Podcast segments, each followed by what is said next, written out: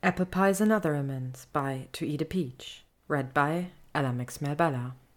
Summary It's not until she's brought a basil and strawberry sponge cake to Neville Longbottom and his new girlfriend, Hannah Abbott, a dozen rhubarb hand pies to Luna and Xenophilius Lovegood, and another basket of ganache covered muffins to Dean and Seamus, that Hermione admits to herself what she's actually doing. She's making a thing of this. It's a veritable PTSD tool, with pastries, and hand skimmed clotted cream, and she has no idea why she's doing it, but it's becoming very apparent that she is. Sometimes you're sad, sometimes you need dessert, and sometimes it's a little of both. Chapter 1 On the first anniversary of the Battle of Hogwarts, Hermione Granger decided to take up baking. Not for some planned event. Merlin knows no one in their right mind is throwing a party to commemorate that day nor does she do so in preparation for some witchy version of womanhood, as Molly Weasley has been urging her to do for years. Instead, Hermione starts baking in the same manner as she started everything else she's ever done, like it's a calling. Something akin to a religion that requires her determination and focus and whole self to accomplish. So this is how it begins, at 4 a.m. on the second morning of May, with Ron Weasley stumbling blearily into the kitchen of her tiny flat. Hermione's face is covered in smears of something purple and her curls white with flour, rise to uncontrollable heights from the sweat of her efforts. She's so absorbed in her task that she doesn't even notice Ron's entrance. Hermione? he croaks after a few minutes of watching her scurry between two separate mixing bowls, muttering something that sounds an awful lot like an incantation. What are you? She cuts him off with an impatient wave of her hand, not even glancing up from the bowls. Unfortunately, the gesture flings a tiny glob of what Ron learns in hindsight is blackberry jam right onto the front of his white t shirt. Ron peers down at the purplish smudge, frowns, and then peers back up at her. He tries again. What exactly are you doing, Hermione? She sniffs once and goes to scrutinize a third bowl full of dough. She seems distracted by her project, but he knows her well enough almost as well as his own siblings, to recognize when she's avoiding eye contact with him. What does it look like I'm doing? she asks. Ron swipes one hand down his face, rubs the back of his neck. Well, to be quite honest, going a bit mental, that's what it looks like. That gets her attention, and her gaze finally snaps up to his. She narrows her eyes and her fists ball onto her hips, a parody of that childhood stance she's always used against him, I'm not going mental, Ronald Weasley. Her voice edges back into the familiar swatty octave he hates, and even though she cringes internally at it, Hermione never can seem to escape it, not with him. I'm making blackberry crumble, she says, aiming for a more measured tone and failing a bit. Clearly. He blinks once, twice. A blackberry crumble? Yes. At four in the morning. A pause, and then, Yes, clearly. Ron also pauses, but not long enough to take the sting out of his next statement. Hey, is this about what we decided last night? he asks her. Because it doesn't have to be forever, Mione, if you don't want it to be. I'll break, I mean. I just. I just feel like we need some time, yeah? Some space? Before all of it becomes too much and I start to hate you for talking too much and you start to hate me for not talking enough and we're stuck with it and. It's not about last night, she snarls, cutting me off but abruptly her expression softens. Sorry, Ron. That was. It isn't about last night, okay? Really, it's just. It's about today. Today? he asks blankly. She gives him a pointed look, all raised eyebrows and pursed lips, as if to indicate, yes, today, to, full stop, day, full stop. But Ron still doesn't seem to get it. Trying hard not to roll her eyes or sigh, Hermione points to the date on the muggle calendar pushpinned to her kitchen wall. Ron blinks at it, still confused, until her fingernail starts tapping on the number two. Oh, today! He drags the words out in realization.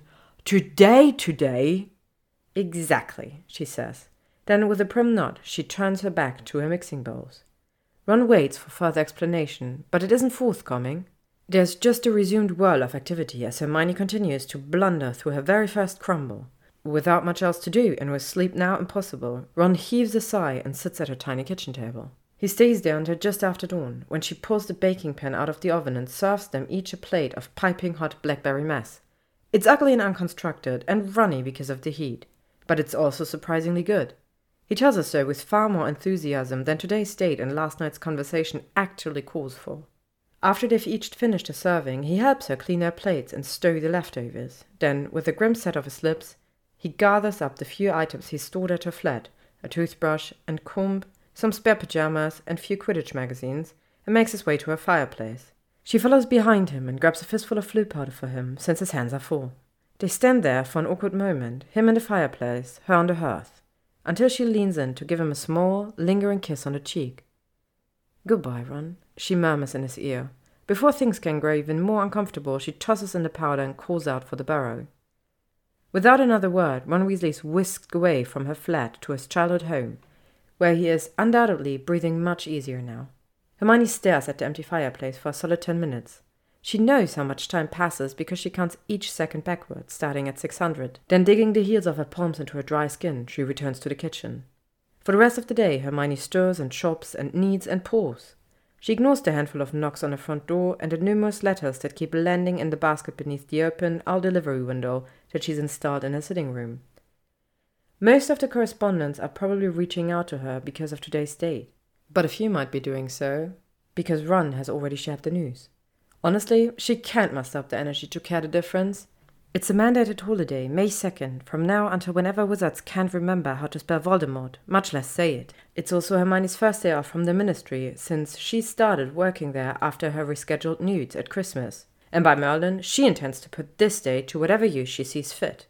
It isn't until very late that night, when she's surrounded by three pies, five dozen biscuits, two cakes, and one treacle pudding, that she allows herself to inspect the clock over her stove. She watches, breath caught in her throat, as the numbers tick from 11:59 p.m. to 12 a.m. as the 2nd of May becomes the 3rd of May. Then she carefully folds one stained tea towel over the edge of her sink, sits at one of the kitchen chairs, and begins to sob uncontrollably into her hands. Two months and six days after their breakup, Hermione arrives at the flat Ron shares with Dean Thomas and Seamus Finnegan. Hermione decides to call on Ron the old-fashioned Muggle way via the front door. He answers on the second knock, and for a moment her heart constricts. His eyelids are puffy with sleep, his hair is ruffled, and there's a small purplish smudge on his white shirt that no amount of Molly's bleaching spells have been able to remove. Blackberry is notoriously hard to get out, or so Hermione's heard. She at him shyly and holds up a towel-covered basket by way of greeting. Ron, ever the bloodhound, sniffs the basket and lifts up a corner of the towel. More Muffins? he asks, his face still hidden by the fabric. Chocolate ganache covered banana nut muffins. Ron drops a towel. Sounds bloody disgusting. I suppose you'll have to try them and find out, won't you? I suppose. He lets her inside and they sit together on opposite ends of the sofa. She sets the basket on a makeshift coffee table in front of them, two milk crates pushed together, honestly, and plucks out a muffin for him to sample. Never one for formality, Ron takes a huge bite without offering to hang her coat or make her a cup of tea. While he chews and analyzes, Hermione removes her trench and scarf, folding them neatly over one arm of the sofa. Ron finishes the muffin in four bites. Ron finishes the muffin in four bites, licks his fingers clean, and gapes at her with something like incredulity. Hermione laughs outright then. His expression is a familiar one, flashed to her over so many spells and potions, and please let us save our lives moments during their school years. But she hasn't seen that look in a while, and she can't believe how much she missed it. That ganache, you called it? he asked, still wide eyed. It's stupid good. I know. And the way the chocolate complements the banana nut, it shouldn't work, but it does. It really does. I know. Ron hums a small sound of an accent and reaches for another muffin. I should have known better than to bat against Hermione Granger. Her answering laugh is warm, without a trace of the bitterness that might have been there if he'd said that to her three months ago. Save some of the muffins for your flatmates, please. I made enough for a whole regiment, so they should tide you Lord and Harry over until. She makes sure of checking her wrist where watch would be. At least this afternoon. Solemn, Ron mumbles around crumbs. Harry's with Ginny at the Burrow today, getting a head start on wedding planning, and Dean and Seamus will sleep until sunset if you let them. He takes another mammoth bite and continues to talk around his food. I say we kill off these muffins and hang out until you have the urge to bake again. Which you're welcome to do, by the way, any time. A third joyful laugh escapes her. Three of those are a record for them, giving the last six months of their relationship. Friendship? She likes friendship better, and so she tucks her feet under her skirt to settle in for a good chat. Hermione and Ron spent nearly that entire Sunday on the boys' ratty hand-me-down couch, talking and eating muffins. They don't discuss them, or what went wrong, or what could have been. Instead, they talk about their jobs and ganache and Ginny's almost certain place in the next Quidditch World Cup. They talk about tea and the wedding and how to properly test a cake for doneness. Finally, after a very long time, they talk about the war. And that makes sense to her in a sad way. It's always been like this with Ron. Always a clear line between what they can discuss and what they can't. For him, Ron and Hermione and the war don't have place in the same conversation. Despite the Horcruxes and heartbreak and the first kisses in the midst of hell, Ron has always insisted that the war and them remain mutually exclusive topics. So they talk war, and they cry, and they talk some more. And something that has been holding a tight, sharp, war shaped place inside her heart releases. Just a bit. When she leaves that evening, Hermione and Ron are all smiles and hugs, and she knows without having to confirm it with him that they will be from here on out. Thank you for listening to this chapter of Apple Pies and Other Amends by To Eat a Peach, read by Ella Mabella. Chapter 2 She didn't really mean for Ron to be the beginning, but soon enough she realizes that he is.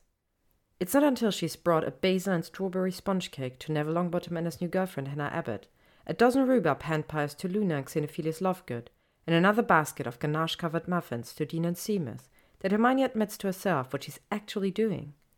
She's making a thing of this. She's intentionally, methodically visiting everyone who fought and suffered in the damned war. Anyone who lost someone or was hurt or had to hurt someone else.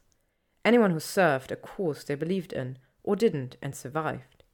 It's a veritable PTSD tour. With pastries and hand skimmed clotted cream. And she has no idea why she's doing it, but it's becoming very apparent that she is. So she admits that much to herself the existence of a PTSD pastry tour and then refuses to think any further about its meaning or how long it will last or why cooking seems so central to the mission. Her work at the ministry keeps her more than busy during the week, so the pastry visits are relegated to Saturdays. Each Saturday brings a new visit or two and just as many new confections. After Dean and Seamus, Hermione visits Andromeda Tonks. For the old witch, it's banana pudding and whipped cream trifle, topped with homemade vanilla wafers that Teddy Lupin picks off one by one to pop into his tiny mouth. Next, Kingsley Shacklebolt and his new wife devour an entire orange blossom honey cake, decorated with candied rose petals in the shape of a heart. Lavender Brown and Parvati Patil share a flat and therefore an offering of mango lassi ice cream, which scoops nicely onto dried lavender biscotti. Lavender particularly likes the ice cream, which, she says, feels cool against the still healing werewolf bite on her throat. Padma, unfortunately, gets a smaller version of the dish the next week, and Hermione assuages her own guilt with the fact that the twins always seem to have the same taste in boys and desserts. Lee Jordan gets a platter of Turkish delight, Ernie Macmillan a tray of fudge, and Cho Chang a rich custard with freshly macerated blueberries. Hermione presents Dennis Creevey, who is still wan and listless when he opens the door of his parents' house, with a warm, gooey banoffee pie that smells so rich, even its container, that the boy actually giggles. Katie Bell, Terry Boot, Michael Corner, Anthony Goldstein. Every member of the DA receives some decadent treat, created during the wee hours of the morning in Hermione's kitchen. Cormac McLaggen, however, gets a relatively bland mincemeat pie, and she pretends to accidentally dodge his thank you hug. For Madame Rosmerta, it's a rum cake, obviously. Hermione gives Hagrid the largest pumpkin pie she could possibly make in her standard-sized oven, and he still finishes it in two bites. Headmistress McGonagall eats her eclair with a controlled kind of zest, and then tells Hermione to call her Minerva from now on. This makes Hermione cry, which in turn makes Minerva, well, sniffle wetly. Before she leaves Hogwarts that day, Hermione hands Irma Pince some quince paste scones. And finally, she leaves a note on a plate of Earl Grey infused biscuits at the door of Sybil Trelawney's empty classroom, thanking all the gods she's ever read about that the divination professor did not foresee that afternoon's visitor. It's only after finishing with this litany of friends, each of whom is shifting into an acquaintance as adulthood approaches, that Hermione can stomach the harder visits. First, she portkeys to Bill and Fleur's lovely flat in Paris. The three of them spent the afternoon eating cardamom tea cakes and oogling Muggle ultrasound images that show the tiniest smudge of the first Weasley grandchild. In Romania with Charlie, Hermione is a chocolate covered marshmallow on the run, darting from dragon pen to dragon pen and gasping aloud when he toasts his mallow in the fire from a Welsh green. Charlie's arm hair is singed, and the chocolate has melted literally everywhere, but he claims it tastes better this way, and she almost believes him. Her visit to Percy is far more perfunctory an exchange of pleasantries and lemon curd shortbread, a goodbye with a promise to chat soon, both of them knowing that what chat really means is saying hello from time to time in the ministry halls. Her day at the Burrow is probably the hardest. Hermione stays almost 12 hours, during which she, Molly, and Arthur cry into their assorted caramel bread pudding at various intervals. Harry and Ginny attend for a long while, as does Ron. It's the most relaxed she felt in his presence in months. The trip to the Weasley Wizard Wizardweezes is hard too, in a different way. At first, George seems manic, refusing to rest but instead dragging Hermione from gadget to gadget, displaying his newest inventions. Finally, when the front doors are shuttered for the night and she transfigured two exploding snap crates into comfortable wingback chairs, he agrees to sit and eat the first savory thing she's ever made. The quiche stands over seven centimeters tall, surrounded by a flaky gold crust and filled with goat cheese, mushrooms, sun-dried tomatoes, and loads of ham. George actually moans after the first bite. Before they've each finished a second slice, he's laughed at least eight times and sniffled once. Unlike his parents, he doesn't fully cry. But when Hermione leaves, he clutches her hand so hard her knuckles pop. The weekend after George, she stays home and decidedly out of her kitchen. But her downtime feels restless, and damn it, she knows why. This isn't over, not really. Because by Merlin, she's Hermione Granger, and she's already committed to visiting everyone on this PTSD pastry tour, even the unpleasant characters. Sitting in her squishiest reading chair with her favorite cup of tea, Hermione asks herself, why she saved these people for last. Why she didn't just start with the baddies and then move on to better and brighter. Taking a contemplative sip, she reasons that it's similar to why she always studied her favorite subjects first at Hogwarts. There's just more fun in the things that please you, even if those things are ancient runes or cathartic quasi therapy sessions over tea soaked sponge cakes. On the other hand, she might have waited because this next set of people will require more from her if they willingly open their doors at all. They're basically pariahs in the brave new wizarding world, pariahs whose assets have been seized or parents jailed, who faced any number of other horrible consequences that come with being on the losing side of a war. Needless to say, these people will be work. Perhaps she needed the previous visits to mend her own heart before she attempted to soothe theirs. Or maybe she just waited because these particular people were prejudiced jackasses in the past and she intentionally took this long to hone her baking skills so that they resemble the shop shop shop knives she now wields, metaphorically slicing through her old enemies with pie, as it were. Ultimately, it doesn't really matter why she waited. She's going through with this part of the tour regardless. For self preservation purposes, Hermione decides to start easy. Marietta Edgecombe gets a jar of berry compote and a mumbled, mm, Sorry about those marks on your forehead which admittedly is probably more than Marietta deserves, since she wasn't even at the final battle. Rita Skeeter finds an anonymous basket of saffron poached pears on her desk at the Daily Prophet, pears that may or may not also contain the tiniest infusion of Veritaserum.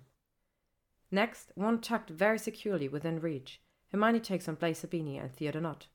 The first receives an apricot crostata, the other a tin of macarons.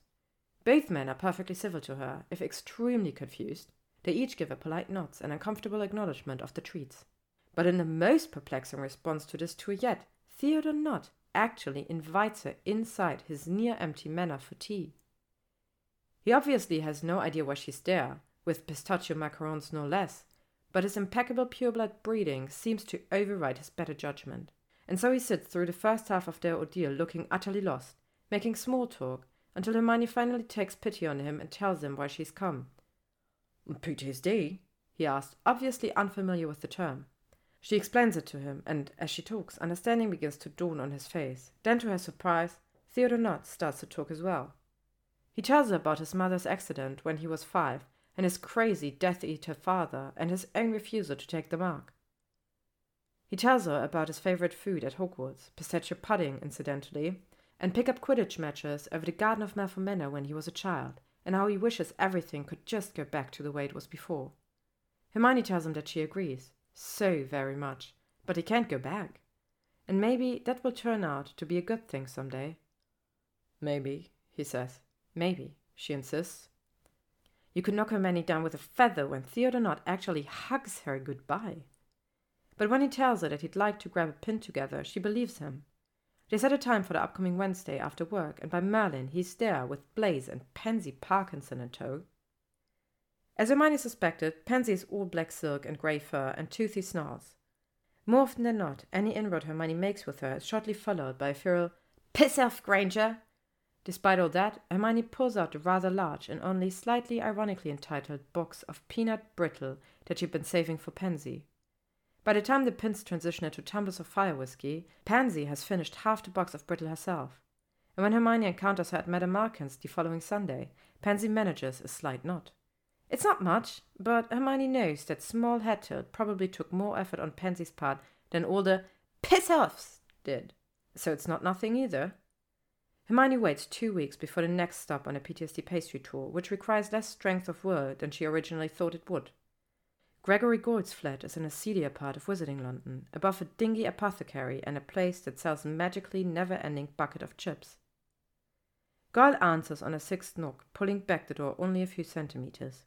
Even through that small crack, Hermione can see that he's wearing track pants and a stained white tank, a far cry from his pressed Slytherin robes. She tries her very, very best not to grin. Hmm, what do you want? He asks after an appropriately uncomfortable silence. She holds up a large parcel wrapped in black ribbon. I've brought you a black forest cake. Black for your heart, she adds in her head. Goyle scowls, an expression that seems more uncertain than it does hateful. Why? Well, I'm trying this whole thing, you see, reconciliation, through baked goods and sweets. It's, well, it's kind of a thing. Reckon what? Hermione's about to explain as her father when another voice from inside the flat cuts her short. Who's there? From around Goyle's sizable bulk, Millicent Bulstrode peeks out with watery, suspicion-filled eyes. What does she want? Millicent addresses Goyle without taking those narrowed eyes off Hermione. Likewise, Goyle keeps his own gaze on Hermione as he lifts one massive shoulder in a noncommittal shrug. She said she wants recon... reconcile. Reconciliation, Hermione offers, lifting the box again, and maybe healing in the form of chocolate cake. Millicent emits an unflattering, piggish snort, but she still reaches around Goyle, her flatmate, boyfriend, to take the cake out of Hermione's hands. Consider us reconciled then, she growls, before shoving Goyle out of the way and shutting the door in Hermione's face. After a beat, Hermione tells the splintered wood, That actually went far better than I planned. Then, with a small giggle, she disapparates back to her own flat for a much needed break. And take a break she does, for over two months. She doesn't sit idle during that time, however, and not just because it's already the Christmas holidays. In addition to working and shopping and spending time with her, finally, finally, unobliviated parents, Hermione is busy practicing. Because Merlin knows, for her next and final visit, she's going to need to be prepared. It's during this time that she meets Harry and Ginny four times for dinner, Ron three times for tea at the office, and Theodore Nott twice for after work drinks. In her head, he's become Theo now, and she introduces him to a handsome clerk named Eric from the ministry. After his and Eric's first date, Theo sends her a bottle of food grade rosewater and a note that says, Maybe you were right. Hermione also receives another wholly unexpected note from Millicent Goyle, near Bulstrode, thanking her for the cake. Below Millicent's pert handwriting is a single sloppy scrawled line. Best bloody thing I've ever eaten. These are all good things, very good things, but Hermione can't let them distract her from the task at hand. So, for ten straight weeks, Hermione plows through every trick recipe she can find, from panna cotta to souffle to baklava. She tries French delicacies and Indonesian desserts, and thinks that she can't even pronounce with a phonetic guide. By the time she feels fully prepared, she's confident she could apply for an internship as a pastry chef anywhere in the city. But on that morning of her final visit of the PTSD pastry tour, she doesn't fill her cake box with millefeuilles or Baumkuchen or chestnut cream chopped Mont Blancs. Instead, she packs something far simpler, something she suspects will be flung back into her face, possibly quite literally. Just in case, she decides to wear waterproof trench over her mauve jumper, wool skirt, and thick tights. It's late February, she chides herself as she dresses. This coat isn't nearly warm enough. And yet, she can't seem to rid herself of the precaution. She wraps a bright purple scarf around her neck, takes three long, calming breaths over the cake box, and apparates somewhere she once hoped never to see again. Chapter 3 Malfoy Manor isn't exactly how she remembers it. Admittedly, the last time she saw this place, it was the Easter holidays of her absentee seventh year, and she was terrified out of her damned mind. But she's certain that something about the manor's different today. Some things are the same, the enormous grey home still has its endless turrets and windows, and those imposing hedges still line the long drive. Her mind just can't place the difference. And then she sees them. The writhing black entry gates that guarded the manor, the ones made of malevolent enchantments, have gone. In their place are what appear to be perfectly ordinary wrought iron gates. The kind you'd see in front of any stately old home in the English countryside, if that home were Muggle. For a minute, Hermione is baffled about what to do with them. She shifts her cake box to one hand and her wand to the other, ready to perform any number of spells to get Malfoy's attention without touching those gates. A quick Sonorus, perhaps? Oi, Malfoy, fancy some sweets? But of course you do, you colossal ferret. Mm, maybe not. Faced with the normalcy of such gates in front of Malfoy Manor, of all places, Hermione feels quite at loss. The feeling does not dissipate in the slightest when a tiny voice calls out to her from what resembles an electrical speaker set off to one side of the gates. Does Miss need some assistance? Miss have been standing there for an awfully long time. It takes Hermione a few seconds to recognize the high pitched voice as that of an house elf, and a few more seconds to school away the grimace that accompanies this recognition. There's a good chance that the Malfoys have wards set to alert them to apparitions, and an even better chance that they are watching her right now from the window of their huge home. It will do no good for Hermione to storm the place with a judgmental glare and a few choice words about house elf injustice. Not if she wants to complete this to the right way. Juggling the items in her arm, Hermione presses a small button below the speaker. Um, um. Hermione's mind goes ridiculously blank before she plunges on in just two breaths. I'm Hermione Granger and I brought something for the Malfoy. A gasp and then, something for all of the Malfoys, but just Draco will do. She pants at the end of the speech, absolutely horrified at herself. Over two months of preparation totally wasted in the face of plain old gates. She's just about to disapparate in humiliation when a different voice comes through the speaker. One that she instantly recognizes, mostly from hearing it hurtle at her so many times in the past. Granger. He sounds the same, she thinks, but different, like the manor itself. Maybe it's because his voice is a bit deeper than the last time he called her a dirty name, or maybe it's just a distortion of the intercom. That might also explain why he doesn't sound scornful, but amused? Hermione takes a few seconds to calm down and then pushes the button again. Hello, Malfoy. I'm just here to drop off a gift. Could you open the, um, well, perhaps you might remove the wards from the. She hears what distinctly sounds like a laugh, a real one, not a cruel snigger. I'll buzz you in. And just like that, the gates of Malfoy Manor open with a low electronic whine. Hermione takes one hesitant step, then another, and then scurries past the gates as though they might try to bite her.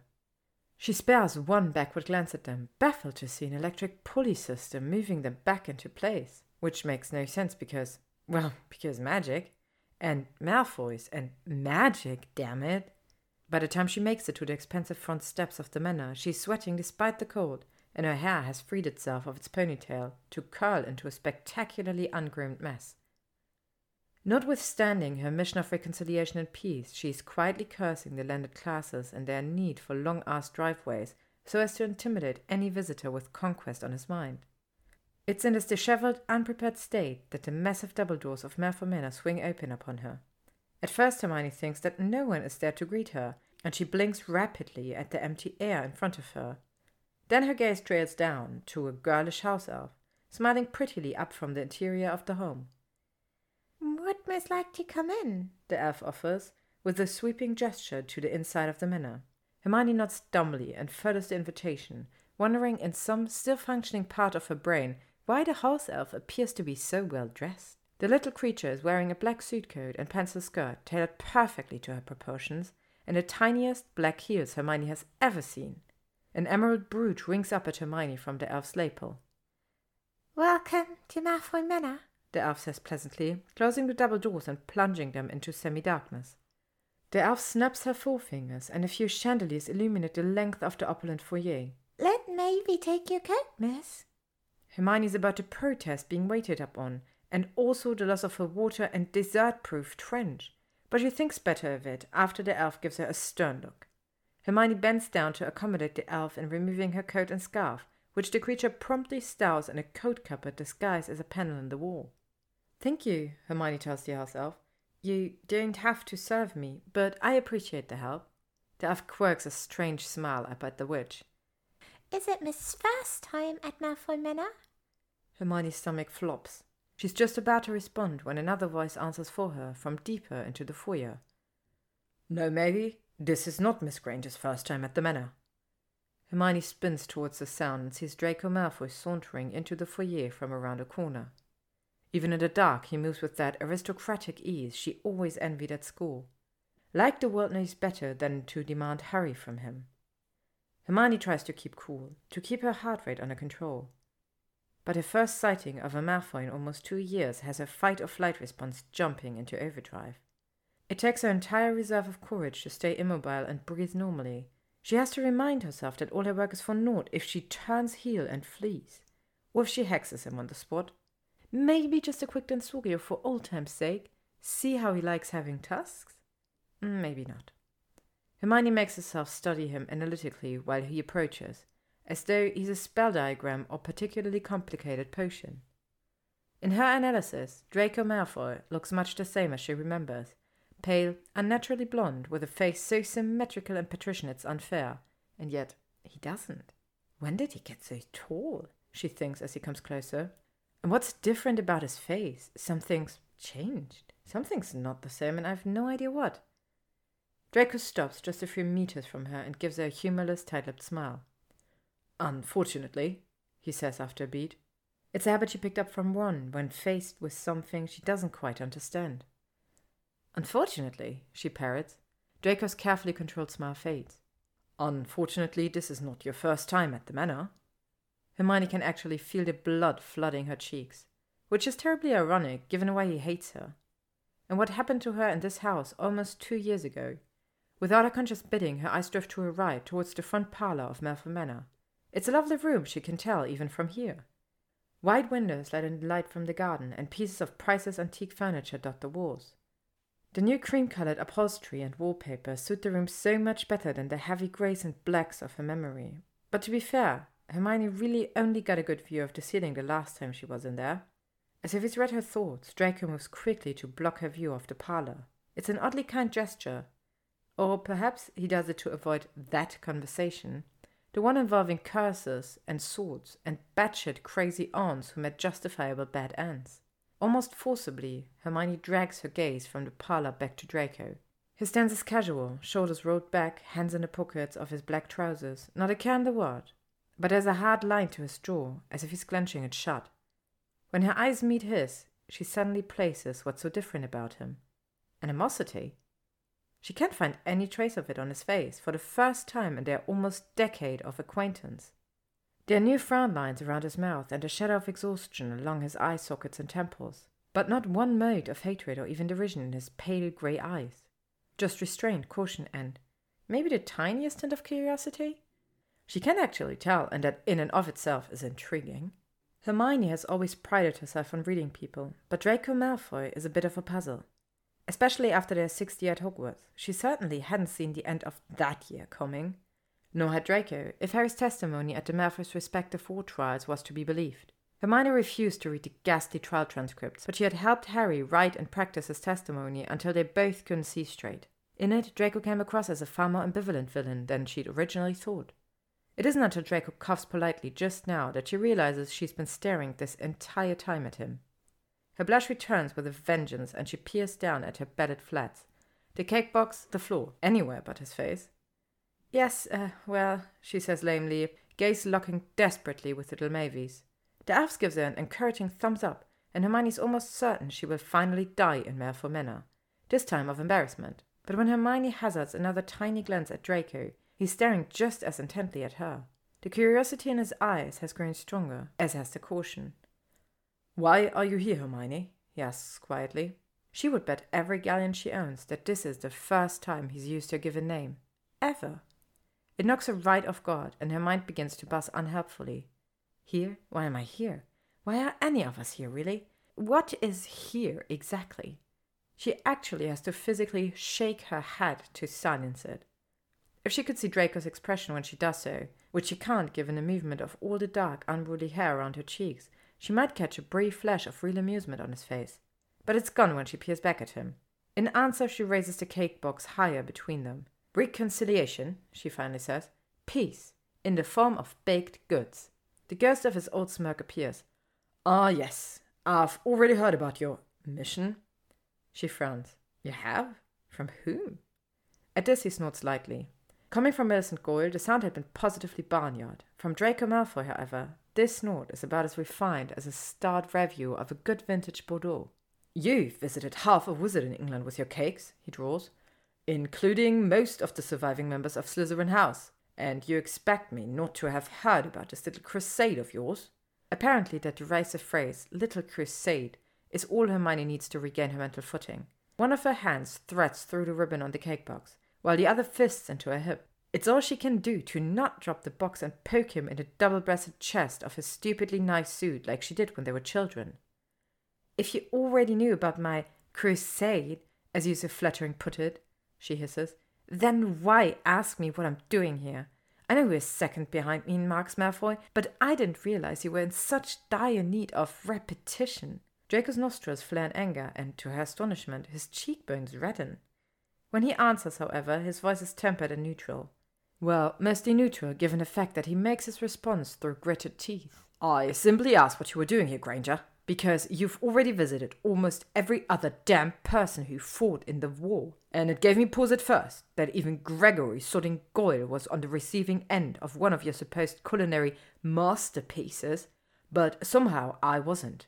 Then I understood with perfect clarity that I was getting yet another lesson on my many failings, being reminded of all terrible things I said as a child. And let's not forget the terrible things I did. He glances briefly at the parlor before those grey eyes look back onto hers. Or in your case, the terrible things that I didn't stop, right? And so it doesn't matter that I can't sleep because of three sodding years of nightmares, or that I drink so much my hands shake when I don't, or that I wish I could undo every goddamn thing that happened in this house two years ago. It never matters to anyone, you see. Because it is always clear, no matter whom I might be now, that the only bloody thing any of you people care about is who I was back then. And who I was back then doesn't deserve one of Hermione Granger's precious, magical kicks. At the end of this speech, he's panting, much harder than she was panting earlier outside his gates. She waits for a few heartbeats to see if he has more to add, but apparently he has spent his anger and is now staring at her with a mix of frustration and mortification. They are both frozen like that for an interminable amount of time when, finally, she asks, Is that what this really is about? Cake? She smiles, very faintly, to let him know that she's teasing, only teasing. Draco blinks in much the same manner that she did and then scowls deeply. Why would I want one of your sodding cakes? I have house elves for that. Hermione glances at Mavie, who has stayed close throughout this exchange and now flashes the witch another encouraging thumbs up. Hermione's lips hitch higher and she glances back at Draco. Then it's a good thing I didn't make you cake. Without further ado, she hands him the box she's been holding this entire time. Mindlessly, Draco takes a hold of its ribbon, silver, curled around pretty arrangements of greenery on top. The motion of transfer jostles the box's lid, and a tantalizing whiff of cinnamon floats out towards them. Hermione watches Draco involuntarily breathe in the scent, and she hides her widening grin by looking down at the elf. Mavie, would you be so kind as to fetch my coat and scarf? Of course, miss. Within less than a minute, Hermione's dressed for the court. She turns back to Draco, who still stands motionless in the middle of his foyer, holding onto the string of the cake box like it's a tail of a viper. You could probably use a warming charm on those, she suggests, nodding towards the box. And they really are divine with vanilla ice cream, if you have any. Instructions thus delivered, Hermione spins on her heels, exits the doors that Mavie has so helpfully opened for her, and strides down the long drive without a backward glance. Only when she is outside the gates at the designated apparition point does Hermione pause. Behind her closed eyelids, she can almost see an image of the four perfectly baked tarts sitting in that cake box, each containing ring upon concentric ring of apples. Each ring of thinly sliced apples piles up onto the next to form the shape of a fist sized rose, glazed with just the right balance of cinnamon, sugar, and lemon juice. Hermione lets one more image chase the pastries. That of 13 year old Draco Malfoy peering sneakily around the Great Hall at the end of lunch before shoving a few extra apples into the pocket of his robes. With this last image dancing across her closed eyelids, Hermione Granger allows herself a final, triumphant sigh and disapparates back to the safety of her own flat. Chapter 4 Two days later, Hermione faces her usual Monday tasks with something like relief. She's finally received permission from Kingsley to draft a new block of giants' rights legislation. Permission that has nothing to do with a certain orange blossom honey cake, she's sure. Plus, Cormac McLaggen has inexplicably taken the mincemeat pie for what it was meant to be a final and complete brush off of his advances at work. But the real icing on the cake, not to make too great a pun of things, is that the PTSD pastry tour seems to have come to an end. Granted, things with her last visit didn't go exactly to plan. She was, after all, prepared to face Lucius and Narcissa Malfoy as well, ready to field their insincere apologies. For all that unpleasantness two years ago, dear, We've come to comprehend that mudblood. I'm sorry, dear. You're all muggleborns now, aren't you? Well, we've learned that your kind are just as useful as pureblood witches and wizards. One lump of arsenic or two in your tea, Miss Granger? Hermione suffers no illusions that the elder Malfoys would have handled her tour with the same guilelessness as Theo Nott. Undoubtedly, they would have delivered a few backhanded compliments laced with a sneer disgust. Then again, Hermione had expected the same treatment from Draco, and what she received from him instead was, well, different. Not a warm welcome necessarily, but not a hateful one either. Still, their strange interaction doesn't make Hermione doubt that she did, in fact, accomplish what she went to Malfoy Manor to do. Her goal with the PTSD pastry tour was merely to deliver something delicious, made just for the recipient, and offer a listening ear if they needed it. She listened to Draco Malfoy in a manner of speaking, and so the PTSD pastry tour was a moderate success. Matter closed, in her opinion. This opinion does not alter itself Monday afternoon, when a massive grey eagle owl swoops into her office along with more modestly sized ministry owls. A huge owl like this one isn't that unusual at the ministry per se. Hermione has noted with some alarm that owl selection are growing grander every year, often in reverse proportion to the vault size of said owl's owner. It's a weird trend, one she sincerely hopes will fade soon due to the smell alone. What is different about this huge owl, however, is that it wears a polished brass collar. As a general rule, most owls would not subject themselves to such adornment. The mammoth bird lands expertly at the edge of her desk and waits with infinite patience while the other owls drop their parcels and fly off. Unlike his companions, this owl doesn't leave his missive on her desk. Instead, he watches Hermione for her next move. After a measure of silence, during which the witch and the bird regard each other warily, Hermione reaches out her hand to his neck. Her moves are tentative, implicitly asking for permission. The owl actually nods his assent, and so she flips up the small disk attached to his collar. Pleiades, it reads, the famous star cluster. Hermione frowns down at the name before realization dawns. She lets go of the tag to pull a roll of parchment from its loop around Pleiades' leg. Then she unfurls the paper onto her desk with no small amount of reluctance. Written in the center of the parchment is a single line of straight, well schooled letters, so fine that they are practically calligraphy. Which makes perfect sense given the upbringing of the message's sender. The calligraphy simply reads Why for? No signature, of course. Hermione could pretend she doesn't know who sent this. She could also pretend that she doesn't know to what for the sender is referring. Both options would serve him right for owling such a terse, presumptuous letter.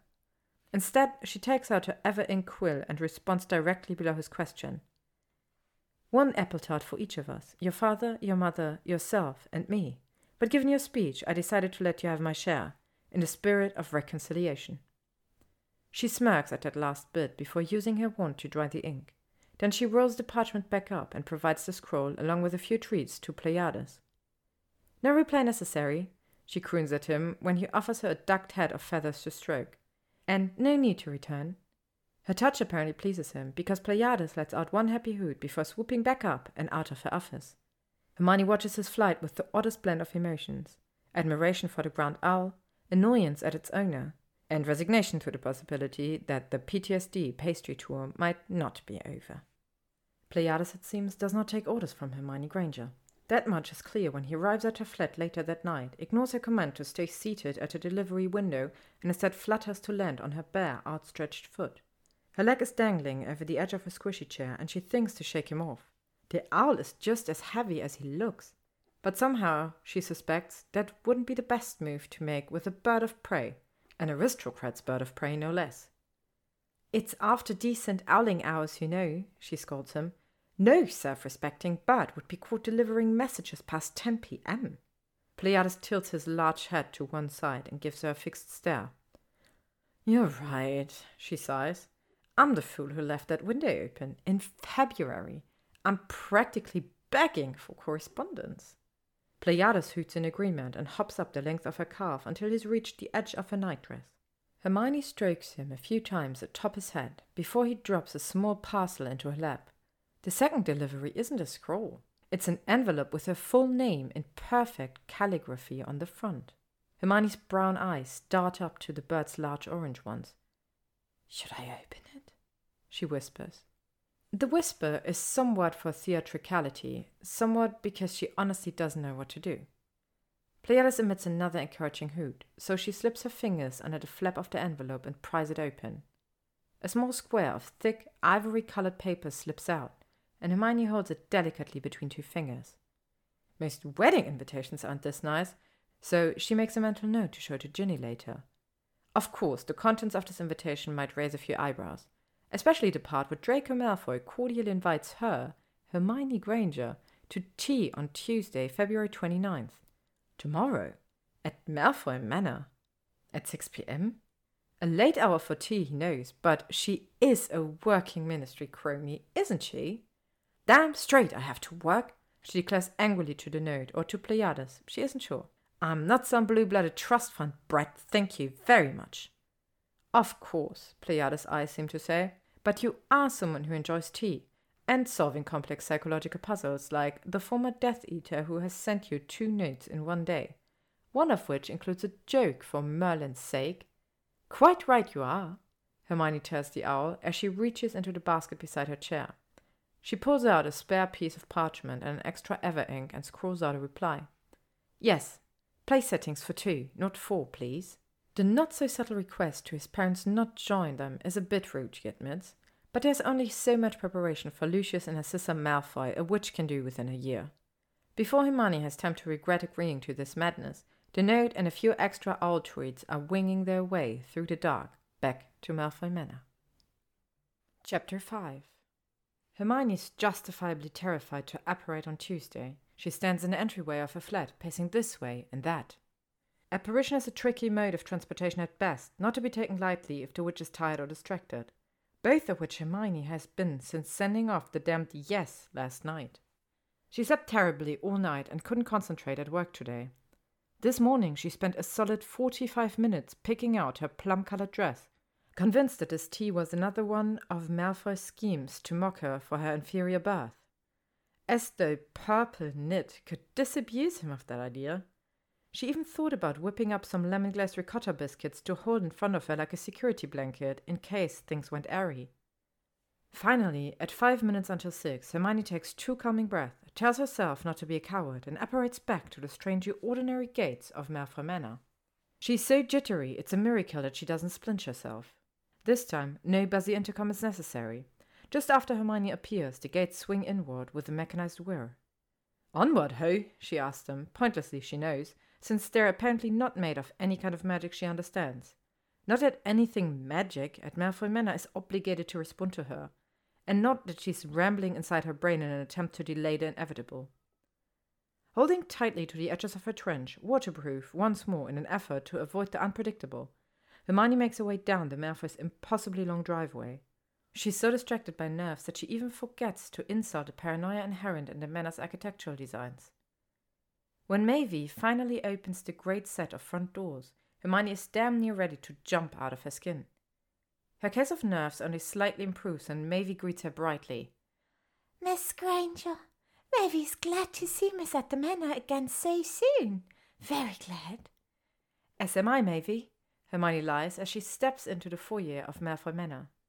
Tonight the chandeliers are already lit and battling the falling dark of the last evening in February. In the glow of the chandeliers, Hermione startles at Mavy's clothes.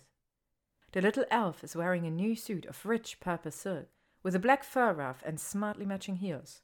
Undoubtedly, the outfit costs more than Hermione makes in a month. Maybe you.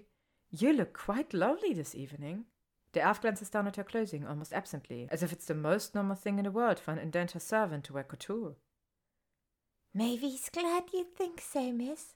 Mavy noticed that Miss wore purple the last time she visited, so Mavy thought she'd wear Miss's favourite's colour tonight.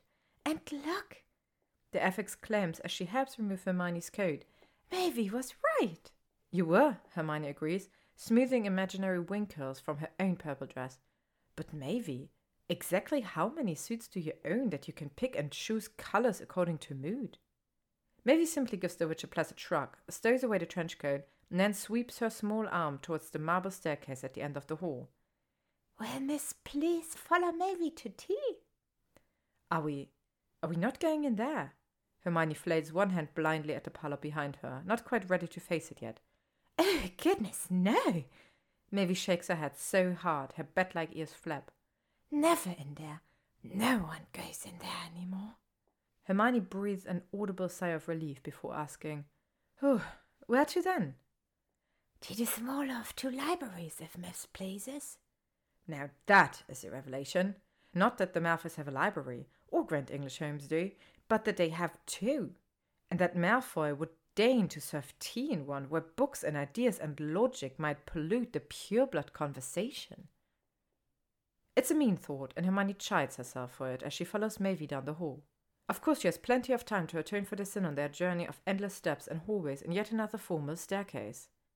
Hermione is half convinced that she couldn't escape this house with a map, a Sherpa, and a month's worth of provisions, when Mavy announces that they've arrived. The smaller library. Miss, please go in. With a hesitant lip bite and a last glance at Mavy's large, cheerful eyes, Hermione does just that. For a second, her pupils have to adjust to the renewed light. The hallways were quite dim, and the smaller library is lit by a roaring fire the size of a parent's car. In front of the wide fireplace, two green armchairs wait. A narrow table sits between them, already stocked with a tea service. Around this pleasant setting are rows upon rows of books, most hiding in the shadow cast by the fire. It's cruel, I know, a voice says from one of the shadows, to bring Hermione Granger to a library without the express purpose of letting her read. He steps into the light, and she's taken aback. In front of the flickering light, she half expected him to appear demonic, a Death Eater whose silhouette danced in the glow of hellfire. But despite his ubiquitous black suit, Draco Malfoy looks perfectly normal, pleasant even. Hello, he says, gesturing for her to sit in one of the overstuffed chairs. His tone is so disarmingly calm, his demeanor so relaxed, that she's unsettled. Counterintuitive, but there it is. Mugglegates! she blurts out and then cringes. Hello, Hermione, she screams at herself internally. The appropriate response to hello is, not ironically, hello. Draco's sharp features are blank for a moment. Then a slow smirk spread across his mouth. Ah, of course you would notice those. Because I'm Muggleborn, she concludes flatly, but he shakes his head. "Mm, Because you are you. Aren't you famous for, I don't know, noticing things? How so? Do the Deathly Hallows ring a bell? Or were all those Daily Prophet articles as inaccurate as my father claims? Hermione can't help her awkward laugh, especially at the memory of Rita Skeeter's recent, rather confessional article about the Animagus registry. Some of the Prophet's stories were true, she concedes, most were false. So, score one for Lucius Malfoy. Draco shakes his head. It's rarely been score one for Lucius Malfoy. He holds up a hand when she makes to argue. Oh, I'm not talking about the fabulous wealth or the ancestral home or the wife who inexplicably loves him. I'm referring to the elusive category of solid decision making. He's been a little lacking in that department for the past few years. Hermione has the good sense to take a seat without nodding in agreement. So tell me, Draco says, sliding gracefully into the chair across from hers. Were the stories of your great big love with Potter false too? I believe you're the one who started that particular rumor, our fourth year at Hogwarts. The story was false then and false now. Ginny Weasley happens to be the future Mrs. Harry Potter. As for me, I quite enjoy the role of best friend, thanks. Along with the weasel, he draws. Speaking of which, when will you two be settling down in a humble shack to create more red-headed nuisances? Hermione blushes and stares briefly at her lap. We won't, actually. Ron and I broke up on the first anniversary of. Well, we broke up this past May. We're doing quite well as friends, if you'd like to know. Draco opens his mouth to speak, but she cuts him off. And I'd like to remind you that tea is supposed to be a civil affair. Despite your behavior at school, that must have been part of your pureblood education, along with calligraphy or falconry or whatever. The quip earns a booming laugh from him, and she goes almost numb with shock. His laugh is nice, rich and full and room filling. It comes as a total surprise to her that Draco Malfoy has a genuinely nice laugh, especially when it isn't directed at her hair or her front teeth or her parentage. The Malfoys opted to skip falconry, he says, in favor of dueling. Really? I thought fencing was too 18th century for modern aristocrats. Draco laughs, not as loudly this time, but still sincere. Actually, I meant one duels, like we did in our second year and during the war. He stops short and then amends himself. After our school training. Oh, Hermione knows exactly to which duels he is not referring. And for now, at least she's happy to leave off the subject. They haven't quite made it to the cry about the war point in their conversation yet. Somehow she thinks it's going to take more than a few golden crusted tarts to get there with him. Draco doesn't elaborate, doesn't really need to, as he goes to pour them each a cup of tea. Wordlessly, he holds up a pair of tongues with one sugar cube and she nods twice. He interprets the gesture correctly, drops two cubes into her cup, and then doctors his own. Electricity, he said suddenly, still stirring his drink. Pardon? Electricity. It's what powers the muggle gates out there. I guessed that much. He nods without looking up from his cup.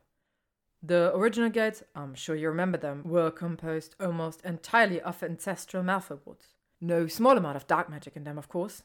As part of our sentencing, we were required to allow a team of Aurors on site to destroy the old gates. Then the Ministry had Muggle electricians, whom the Aurors later obliviated, install the new ones. Mostly as a dig to my father, I think. The new gates are a pain in the ass, to be frank. They're always, what is it called? Shorting out in the rain. Of which we have loads in Wiltshire, so mission accomplished by the Ministry, I suppose. It's a little funny, she has to admit, but it also seems like a sore subject. Hermione picks up her cup and saucer, determined to compliment him on the tea's taste or temperature or something. Luckily, the tea is fantastic. A floral blend she thinks she recognizes from one of her family's holidays in France, and she takes another eager sip. That's when she spies the marker's mark on the bottom of her cup and nearly drops the whole thing. Draco must see her fumble because he asks, What is it? Too hot?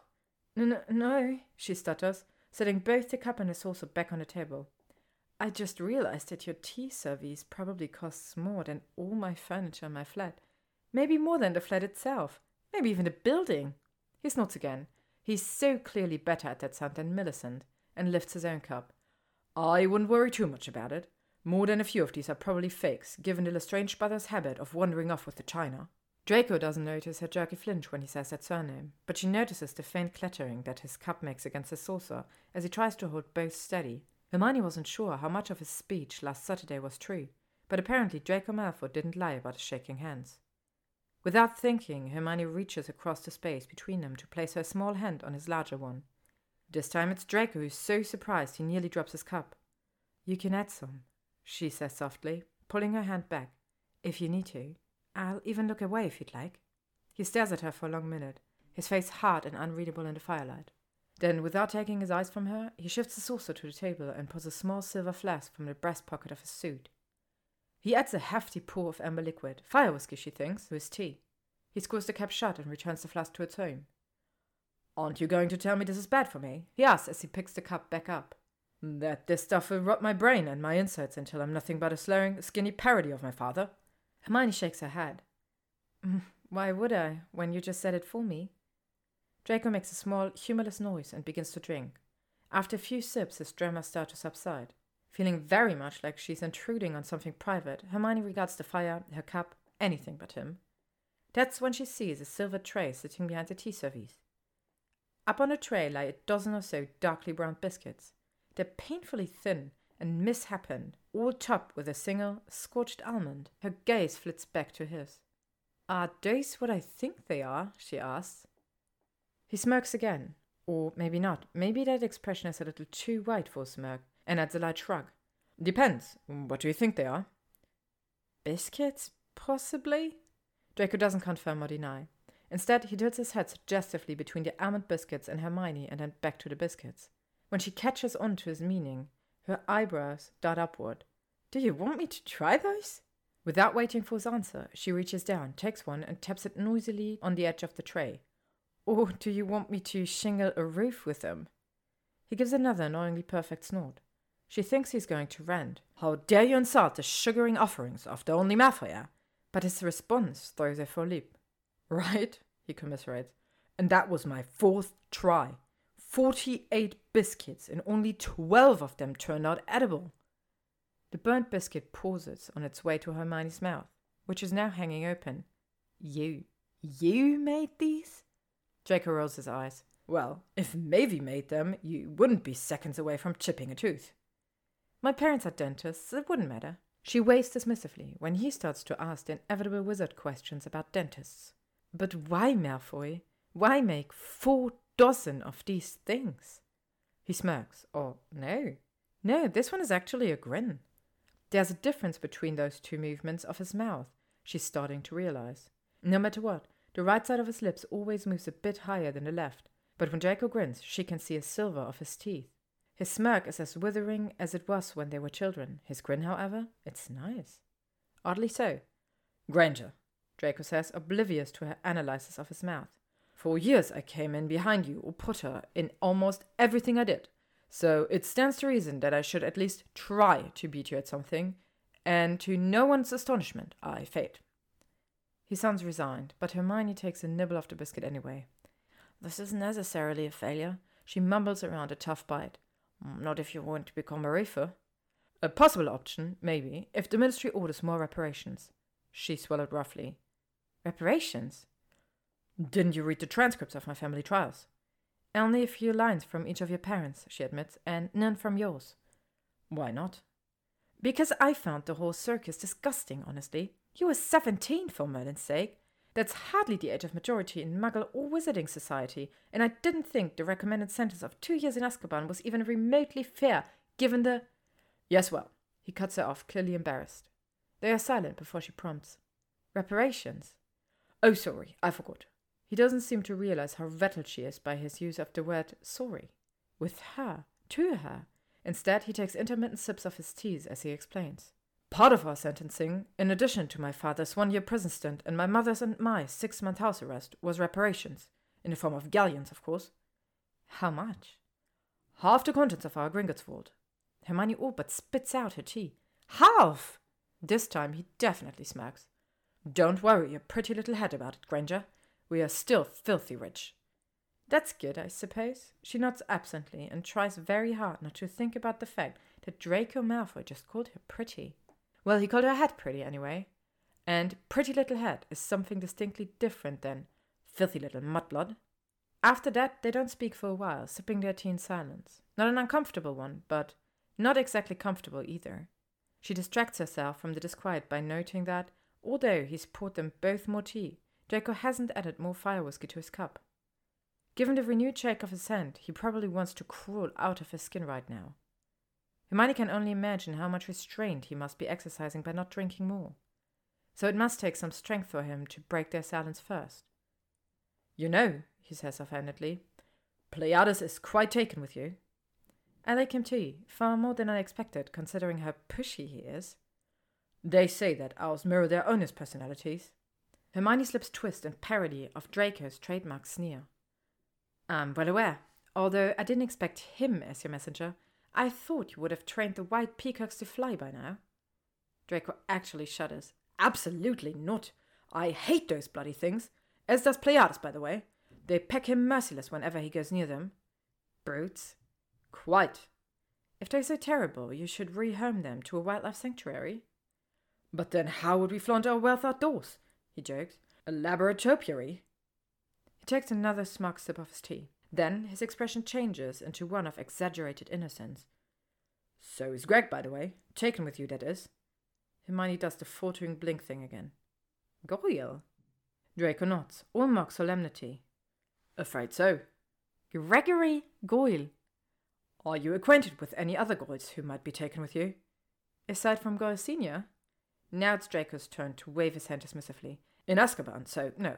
Then his mock solemn frown twists up wickedly at the edges. Millie's none too pleased about this new infatuation, obviously. Oh no, Hermione moans, hand fluttering to her mouth.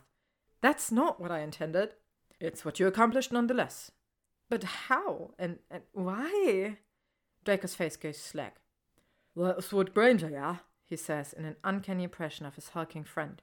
She's gotten quite, um, pretty, hasn't she, Dry? You remember her? Like, saving me in the room of hidden things? That was nice of her, yeah? And her cake, Dry. Her sodden cake. But it was Black Forest, Hermione protests, before he can go on. She tries to ignore the fact that he has, however inadvertently, now called her pretty twice in one evening. I only meant it as a peace offering and and as a metaphor. Draco barks another loud laugh. what? Black for his soul? For the second time that night, Hermione's mouth hangs open. From the information he's just shared, as well as the fact that Draco Malfoy gets it. He actually gets it and he finds it funny. Even more so, they're talking to each other and it's easy and nice, like nice, nice. And therefore weird, like weird, weird. To cover her sudden confusion, Hermione picks her cup back up and begins to sip. But things have been going so well she can't resist just one more shot. Smiling lightly against the rim of the teacup, she asked, So, you do just want me for my cakes, then? I thought that much was obvious. Oh, Draco, Draco, she says, setting down her cup and secretly relishing how her use of his given name makes him stiffen.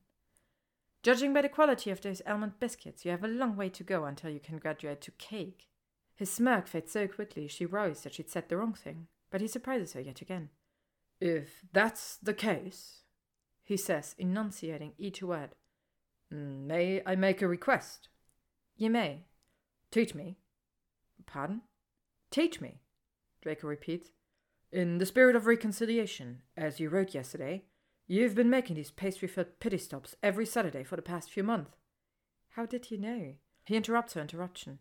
Anyway, as I understand it, I was the last person on your to do list. I mean, Pansy was higher up than me, for Merlin's sake. So I'm asking that you take those newly empty Saturdays of yours and do the same thing you were doing before rehabilitating the broken. This time that's me, with dessert foods. My Saturdays aren't empty, she mutters petulantly. Draco puts his hand up in full surrender. Sure they're not, but mine are, and you aren't some kind of mercy mission. So why not distract me from my troubles? I can't think of a better way for you to do so than to help me outdo you in something for once. Instead of answering, Hermione takes stock of him. The planes of his face growing sharper yet finer with age, the long thin lines of his fingers, the amused yet somehow earnest set of his mouth. Why? she asks plainly. Mm, because I love sweets, he jokes, but she only scowls in response. Draco sighs and drops his hands, which are now fully shaking again, into his lap.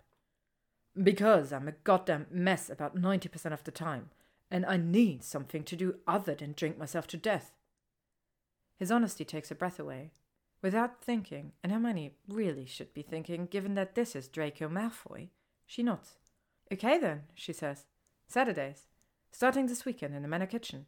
The work will be mostly wandless. That means you have to clean up after yourself. You, not Mavie. I'll be here promptly at 9 a.m., and I expect you to answer the door. You, not Mavie. She needs breaks, too. Draco chuckles. she won't like that. Since when do you worry about what house elves like? He simply shrugs and stands. Saturday at nine, then, he says, gesturing to the library entrance where Mavie has suddenly reappeared. And just like that, their tea has apparently concluded. Nine, Hermione confirms. She follows Mavie, glancing back at Draco just once before exiting the library. He's watching them, with a gaze that she can only describe as intense. Draco's right hand moves almost subconsciously to the breast pocket of his suit, where the flask of fire whiskey waits. It strikes Hermione, not for the first time, that this strange man is very different from the rotten little boy she once knew. Chapter 6 Hermione refuses to be something so cliched as a bundle of nerves twitching her way through the week before her first baking lesson at Malfoy Manor. After all, why should she be nervous? This is exactly what the PTSD pastry tour is about, albeit in a heightened way healing, eating, and magically cooperating. The members and Death Eaters moving on from their sins and scars of the past to find better lives. She reasons that few former Death Eaters have as many emotional scars as Draco Malfoy. The man practically screams therapy, and since Hermione imagines that he would probably rather eat slugs than go to a psychiatrist, baking seems as therapeutic as any other activity. It's practically her duty to help him, isn't it? So goes the logic loop in Hermione's brain for the entire week until she wants to cancel the lesson, throw away all her cookware, and move to an isolated island where no one can find her. Instead, she does the next best thing and sets up a few distractions. First is Wednesday afternoon tea with Ron and Ginny at the ministry. But all Ron wants to talk about is his idea for a ganache based smoothie. Hear me out, Mione. Dad has one of those muggle blending things. And so that's not much help.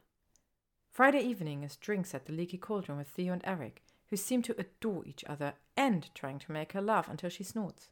The night ends up being great fun, much more than she expected. But even though Draco's name doesn't come up, Hermione can't help but think of him each time she stares too long at Theo's expensive jacket or well bred jawline. Finally, when she needs it the most, there's a Saturday morning breakfast at her flat with Harry, only two hours before the first lesson. Harry has no idea that he's a pre date for Draco Malfoy, nor is Harry exactly a morning person, but his best friend has asked him for a favor, so he arrives dutifully at 7 a.m. with a bag of scones and two cups of steaming coffee, black, the way they both prefer this early in the morning. So, Harry says after exiting her fireplace, tossing the bag of scones onto a table and flopping onto the sofa. Have you picked the bridesmaids' dresses yet? She groans as she joins him on a neighboring cushion. I can't wrap my head around why Ginny would want me, of all people, to decide something like that. I get that I'm the maid of honor, but honestly, she knows I'm just going to settle on something purple. And Ned, he says with a fond grin. Hermione punches him in the shoulder, but nods in agreement. And Ned, I mean, we do live in England. And my wedding's in August, Hermione. Fine, no knit. Trench coats, perhaps? Oh, yes, he enthuses.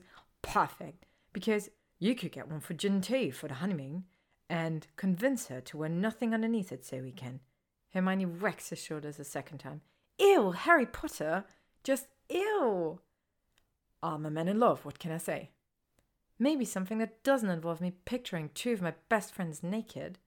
Hmm, he muses, pausing to take a huge gulp of his coffee. You could distract me from my naked fiancé by telling me why in the bloody hell it was necessary that I be at your flat before the crack of dawn, yeah? Dawn broke twenty minutes ago. Metaphorical crack, metaphorical dawn, and quit stalling.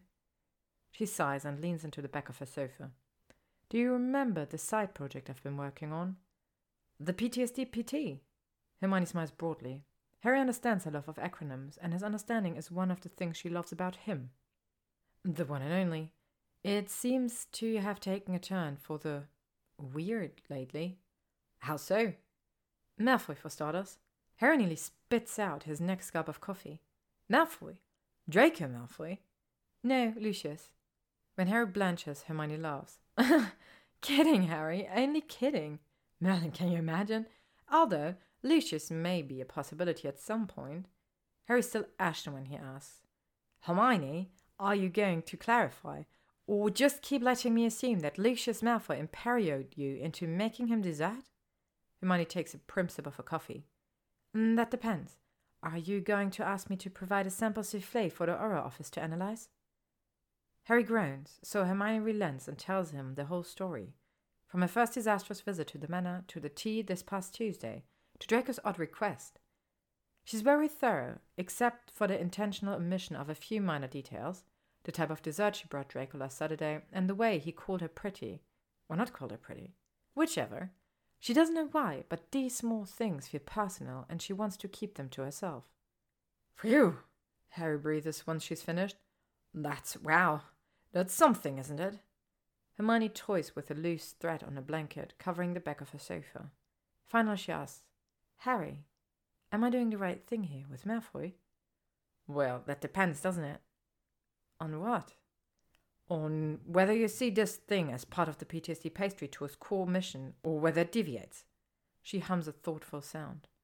You know, I've been over this exact question all week, and I think it might be a little of both. But that's not necessarily a bad thing, especially if I can help him with the drinking and the self loathing. And the lingering bigotry. And the suits that really are too formal for weekend wear. Harry laughs loudly at that one, and, in a gesture of approval for both the joke and the mission, he reaches over to clutch her coffee free hand. Is this is this about that thing you told me when we were in the Forest of Dean?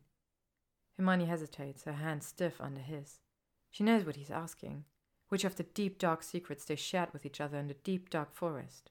What she doesn't know is whether she's ready to admit out loud that this secret has almost everything to do with why she said yes to Draco Malfoy. So instead of speaking, Hermione just nods her confirmation. Seeing this, Harry sighs. It's the right thing, then. You're doing the right thing. Good, she says, relieved in a way that she could never explain to him and would never need to. They're quiet for a while, finishing their respective coffees in peaceful silence. Then, out of nowhere, he says, Goyle, huh? Ew, Harry, just ew. Harry floos out of her flat just a few minutes before she's meant to leave. She takes a moment to check her undetectably extended handbag, which she packed last night with supplies for today's lesson. Then she examines her outfit trainer's jeans and a maroon zip up hoodie, clothes so casual they will no doubt displease the Malfoy's delicate sensibilities. This idea in turn pleases her, and so she apparates, safe in the knowledge that her clothes alone might provide her some defense. When she lands, the electrical gates are already open, probably in anticipation of her visit. True to his word, Draco is also waiting inside the double doors of the manor. Are you really wearing that? she demands upon finally arriving at the entrance. Draco frowns and inspects his own outfit. What's wrong with what I have on? She hates to admit it, but there is unequivocally nothing wrong with how Draco Malfoy looks right now. She'd been expecting the perfect blonde coif and the ubiquitous black suit, neither of which would be appropriate for a morning of sifting flour. But instead, the pale fringe of Draco's hair falls loose to his brows, and he is dressed in a light grey jumper and muggle jeans. Granted, he's also wearing brown wingtips that probably have some Italian surname embossed inside them. Yet for him, the outfit is damn near casual. Not trainers and hoodies casual, but still. You're perfect, Hermione confesses, and her cheeks bloom furiously at his smirk. You expected anything less, Granger? Before she can argue that Draco Malfoy and perfection are hardly synonyms, he motions for her to come inside. The kitchens are at the back of the house. We'll have just a bit of a walk to get there. Kitchens? She shuts the front doors behind her and moves to follow him. Plural? Singular, he calls back over his shoulder as they start walking. But rather large. Sort of feels like a series of interlocking rooms, given the sheer number of pantries. You sound like you're familiar with them, does the landed lord who can't cook know his way around his own kitchens? She's expecting a snore or inside as a reward for her teasing. Instead, Hermione can practically hear the smile in his voice when he says, The landed lord was a horrible little boy who ate nothing but stolen sweets for the first twelve years of his life, so yes, he does know the kitchens.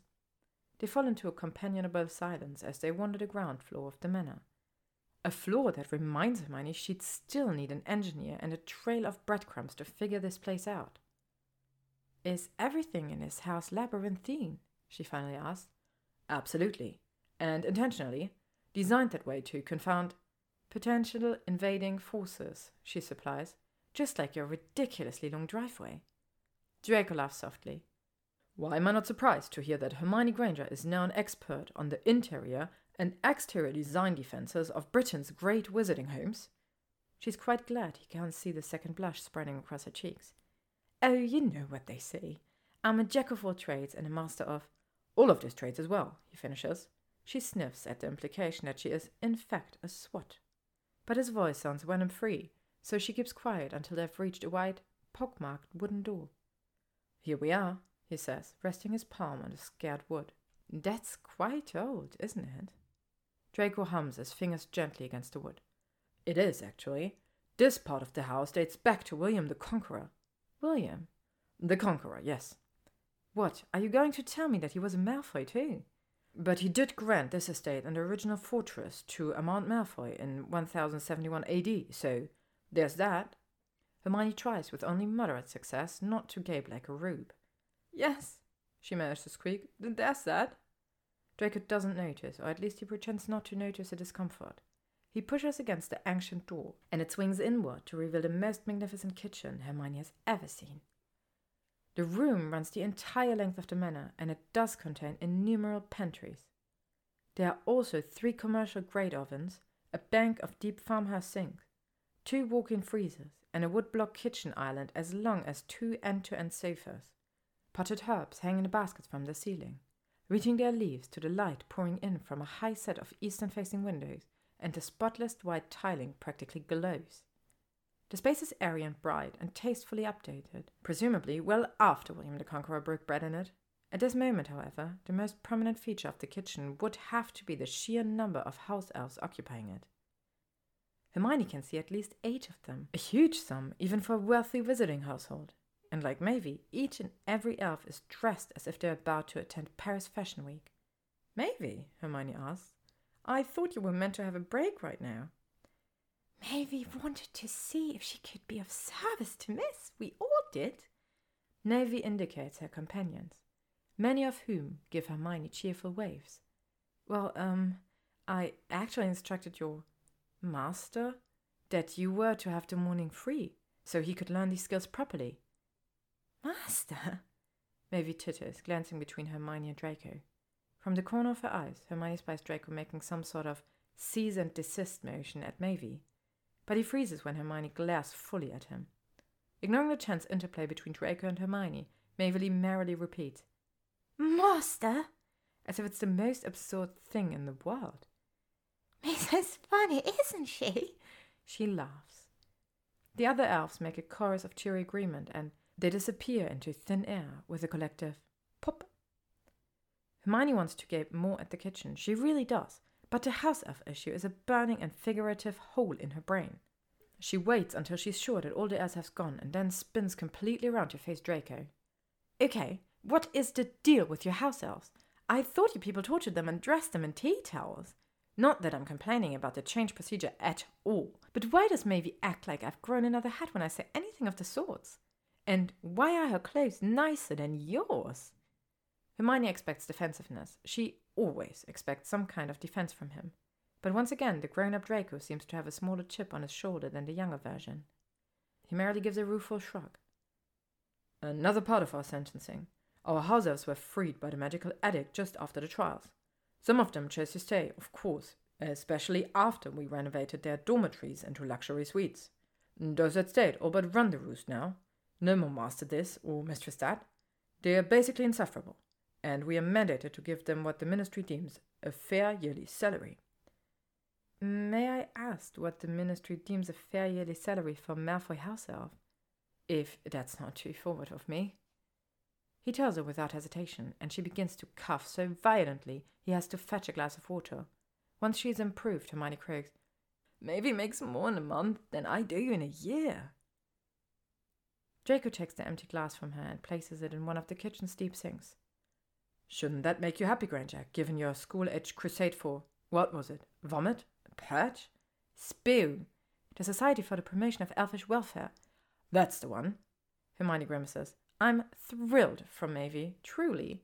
Less so for my own ward. Nasty shocks are what you get from not reading trial transcripts. Apparently. He waits another second or two for her to process. Then he shoves his hand into his pockets and rocks back onto his heels. What's on our agenda for today? Mostly recovered, Hermione gives herself a little shake for clarity and places her beaded evening bag on the edge of the kitchen island. Draco eyes the handbag suspiciously. What is that thing? he asks. What thing? This bag? He nods. It's like something my great aunt Walburga would carry. Hermione's laugh breaks free on its own accord. I cast an undetectable extension charm on this purse a few years ago. It's not technically licensed, so mm, let's not mention it to anyone else, okay? Draco gives her a low whistle. Hermione Granger breaking the rules. What would the ministry say? She points a finger at him in mock ferocity. Nothing if you keep your mouth shut. When he laughs, her shoulders relax a bit. Speaking of rule breakers, would you believe that I've actually met your great aunt? Uh, in a sense, anyway. Where? At the house Harry inherited from your cousin Sirius. Walburga's Black's portrait is hanging in the front corridor. Draco groans. I'm sure she's enamored with you well and good then. She certainly is, which is why I accidentally on purpose used a permanent sticking charm on those nice curtains that hang over her portrait. shriek M word at me few too many times and see what happens. He coughs awkwardly. Point, uh, taken? She can tell that Draco is unsure of whether he should feel offense that his racist old aunt has been shuttered, or shame that he shares, shared, please let it be shared, the old hag's horrible beliefs. Perhaps both, Hermione decides as she reaches into her purse to pull out large bags of sugar and almond flour and a handful of spice jars, a carton of eggs, several sticks of butter, a few tiny bottles of gel, and two rolls of silicon parchment. Draco clears his throat and moves closer to the ingredients. so, what will all of those ingredients make, theoretically? Hermione peeks up at him, her smile radiant. Theoretical macarons, of course. Chapter 7 They're already an hour into macaron prep. Hermione is going very slowly with him, since the recipe is so demanding, when Draco blows a loose hank of white blonde hair out of his eyes in a puff of frustration. Hermione gnaws at her bottom lip, a habit she never managed to break even after her front teeth shrank. Perhaps she's thrown him too quickly into the proverbial deep end. Macarons are, after all, notoriously difficult to create, exacting the most precise measurements and movements from their baker. Especially when that baker works wonders. But there's a method to Hermione's madness. First of all, this prep work is no more difficult than what Severus Snape required of them, and Hermione distinctly remembers Draco excelling in their potion course, from favoritism and from merit. Furthermore, Draco has an unknown audience for these treats once he masters them, in the form of his mate, Theo Nott. And finally, macarons can't really be shaped by shaking hands, thus his need to sober up, eventually, if he really wants to. Fortunately, he hasn't taken a single drink this morning, and his hands seem relatively steady, but the fine features of Draco's face have started to shift into a scowl. I thought you said these were supposed to be pistachio macarons, he asked, with an edge of irritation in his voice. Yep. Then why did I sift a million grams of almond flour and not pistachio? I don't see a single pistachio anywhere in this kitchen. Hermione grabs a tiny bottle of green gel best flavoring the only kind of additive that doesn't ruin the consistency of the macaron batter. I cheat, she says plainly, handing him the bottle. He studies it, frowning down at its label. Then his features soften as he hands it back to her. Huh, Hermione Granger cheating. There are wonders left in this world after all. His statement pleases her immensely for reasons she cannot fathom. Why pistachio then? he presses. Why not almond? Given your precious history with almond biscuits, do you really have to ask? Dad earns a small, if begrudging laugh from him. Feeling strangely victorious, she admits. Theo, actually. Theo? Theo Nott? One and the same. Pistachio is his favorite flavor, and I remember how you liked to show off to your Hogwarts housemates, so. Draco finally grins and turns back to his mixing bowl, where he's stirring the dry ingredients together. After a beat, he says, So you and Theo really are friends now, huh? She hums, cutting several chunks of butter for the filling. I had drinks with him and Eric last night, actually. Without stopping his work, Draco asks. Eric? Theo's new boyfriend. This information makes Draco pause. You know about Theo's new boyfriend? I should hope so. I introduced them. He makes an indeterminate noise, and she shoots him a glare. What? She asks testily, wondering if she's overstepped some invisible boundary preparing to be angry with him if that boundary involves anything short of wholehearted acceptance of Theo's love life. Draco, however, doesn't take the bait. He continues to work on his mixing bowl, with his lips quirked up at the edges. What? she repeats. Wonders, Granger, he said softly. Wonders. In less than two hours, they've successfully prepped both the batter and the filling, which they'll pipe between the two halves of each cooled macaron. Thankfully, Draco's mood has improved with every step of the recipe, and Hermione finds that she's, oddly enough, enjoying herself. As it turns out, Draco Malfoy is smart. Not just, my daddy's rich and probably buys my marks, smart, as she suspected at Hogwarts. He's truly smart, a quick learner who's good with instructions, and wand, and wit, sometimes all at once. By the time Hermione uses her own wand to draw the outline of the rings onto the silicon mats, where they will pour each of their macaron halves, she concluded that Draco might be almost as intelligent as she is. Almost. Beaming down at the evenness of her rings, Hermione unconsciously places both fists upon her hips. She's so caught up in admiring her handiwork that she doesn't catch Draco side eyeing her stance with his own inscrutable smile. A smile that drops away as soon as she faces him again. We're ready, I think, she says. For? Dolloping, Draco snickers. Uh, dolloping? Creating each of the small circles that will form half of every biscuit, she explains, picking up a plastic piping bag. We cut a small corner of this bag off, add a pastry tip to it, and fill the bag with batter. Then all we have to do is pipe the batter into the rings, tap out the bubbles, and bake. And sit back to see what horror I've brought up on food. Yep. She hands him the piping bag and one of her ultra sharp knives. Here, cut a corner off. Just so, while I pick out the pastry tip that'll serve us best. All right, he agrees, taking the bag and knife from her. She picks up a small kit filled with tiny metal baking tools and begins scrunching through it for the right pastry tip. She's so intent on her hunt that she almost misses the hiss of pain beside her. Fuck, Draco yaps. Fuck, fuck, fuck. Her head whips towards the swearing, and her nostrils flare when she looks down at his fingers. Two of them, the index and middle finger of his left hand, are bleeding profusely all over the top of the kitchen island. Hermione watches as Draco raises the dripping fingers and, inexplicably, pops them into his mouth. Like a little boy who thinks every injury can be healed with a bit of spit and a kiss from mother. The childlike gesture shakes her out of a horrified trance. Draco! Eh? she gasps, dashing to his side with her wand at the ready. Alarmed by her speed, Draco pulls the fingers out of her mouth, leaving a trail of bright red across his lower lip. It's nothing, he protests, but she doesn't stop to argue with him. Before he can retreat, Hermione snatches his injured hand and cups it, cuts it up in her left palm. Oh, these are deep, she whispers, almost to the bone. She pauses long enough to position her wand correctly. Then she starts to murmur, Vulnera sanentur, over the wounds, repeating the set of words three times.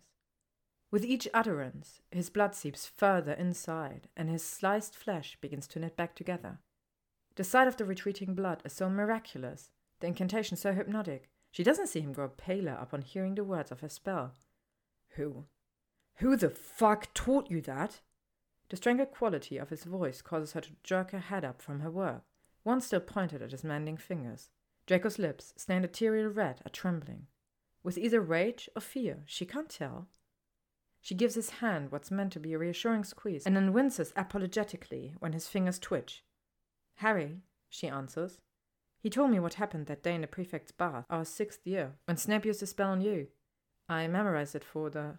The war, just in case. Draco's face is void of emotion for a beat, maybe two, before he yanks his healed hand away from her and sneers. So, the boy who lived happened to share a healing spell with you? Did he also tell you what he did to me that warranted healing? Yes. Hermione can feel the color flare in her cheeks, but she refuses to remove her eyes from Draco's no matter how angry his have grown. Harry did, and I yelled at him for so long that I practically went hoarse, which was probably for the best, since we didn't talk for a while after that. Draco's snort is far less refined than usual. Oh? And why on earth would you give Saint Potter the silent treatment for delivering such a fine blow to the big bad Death Eater? Because he was in the wrong. Draco glowers skeptically at her. She compels her expression into something impassive, despite the pounding in her chest. It's taking a lot of effort, so she finally averts her gaze to dig around inside her extended handbag. Harry hurt you, and it was wrong, she goes on. Not just in the way it happened, but that it happened at all. You two were just boys, children. Still rummaging, she mutters. We all were. Draco doesn't respond, so she asks softly and with her eyes still trained on her bag. Were your hands shaking just now when you cut yourself? He still doesn't answer, and that's confirmation enough. Finding what she's been searching for, Hermione pulls it from her bag. She crosses the space between them, ignores the backward steps he takes, and forcibly grabs the healed hand that he clasped to his chest. Essence of dittany, she explains, rubbing the tincture onto Draco's fingertips. For scarring. He snorts again, but doesn't pull away. Madame Pomfrey used it on me once. Who knows? Maybe it will actually work this time. Hermione quirks an eyebrow at him. In lieu of a reply, he reaches up with his free hand and pulls down the collar of his jumper to reveal a gnarled white scar roping across his collarbone. Oh, she half whispers, half moans. So this is what Sectumsempra looks like? Unconsciously, she reaches out to touch the tips of her middle and fourth finger to the jagged lines of the tissue. In response to her touch, Draco's eyes widen and his mouth falls open. But he doesn't recoil from her, even when she traces the scar lightly back and forth. Even when she leaves a trail of goose flesh in the wake of her delicate fingertips. Mm, there's about four more, he says roughly, breaking into her sad reverie. This one extends to my sternum, and the one over my heart goes down to my waistband. The other three are relatively small. The information jolts her, and she pulls back at the sudden realization of what she's been doing holding on to Draco Malfoy with one hand while stroking his Sectumsempra collarbone with the other. Unsure of where to place her treacherous hands, she decides to bury them in her hair. A safe location, given the immensity of her curls. Um, I'm sorry, she whispers. Draco releases his collar and shakes his head. Don't be. You didn't do it. No, but I.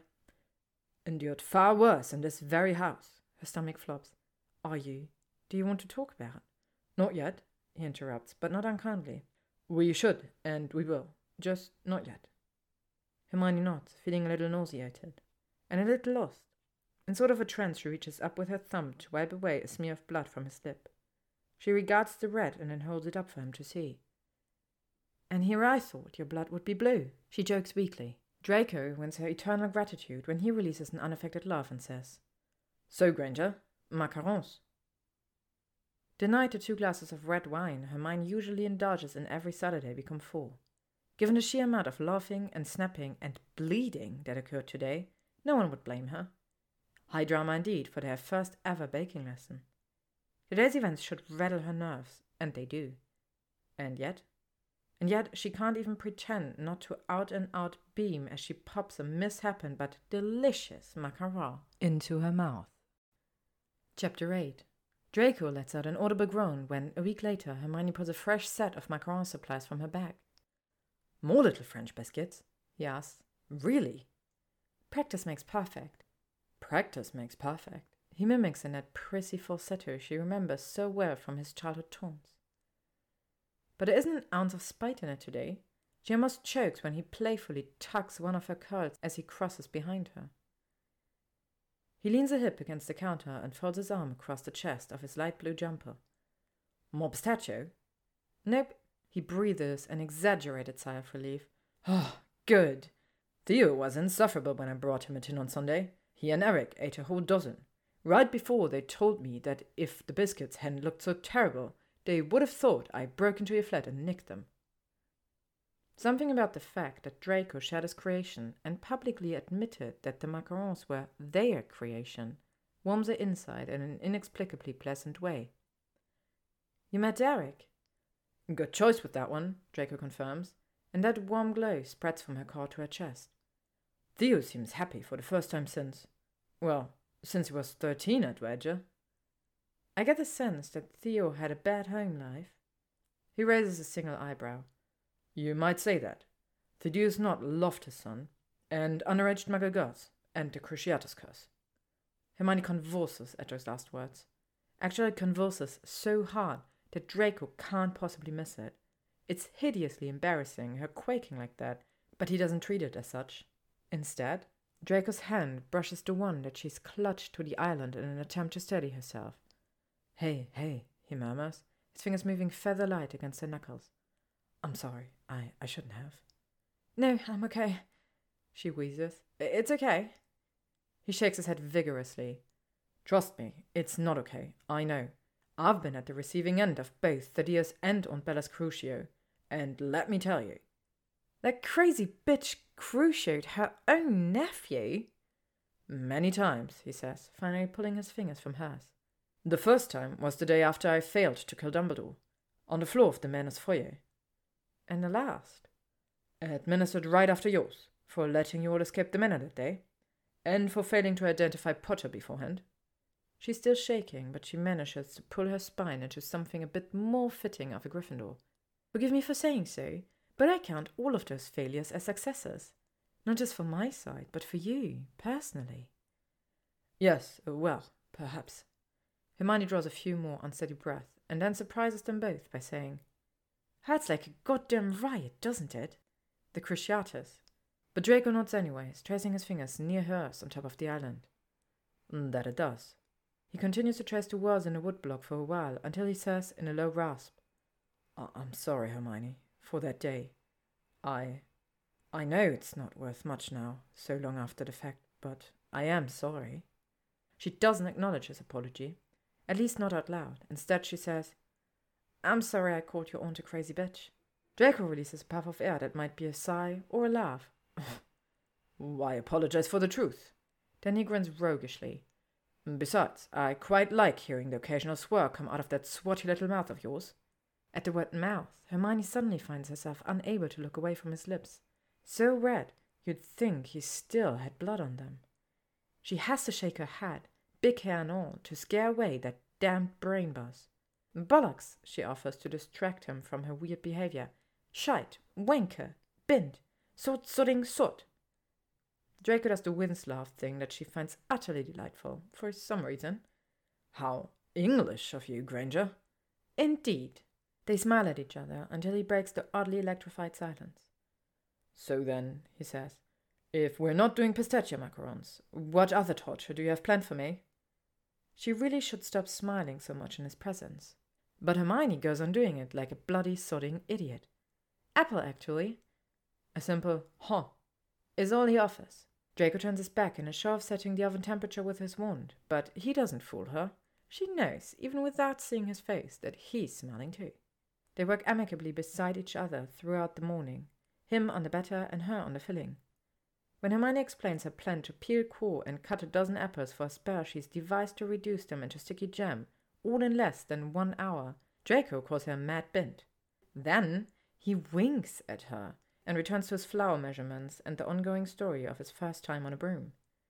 As he talks, she can almost picture him, racing like a crow through the manor gardens with the tubby little Vincent Crabbe training behind him. Despite the stars of his tale, two seven year old boys who would soon make a puberty a hellish one, it's a charming story that he fills with clever analogies, animated hand gestures, and whooshing sounds to simulate flight. She doesn't comment on the way his voice softens each time he says Crabbe's name, or the fact that he keeps moving closer to her with each spin of his arms. By the time he finishes the batter, which is much smoother this round and fragrant from the perfect amount of vanilla, there's less than half a meter between them. It's a space she's weirdly loath to enlarge. But enlarge it she must, if her spell's going to work properly. So she sweeps the last of her apples into the stockpot, along with butter, sugar, and plenty of cinnamon. Draco leaves his own mixture to peek into the pot. I have to admit, Granger, I don't see how this mess is going to transform into jam in half an hour. Half a week in our larder, maybe, but half an hour. Hermione scoffs and lifts her wand theatrically. Do you doubt the great and powerful Granger? The Wizard of Oz reference goes right over his head, but he still smirks. Doubt you, the brightest witch of her age. She rolls her eyes. Ugh. Damn the Daily Prophet and its glib headlines. Please, at least yours isn't former Death Eater, rehabilitated? Always with that bloody question mark. Right, she squibs. I mean, if they know the answer is no, then why even ask the question in the first place? So you do read the articles? When Hermione chuckles, he moves closer to her workstation. Are you going to let me watch this newly invented and likely dangerous spell, Granger, or is it confidential? She doesn't answer him directly.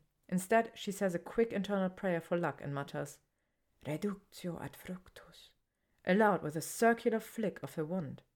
The apple potion bubbles up violently, just once, and then settles into a nicely whirling simmer. Draco scrutinizes the contents of the pot.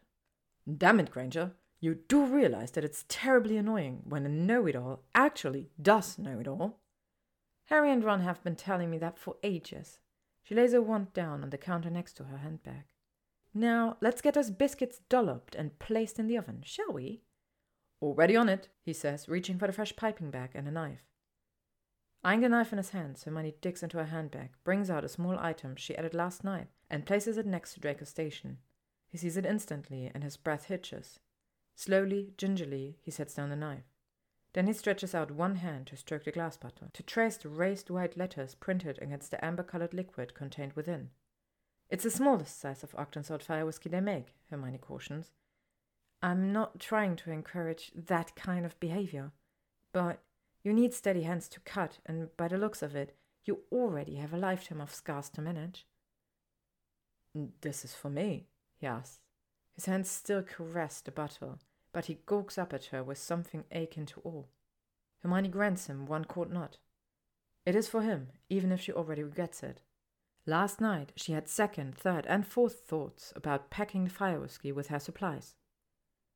But despite what she just said about steady hands and scars, she's also hoping. Foolishly hoping. It takes all of her willpower not to dance with joy when Draco palms the bottle, sets it, unopened, against a splashback beside the stove, and returns to his workstation. His hands don't shake this time as he cuts one corner of the piping bag. Only when the macarons are baking, the jam is simmering, and Draco has yet to pour a drop of booze into the tea they now share, can Hermione work up the courage to ask the question that's plagued her for weeks? Malfoy, where exactly have your parents been during my visits? Chained up in the dungeon? He deadpans, and he laughs when she blenches. You should see her face, Granger. They're upstairs in their wings of the manor, of course. Father's cringing through some muggle literature for his ministry led rehabilitation courses. Mothers are probably milling from room to room, mentally redecorating them. Do they know, um. Here? Yes. Do they know about this? She uses her tea free hand to gesture wildly around them. This? he asks, in what she knows is feigned ignorance. You mean their kitchen? Yes, I'm fairly certain they're aware of the existence of their kitchen. Not the kitchen, you prat! This! He waits for her to explain herself, clearly relishing her discomfort, and she flounders. What does she call this thing they're doing? Between the tea and the macarons and the whiskey, she knows that they've moved beyond the purview of the PTSD pastry tour. But her and Draco's acquaintance? Friendship? Is still too elusive to define. She's rather afraid it will pop like a soap bottle if she tries. Granger. He draws, interrupting her thoughts. Are you asking whether Lucius and Narcissa Malfoy know that their nineteen year old son and only heir is learning to bake, practically wandless, with a muggle-born witch in their painstakingly renovated kitchen? If so, then the answer is yes. Hermione lifts one eyebrow. How long did you have to practice using the word muggle-born, Malfoy? A while. His tone is flat, but she thinks she sees a trace of amusement in his eyes. Good, she huffs. But do your parents know why you're doing this? Draco sighs and lowers his cup. I assume they do. Otherwise, my father would have already stormed in here, demanding that I put down the pastries and pick up the fire whiskey like a man. And since he hasn't, I also assume that he knows all about the real fire whiskey problem. Hermione nods, albeit unconvincingly. You can relax, Granger. They are not going to fly down the staircase together on their broomsticks to hex you into oblivion. That's uh, reassuring. He studies her for a moment and then heaves another sigh. if you must know, my mother approves of all of this. Approves? Here he grimaces. She's pleased about what you're trying to do here. Huh? Well, okay then. Hermione takes a contemplative drink of her tea. It's a floral blend she already liked beforehand, but is now growing to love. Draco placed two sugars in it without needing a reminder, and it tastes like bliss in a cup. You know, Hermione muses after a few more sips, I always wondered whether your mother had a heart in there somewhere. After all, look at what she did for Harry. Draco's delicate snort makes its reappearance. Didn't you read the papers, Granger? My mother did all that out of pure self interest. Pure blooded self interest, no less. To save her own hide and mine. To save her child, Hermione corrects. Two children, technically. From a certain perspective, your mother risked her own life to save two children. Possibly even more if you count all the students back at Hogwarts. I highly doubt they crossed her mind. But you don't actually know, do you? No, no one does except her. He taps his temple with his forefingers. Powerful Occlumens and all. Maybe you should ask her some day. Maybe you should. Maybe I will. Mm, be my guest. Hermione's jaw thrusts outward. What? Do you think I couldn't talk to your mother? I could talk to her, which to which I could. Have at it then. Draco matches her challenging expression, but she doesn't miss it when he drops a distinctly satisfied smile into his raised teacup. As though he's happy about the outcome of this conversation. which inexplicably pleases her too. Chapter 9 The following Tuesday at work, Hermione does something she knows she'll probably regret. She arranges a happy hour after work at the Leaky Cauldron with Harry, Ginny, and Ron, and Eric, and Theodore Nott. She prepares Theo beforehand, an old nod, effusive with please, please, please, and they'll like you, I promise. She even provides him with a few talking points and Gryffindor etiquette tips, just to be safe. Harry, Ginny, and Ron, however, they don't have a clue. Hermione has learned that this approach works best with this bunch. Forethought and planning were always more her strength. But for her childhood best friends, blind improvisation is usually the right course. Still, she feels a small step of guilt when the two redheads and Harry enter the bar that night, joking and smiling and totally unaware of what awaits them. Her tactic proves risky for a second when Ron, catching a glimpse of Theo beside her at the table, turns on one heel to leave. Thankfully, Harry clasps a hand on Ron's shoulder and marches him towards Hermione while glaring at her from behind Ron's back. She rises to kiss all three of them on the cheek, whispering, I'll explain, into Ginny's ear and, Be nice, into Ron's and Harry's. Thus warned, the three new arrivals settle with apprehensive frowns into the free seat at the table. Harry, of course, is the first to break the tense silence. Eric, good to see you. You too, mate. Glad you guys could make it out tonight. I honestly wondered if you'd be able to break away after that nastiness in Knockturn Alley this afternoon. Yeah, Harry says, subtly raising an eyebrow towards Hermione at the implication that Eric knew more about this get together than him. It was rough going there for a while. Got it all sorted out in the end, though. Mostly thanks to Ron here. What happened? Hermione asks, and then takes a sip of her wine in an effort to appear blasé. Judging by Ron's ongoing glare, it doesn't work. Ron opens his mouth to speak, but Ginny, bless her, cuts him off excitedly. Their Auror squad found a case of cursed bludgers moving through one of the Knockturn black markets. Can you believe it? Apparently, a dealer was trying to get them past inspections in time for the World Cup. In favor of us or the Yanks? Theo asks. Ginny assesses him coolly before answering. The Yanks, apparently. Well, then it's a damn good thing Potter and Weasley stopped them, isn't it? The table is silent for a moment before everyone breaks into tentative laughter. The sound punctures some of the tension in the air, and Hermione feels her shoulders relax a fraction. It wasn't just the two of us today, Ron explains. He leans into the table to grab a pin from the round Theo bought beforehand. Her and me, we're still in training for another year. Maybe two in my case. That's not what I heard, Eric says with a conspiratorial wink.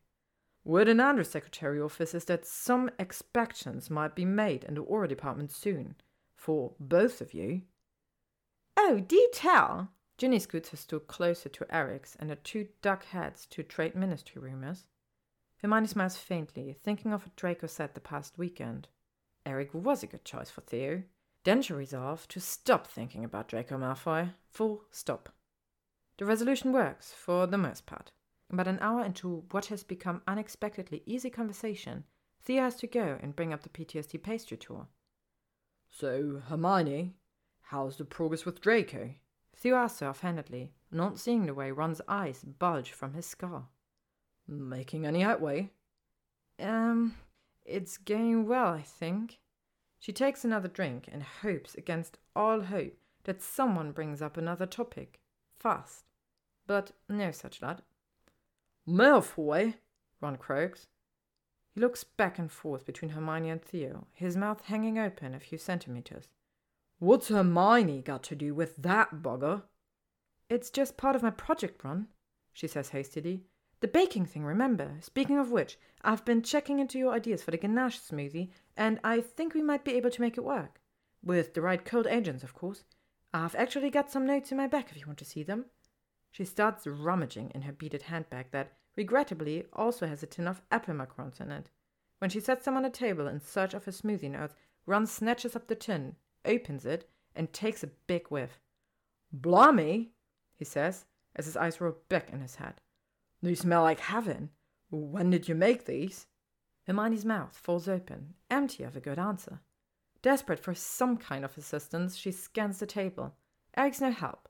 He merely takes an amused sip of his pint. Harry and Ginny just exchange worried glances. It's Theo, Merlin love him, who comes to her rescue. Oh, Theo says with an artfully careless shrug. That's all me, mate. I'm a big macaron obsessive. Didn't Hermione tell you? I've been commissioning different flavors from her for a few weeks now. These are some of her best, I think. Damn right they are, Ron agrees, shoving one of the biscuits into his mouth without permission. He moans happily through a chew and gives her one of those adoring yet perplexed stares she always liked. Hermione, love, I think you may have really found your. what's it called? Your niche. I mean, I knew you were a talented witch, but I honestly can't believe you made these all by yourself. I can't believe it either, Eric snickers before Theo elbows him lightly in the ribs. Thankfully, the subject of baking, and obliquely Draco, goes by the wayside, and the rest of the evening is far less fraught. Theo, Ron, and Ginny fall into an animated discussion about the World Cup. Harry and Eric talk ministry politics, arguing good naturedly about several of Harry's rivals for future head of the Auror office. As she follows each conversation and weaves in and out wherever necessary, Hermione feels a distinct sense of peace. If one set of her friends likes another, then her life suddenly seems a lot less complicated. That is, if she doesn't factor a certain sarcastic blonde into the equation. Which she's not going to. Nope, nope, nope. Finally, far later than she originally anticipated, everyone decides to call it a night. With a quick kiss to Theo's cheek, Eric leaves the Floo home from the Leaky's fireplace. Ron, Harry, and Ginny move to go as well, until Ginny grabs her purse and sinks back into a chair. I just want to hang for a bit, yeah? she says to Harry, brushing his cheek with the back of her hand. Hermione and I have bridesmaid business to discuss. Her reference to the wedding is apparently enough excuse for Harry and Ron to escape in a flurry of quick goodbyes and apparitions. Within seconds, it's only Ginny, Hermione, and Theo left at the table. Hermione thinks that Theo will leave too, so Ginny can pull out the orange binder Molly made to keep the wedding details organized. But the infamous binder doesn't appear. Instead, Ginny motions for Theo to keep his seat, throws a quick glance around the pub, and signals the bartender for another round of drinks. Ginny frowns suspiciously at Hermione and Theo, but she doesn't speak until the drinks have been delivered and Hermione has taken a bracing gulp of wine. Okay, Granger, Ginny drawls inadvertently making Hermione think of someone else. Spill it. Harry's told me about the current subject of your project, but I know he left out details, being Harry and all that. I've been watching you and Naughty exchange sly little glances all night, so spill it. An uncomfortable silence descends until Theo blurts out, Hermione likes Draco. I do not, Hermione shrieks, but she knows after the echo of her protest fades, the damage is already done. The thought is out there now for everyone at the table, including herself, to ponder. Ginny flips her long red braid, props her chin onto one palm, and assesses the table sagely. Interesting, she says, and not at all that shocking given what I saw tonight. But the real question remains what kind of like are we talking about here? Exactly, Theo exclaims. He leans towards Ginny and ignores the outraged oh into which Hermione's mouth has just fallen. That question has been bugging Eric and me for the last three weeks. Hermione has a sudden memory of her fourteen year old self sitting on her bed in the Gryffindor's girls' dormitory with a pillow pressed to her face, shaking her head vigorously at Parvati Patil. Out with it, Hermione. Do you like Ron or do you like like him? This current conversation feels a bit like that. Three weeks, Ginny marvels, folding her arms onto the tabletop and giving Hermione an appraising once over. Three whole weeks, huh? I'm not hiding anything, Hermione squeaks, and then she cringes at exactly how unconvincing that sounds. She sucks down another long drink, one that Ginny and Theo apparently have no problem allowing, and takes another step at it. Um, I'm really not hiding anything from you two, I swear. I'm doing just what I set out to do, which is contact survivors of the war and help them work through what's haunting them. I know desert is a strange way to go about it, but it helped me, and it seems to help other people too, including Dra- uh, Malfoy. Ginny's kind enough not to note Hermione's slip of tongue. Instead, the younger witch reaches out to clasp one of Hermione's listless, outstretched hands. After a moment's hesitation, Theo does the same with her other hand. He nods at Ginny in solidarity and then says something to Hermione that she doesn't expect. Not at all. Hermione, no one is more grateful about what you've decided to do than I am, trust me. He throws a pointed look at the back of the leaky, towards the fireplace where Eric flew home, Mm, but I think Red here and I are both thinking the same thing. Mm, which is that you need to be careful, especially when it comes to Draco Malfoy. Hermione feels her shoulders tighten. What exactly do you mean by careful, Theo? He exchanges another fretful glance with Ginny and then sighs. What I mean is that Draco and I are friends, but he's not my closest mate, and I'm not his. Really? Somehow this startles Hermione, given how often she and Draco talk warmly about Theodore Nott. Theo, however, just nods. Really? I care about the bloke very much, but he's kind of a closed book these days. When we were kids, it was different. Everyone in Slytherin used to joke that he was the human equivalent of one of his family's ridiculous white peacocks, all strut but no substance. You could learn everything about that boy if you sat through one of his boasts long enough. But then the war came, and we all know how spectacularly wrong things went for Draco after that. Dumbledore, that horrible estranged woman, Crabbe. Hell, even Draco's own mom, what, with her saving Potter's life and all. Draco had everything he ever believed in thrown back in his face like rubbish, and it's made him a touch. Well, fragile isn't quite the right word, but it's close. Hermione shakes her head. Theo, if this speech is your attempt to convince me that you don't know Draco very well, then you might be failing. You seem to know him awfully well indeed. Theo sighs. Ah, oh, but that's my point. That's exactly my point. One can only get to know this new Draco so well. He drinks and he says snarky things, and very, very occasionally he shows up to our reunions. But mostly he stares at the wall and thinks about himself, or oblivion, or angst, or whatever it is fallen anti heroes think about. Then how do you know he's still the selfish, arrogant prick he was in school? Ginny gives Hermione's hand an inadvertent squeeze. How do you know he hasn't changed just like the rest of us did after the war? Theo makes a small noise of appreciation. Another interesting point, Red. I don't. Not really. All I really know is that Draco doesn't let anyone in anymore. Not long enough for any of us to figure out who he is now. Sure, we all have the occasional drink. Him, me, Blaise, Pansy, sometimes those Greengrass girls.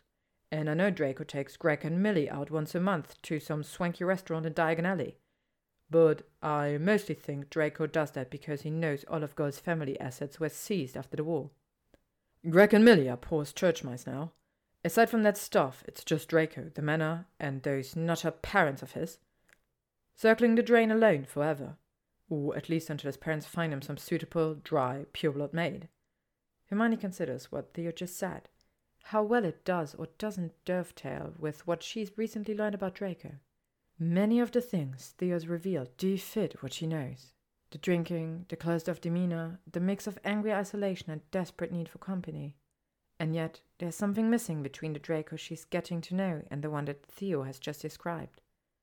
There's the man who bemoans Harry's childhood victories over him, but can also admit his own failings in the form of a dozen burnt biscuits. There's the aristocratic boy who preens and snores when cornered, but pulls down the collar of his jumper to reveal what must have been one of the most physically painful days of his life. There's the man who has, on more than one occasion, referred to the worst day of her life with regret, shame, an unmistakable note of longing that it hadn't happened at all.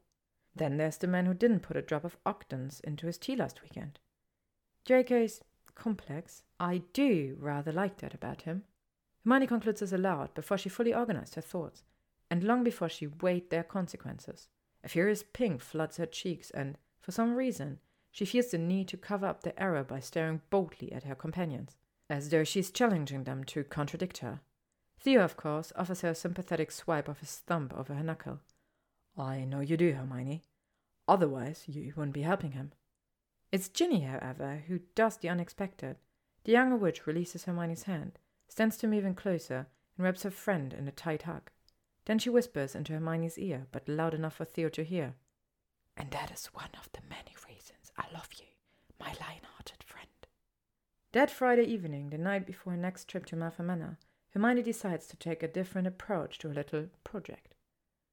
Originally, she'd planned to gather supplies for another treat that Draco might like chocolate treacle pudding, which she remembers him shoveling into his childish mouth with aplomb every Halloween at Hogwarts. But Theo's words keep flitting around her brain, So Hermione skips her usual trips to the bakery specialty shop in favor of the exotic foods greengrocer a few blocks from her flat. It's there in the brightly lit produce aisle that she finds what she's seeking. She plucks a mesh bag from a pile, lifts it to her nose, and takes a deep whiff. The sweet, tart scent of citrus causes her eyelids to flutter shut and her lips to curve up slightly. These are perfect, she thinks, the perfect test to see what Draco Malfoy makes of one of her happy memories. Chapter 10 It's absurd how nervous Hermione feels when she presents her find to Draco the next day. He makes a show of holding the bag up to the light of the kitchen windows, inspecting its contents closely. He frowns, sniffs, lets the mesh twist in his palm. Then he hands her back the bag with a good natured sigh. Ah, All right, Granger, you win. I have no idea what these are. Her shy smile swells with triumph. They're key limes. Draco's eyebrows rise, and he makes a small, intrigued move with his mouth, which she does not find adorable. She does not. Key limes, he says. What? Are they charmed to open locks? Hermione giggles. Really giggles. So she tries to cover the embarrassing noise with a gush of information like she used to do in high school. uh, actually, the limes possess no magical properties whatsoever. They are just named that way because they're often grown in the Florida Keys. It's a small cluster of islands off the southernmost tip of the United States. Well, the Keys are classified as an archipelago, actually. Some of the Keys are included in a national forest with a tropical climate and a. She trails off when she realizes how pedantic she sounds. But for the first time in their acquaintance, Draco doesn't call on her. He just ducks his head, gives her a shrewd grin, and goes back to the pie crust dough she set him on earlier that morning. Today he stands next to her at the kitchen island. He keeps his back turned firmly against the bottle of Ogden's fire whiskey, still unopened, still where he set it last week. And his body's so close to hers, their elbows bump as they work. Why do I get the feeling, Granger, that you didn't choose these wholly unmedical, wholly unbritish fruits at random? She's not going to giggle this time. She's not. Instead, instead, she cuts a string off the mesh bag and dumps a few limes on the counter. The tiny green fruits roll about until she gathers them together into a small pile by her knife. Because it wasn't random at all, she says. So here's another test. Can you guess why I chose them? Draco's hands pause mid knead. I don't know the specifics, but I bet I can figure out the general reason. Give it your best, then. All right, he returns to his dough. Every pasty you've delivered has some connection to the recipient, or at least to how you think of them. Greg with the black sole and the black forest cake, Pansy with the peanut butter. Does Pansy especially like peanuts? Hermione asks teasingly. Draco snorts. Yes, but that's beside the point. I suspect, like with Greg, you picked that one for the name. Pansy being brittle and all that. Hermione has to concentrate on rolling the limes beneath her palms to keep from flashing him a pleased grin. With me? Draco goes on, his tone imperceptibly softer than before. It's the apples. Like, maybe you remembered how much I liked them in school. So you showed up at my door with a happy memory all soaked in magic and cinnamon. She doesn't confirm or deny this, just keeps rolling the fruits against the countertop to soften their flesh. And the limes. What's your guess on the limes? He fixes her with a direct, steady gaze, rooting her to spot with all that pale grey she used to find so cold. You, Draco says, the limes are your happy memory. Up until this point, she's made a habit of refusing to break eye contact with him. But suddenly, she can't look away fast enough. She inspects the counter, the limes, her own hands. Anything but the piercing grey in front of her. To twenty points to Slytherin? She stammers with a shaky laugh. Draco laughs too, and then returns to his pie crust without making a note of her strange behavior. They work silently beside each other for a while, and she takes advantage of the quiet to collect her thoughts. And, okay, maybe to wonder exactly what he's thinking. Because after such astute observation about the PTSD pastry tour, especially as it concerns her, surely he's thinking something. Unaware of the tumult inside her head, Draco abruptly growls, Okay, Granger, I give up. Congratulations. Huh? The suspense is unbearable, so just tell me already. Tell you what? He rolls his eyes. The memory, Granger. Your memory. The reason we're making pie with yank limes that can't open locks. Oh, that. Yes, that. She regards him, the long line of his fingers in the dough, the smudge of flour on his knuckles, the way he watches her now with a sort of open faced anticipation. Then carefully, so carefully, she says, My parents. The memories about my parents and the trip I took with them the summer before the war. She waits guardedly for his reaction. When none is forthcoming, she begins to gnaw at her bottom lip, unsure of. Unsure of? Draco must realize what she's expecting from him at the same time she does, because immediately his eyes hoot over and he casts one of his classic smirks at her. But beneath his familiar facade, other emotions seem to war. Shame, she thinks, and maybe even a prickly kind of hurt. Granger, he drawls. You do know I'm not going to Haxo if you talk about your muggle parents, don't you? Hermione feels her cheeks redden. She's somewhat embarrassed to admit it, even to herself. But this is one of the things she's been so nervous about this morning. How Draco Malfoy would handle a reference to muggles. The very people he once vowed to torture and subjugate. I suppose he won't, she answers cagely. He nods, as if that's good enough to close the subject, and moves back to his pie crust. Yet she is still waiting, watching him stretch out the dough for rolling. He must sense her remaining hesitation. Without looking up from his task, he says, Go on then, Granger. Tell me about the memory before my curiosity kills me. Okay, Hermione thinks. Okay.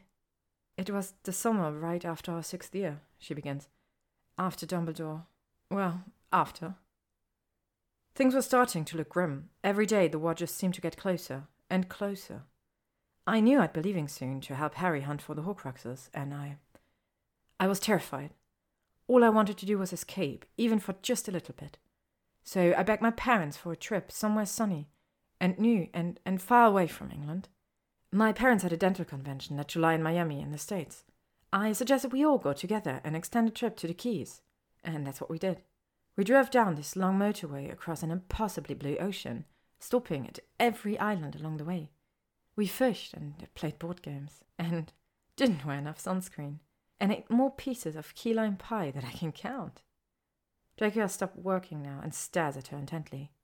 When she doesn't continue, he gives her the smallest nod of encouragement. It sounds great, Granger.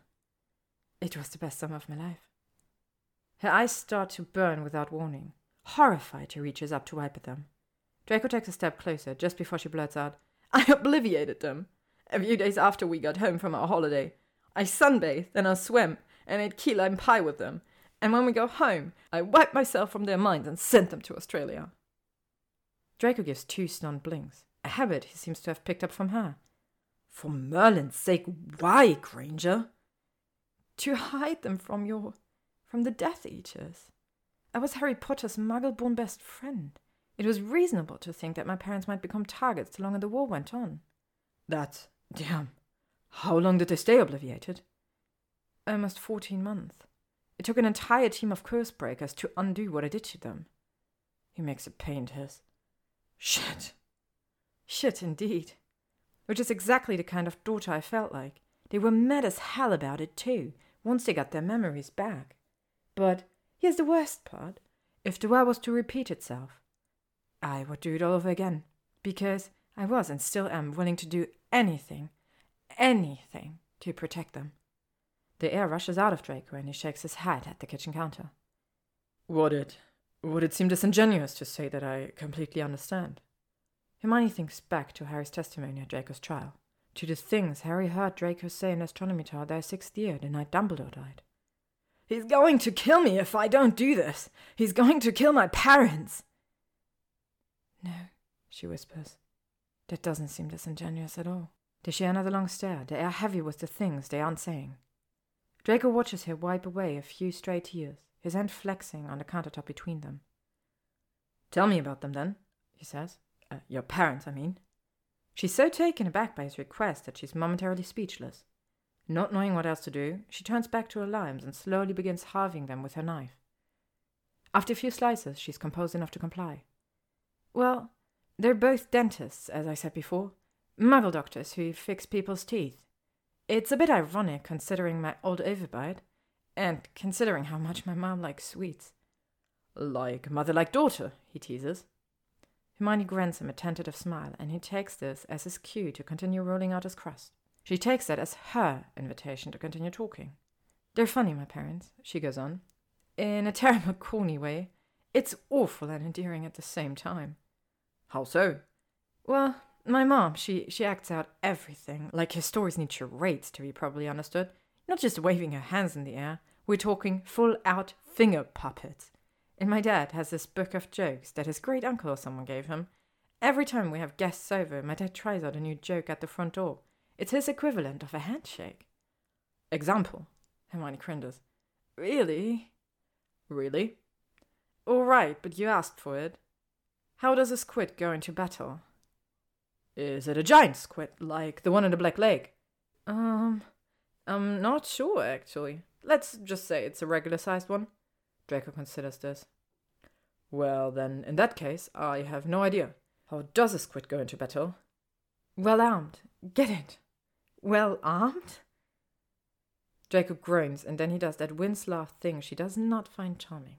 She does not. That's awful, Granger, truly. I warned you, didn't I? They go back to their work, both of them smiling faintly. But there's something else that she wants to share with him. She slices one lime, too, until she's brave enough to say what she's been thinking since he admitted to his drinking problem. It's the secret she's only shared once, on a deep, dark night in the Forest of Dean, when she and Harry thought all hope might be lost. A secret that Draco might appreciate? Might need. He's a recovering alcoholic, she finally says. My dad. From the corner of her eye, she sees Draco go still. He's listening, obviously, so she continues. I was really young when he went through it, so I don't remember much about that time in his life. Just some hazy things when I was small. The fights my parents had, the sound of ice cubes in a glass, the way my dad's hand shook when they held mine. I don't know how bad it truly was, but I do know that things were better afterwards. Much. How did he. How did your dad beat it? Love, she says plainly. We loved him, and he loved us, and somehow that helped him to learn to love himself enough to quit. The truth, however powerful, sounds somewhat glib out loud. She wonders whether Draco is going to sneer at this small offering of hers. He doesn't, though. He just studies her closely, those pale grey eyes burning into hers in a way that makes her both uncomfortable and oddly confused, frustrated, aroused. The last completely unbidden thought jolts her. She leaps back to her limes, desperately ignoring the heat of his gaze upon her cheek. Her knife cuts are frantic, as though the sheer strength of them might clear away the persistent buzz in her brain. The feverish movements seem to be working until. Can I meet them someday? Your parents. His soft inquiry surprises her so greatly her hand slips. It takes two full heartbeats for her to register the hot step of pain in her right index finger. She looks up at Draco, looks down at the kitchen island, and then feels herself sway on her heels. Oh, look, she whispers, pointing to the island. More blood. And then her knees buckle. She doesn't make it to the ground. Instead, she lands in a tangle of arms and legs, with her back pressed against someone's broad chest. In this half fallen, half crouched position, she feels herself spun around until she is curled in Draco's lap, facing him. Why are we on the floor? She doesn't know whether she asks the question out loud or just thinks it. The answer ceases to matter much when Draco pulls her injured hand into his and, in the weirdest instinct ever, places her bleeding forefinger into his mouth. The static in her brain goes wild. She can't think, can't think, can't think, but she can feel the slightest, most fascinating slide of his tongue along her cut. My blood! she manages to gasp. My dirty, muddy blood. Draco's trance breaks and his cheeks flush bright pink at the realization of what he's just done. He pulls a finger from his lips, grabs his wand from his hip pocket, and begins feverishly murmuring, Vulnera sanentur, over the cut. He does the counterspell so quickly that her finger is repaired within a matter of seconds, left with nothing but a small white line of healing skin. When he finishes, he rubs his thumb across the line. Does it hurt? If Harry and Ron asked her that, she would say no without hesitation. But there's something about the way Draco studies her fingers that kills her lie before it even leaves her mouth.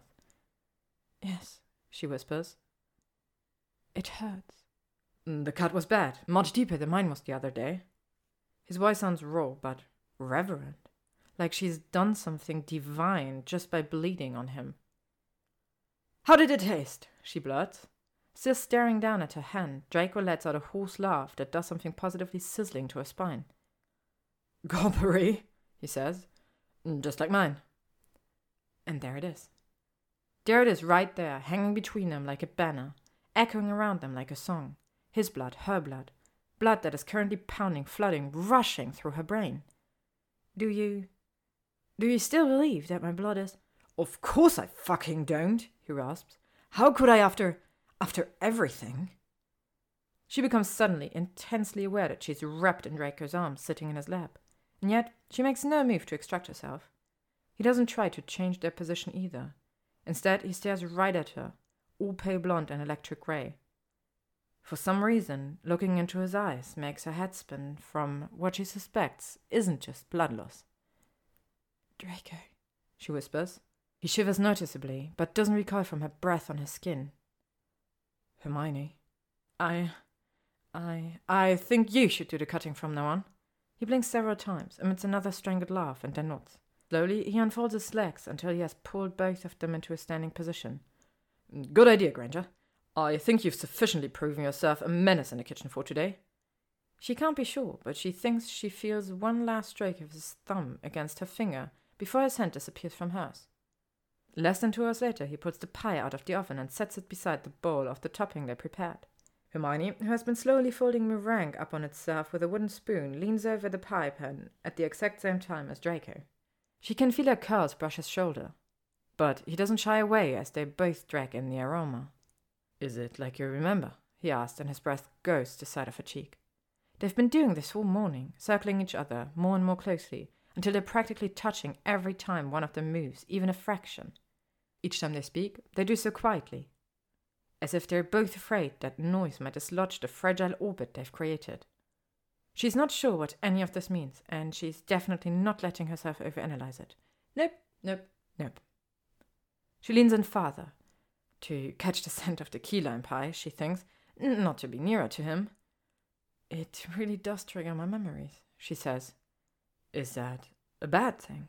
She shakes her head, tries to ignore how the movement places her face a centimeter closer to his. Not at all, especially if you take into account the smell of this one. Draco makes a noise of disbelief. The smell, Granger? Oh, yeah, the smell.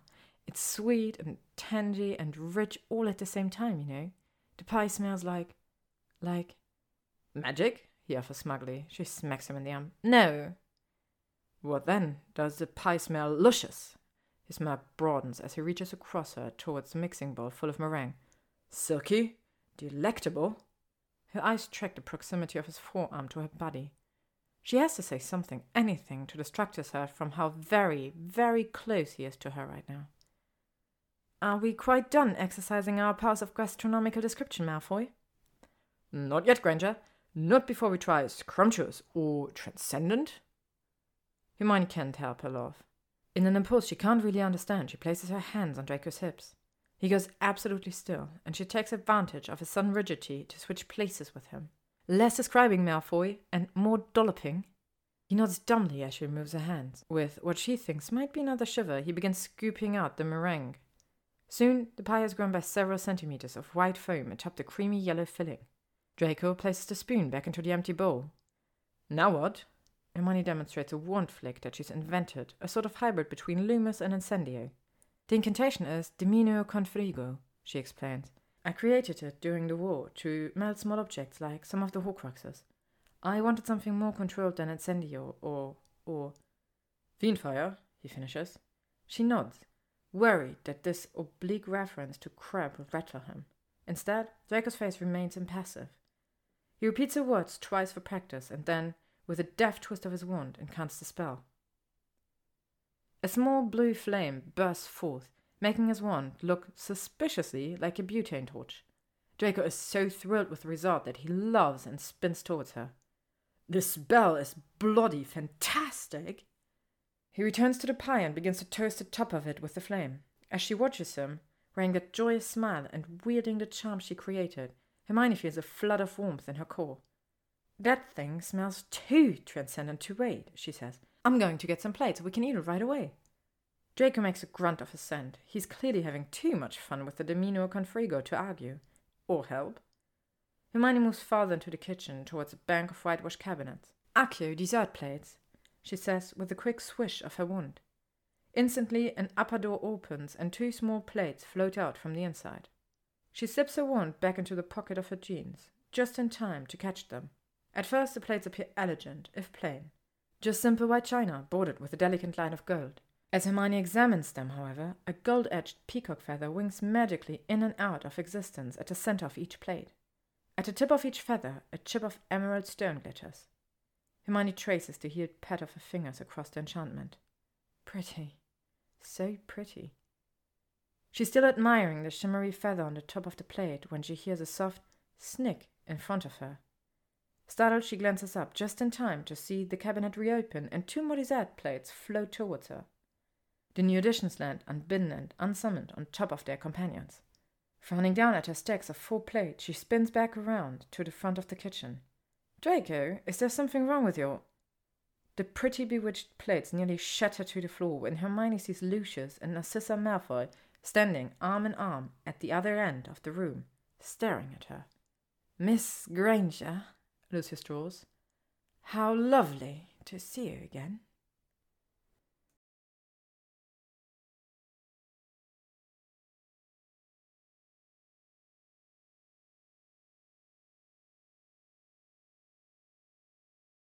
Chapter 11 The first thing she notices about Lucius Malfoy is his hair.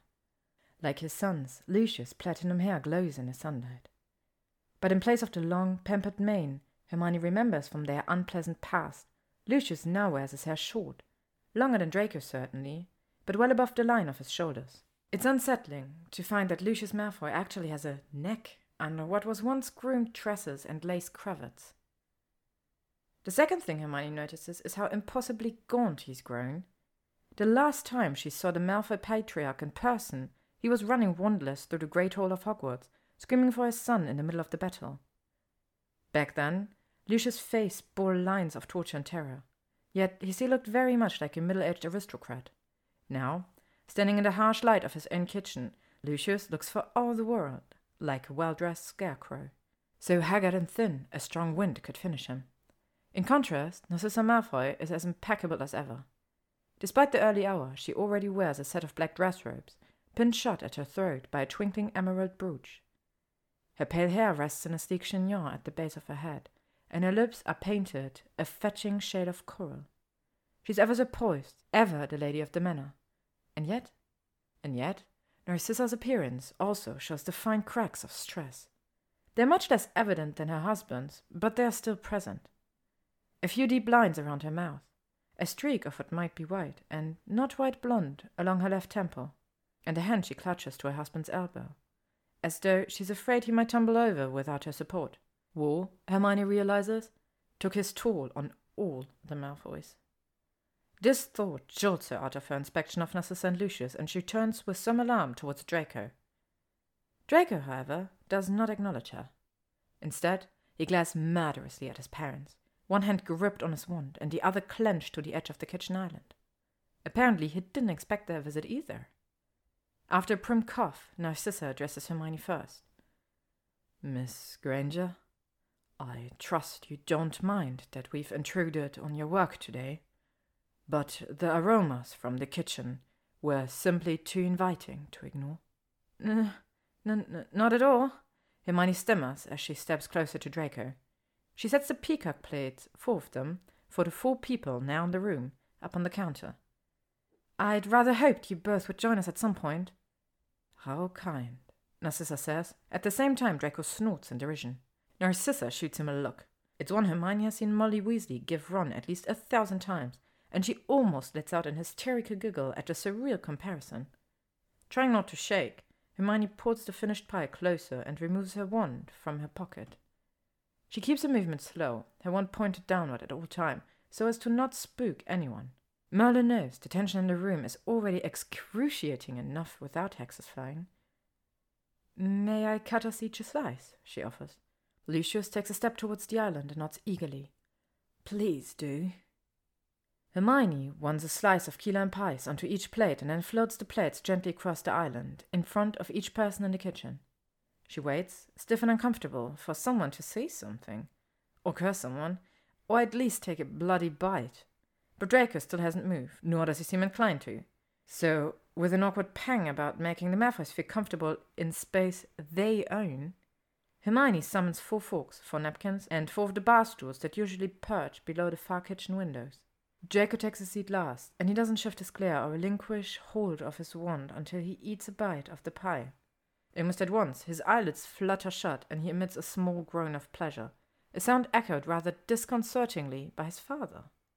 Hermione watches in amazement as both father and son forget the tension, forget the muggle-born witch in their midst, forget that they are sodding Malfoys, and tuck into respective pieces of pie with fervour. Their zeal is a testament, really, to how dour and flavourless their last three years must have been. Narcissa and Hermione, however, remember exactly who they are and with whom they sit. Each witch gives the other a strained smile, picks up a fork, and tries a nibble of the pie. Fortunately, Narcissa relents first. Oh, she breathes after swallowing her bite. Oh, this is very good. Very good indeed. Hermione feels an odd swell of pride, but she inclines her head towards Draco. You can thank your son for that. He's becoming quite an adept baker this past month. Has he now? He has, although I'm not surprised, given how well he did at school. One of Narcissa's finely sculpted eyebrows lifts. Oh, I was under the impression that you, Miss Granger, were the student who excelled most at school.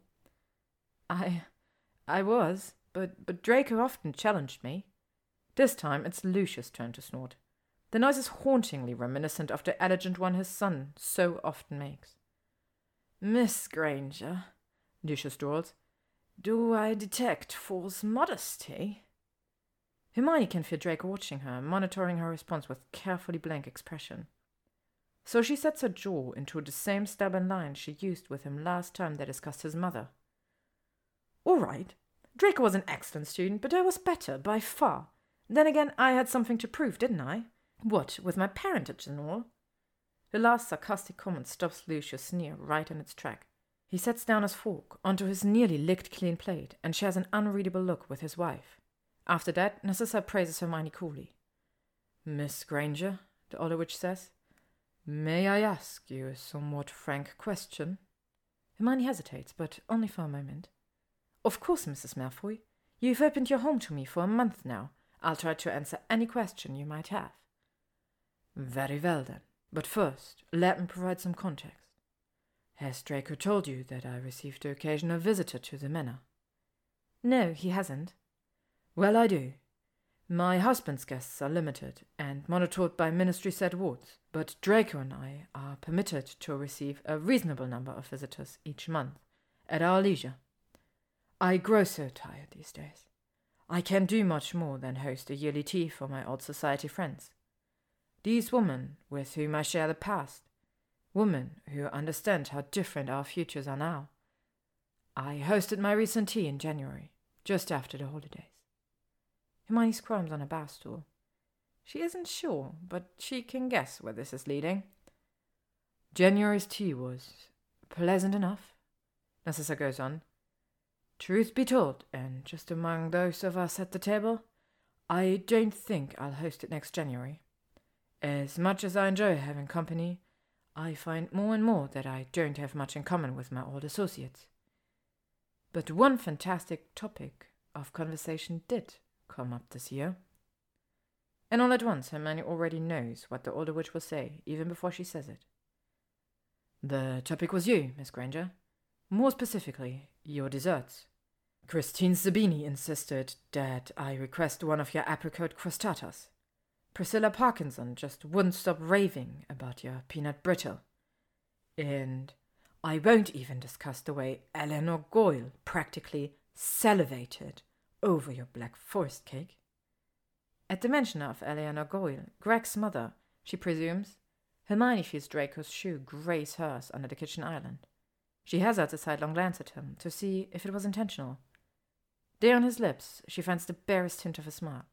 Inexplicably, the warmth in her stomach is back, and she discovers that she has the courage to interrupt Narcissa's story. Mrs. Malfoy, if I may be so rude, I think I know what you'd like to ask me. Again, Narcissa arches that perfect patrician eyebrow. Oh, do you?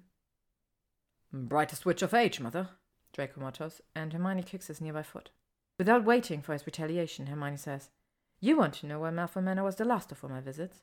You want to know why I would willingly spend time with people I dislike but barely knew in school, like Blaise or Pansy or Goyle, before I would spend time with someone I admittedly hated, but interacted with more, namely Draco?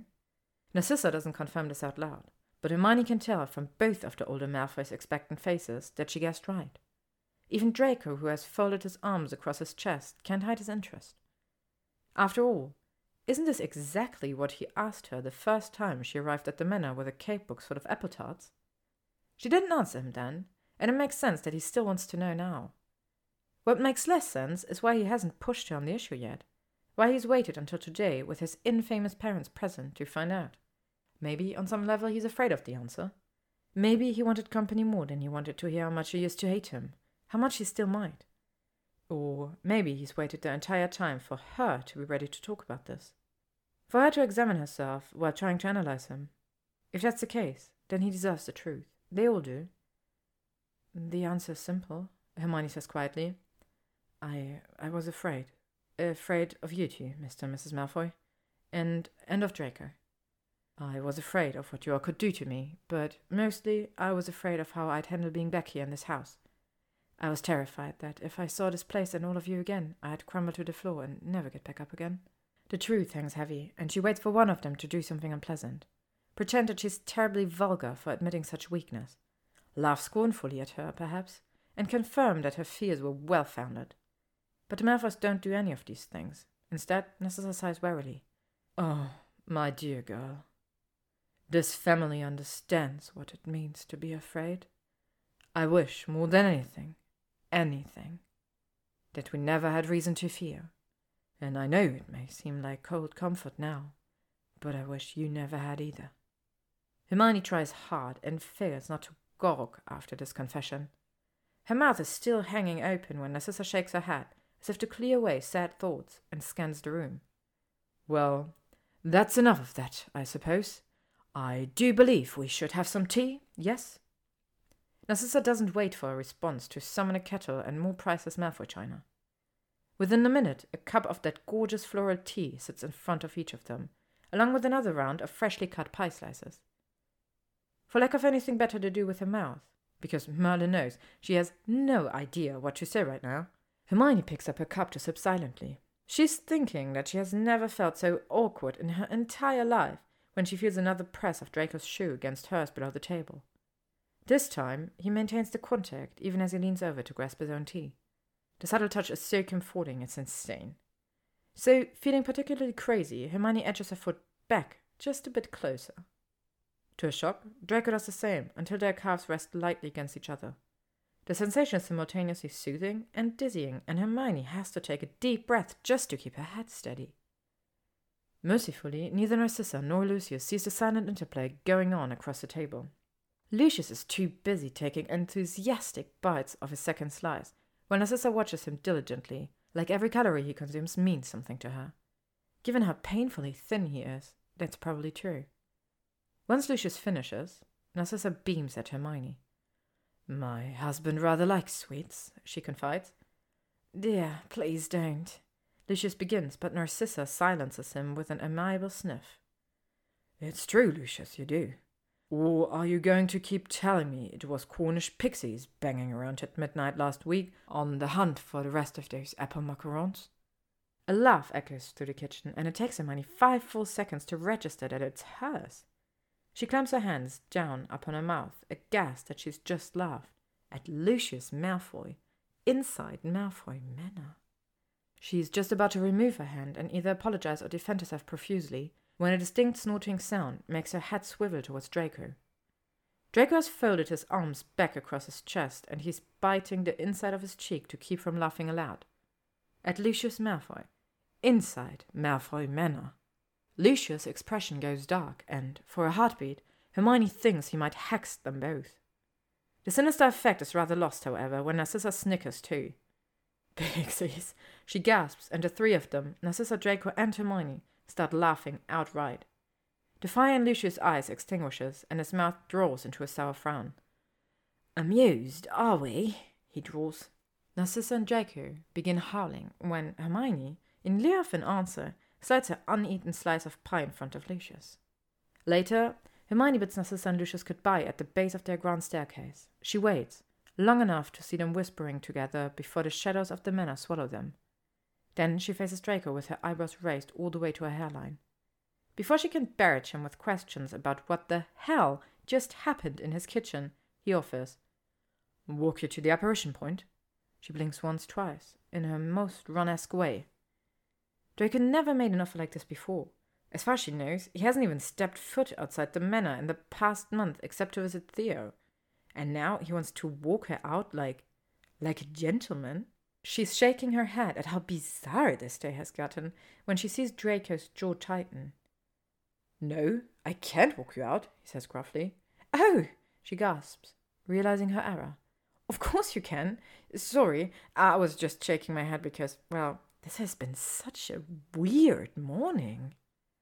For some reason, his responding sigh sounds relieved. He rakes a hand through his pale hair, lets his palm rest on the back of his neck, and then grins down at her. Granger, I know exactly what you mean. They stroll out together, Draco hanging back so she won't have to run to keep up with his long stride. For most of the walk, they share companionable silence, both probably thinking about that morning's revelations. His parents, her parents, their latest round of bloodletting. Draco confirms this when, halfway down the endless driveway, he addresses her with his old smirk. So, Granger, how does it feel to have officially faced your demons? She attempts one of his refined snorts. I would hardly call your parents demons. Not any more. you wouldn't. This earns a real laugh from her. well, no, not any more. Hermione Granger, the most forgiving witch of her age? It doesn't have quite the same ring to it as my usual title, does it? He considers that for a beat, then offers, How about Hermione Granger, she who speaks witch to witch with Narcissa Malfoy and lives? A bit too wordy, perhaps?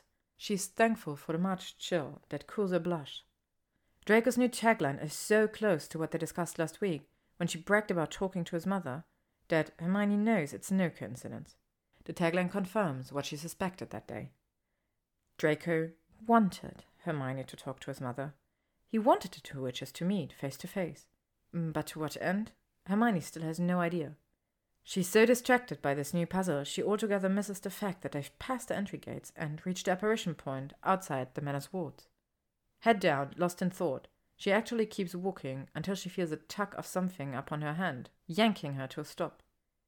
When she looks down, she's stunned to see Draco's hand wrapped around hers. Her wide eyes trail from their clasped hands, up the length of his arm to his playful smile. Plan wandering the valleys of Wiltshire this afternoon, Granger? I, I'm not, I, I, I don't. He chuckles and pulls her closer to the apparition point, closer to him too.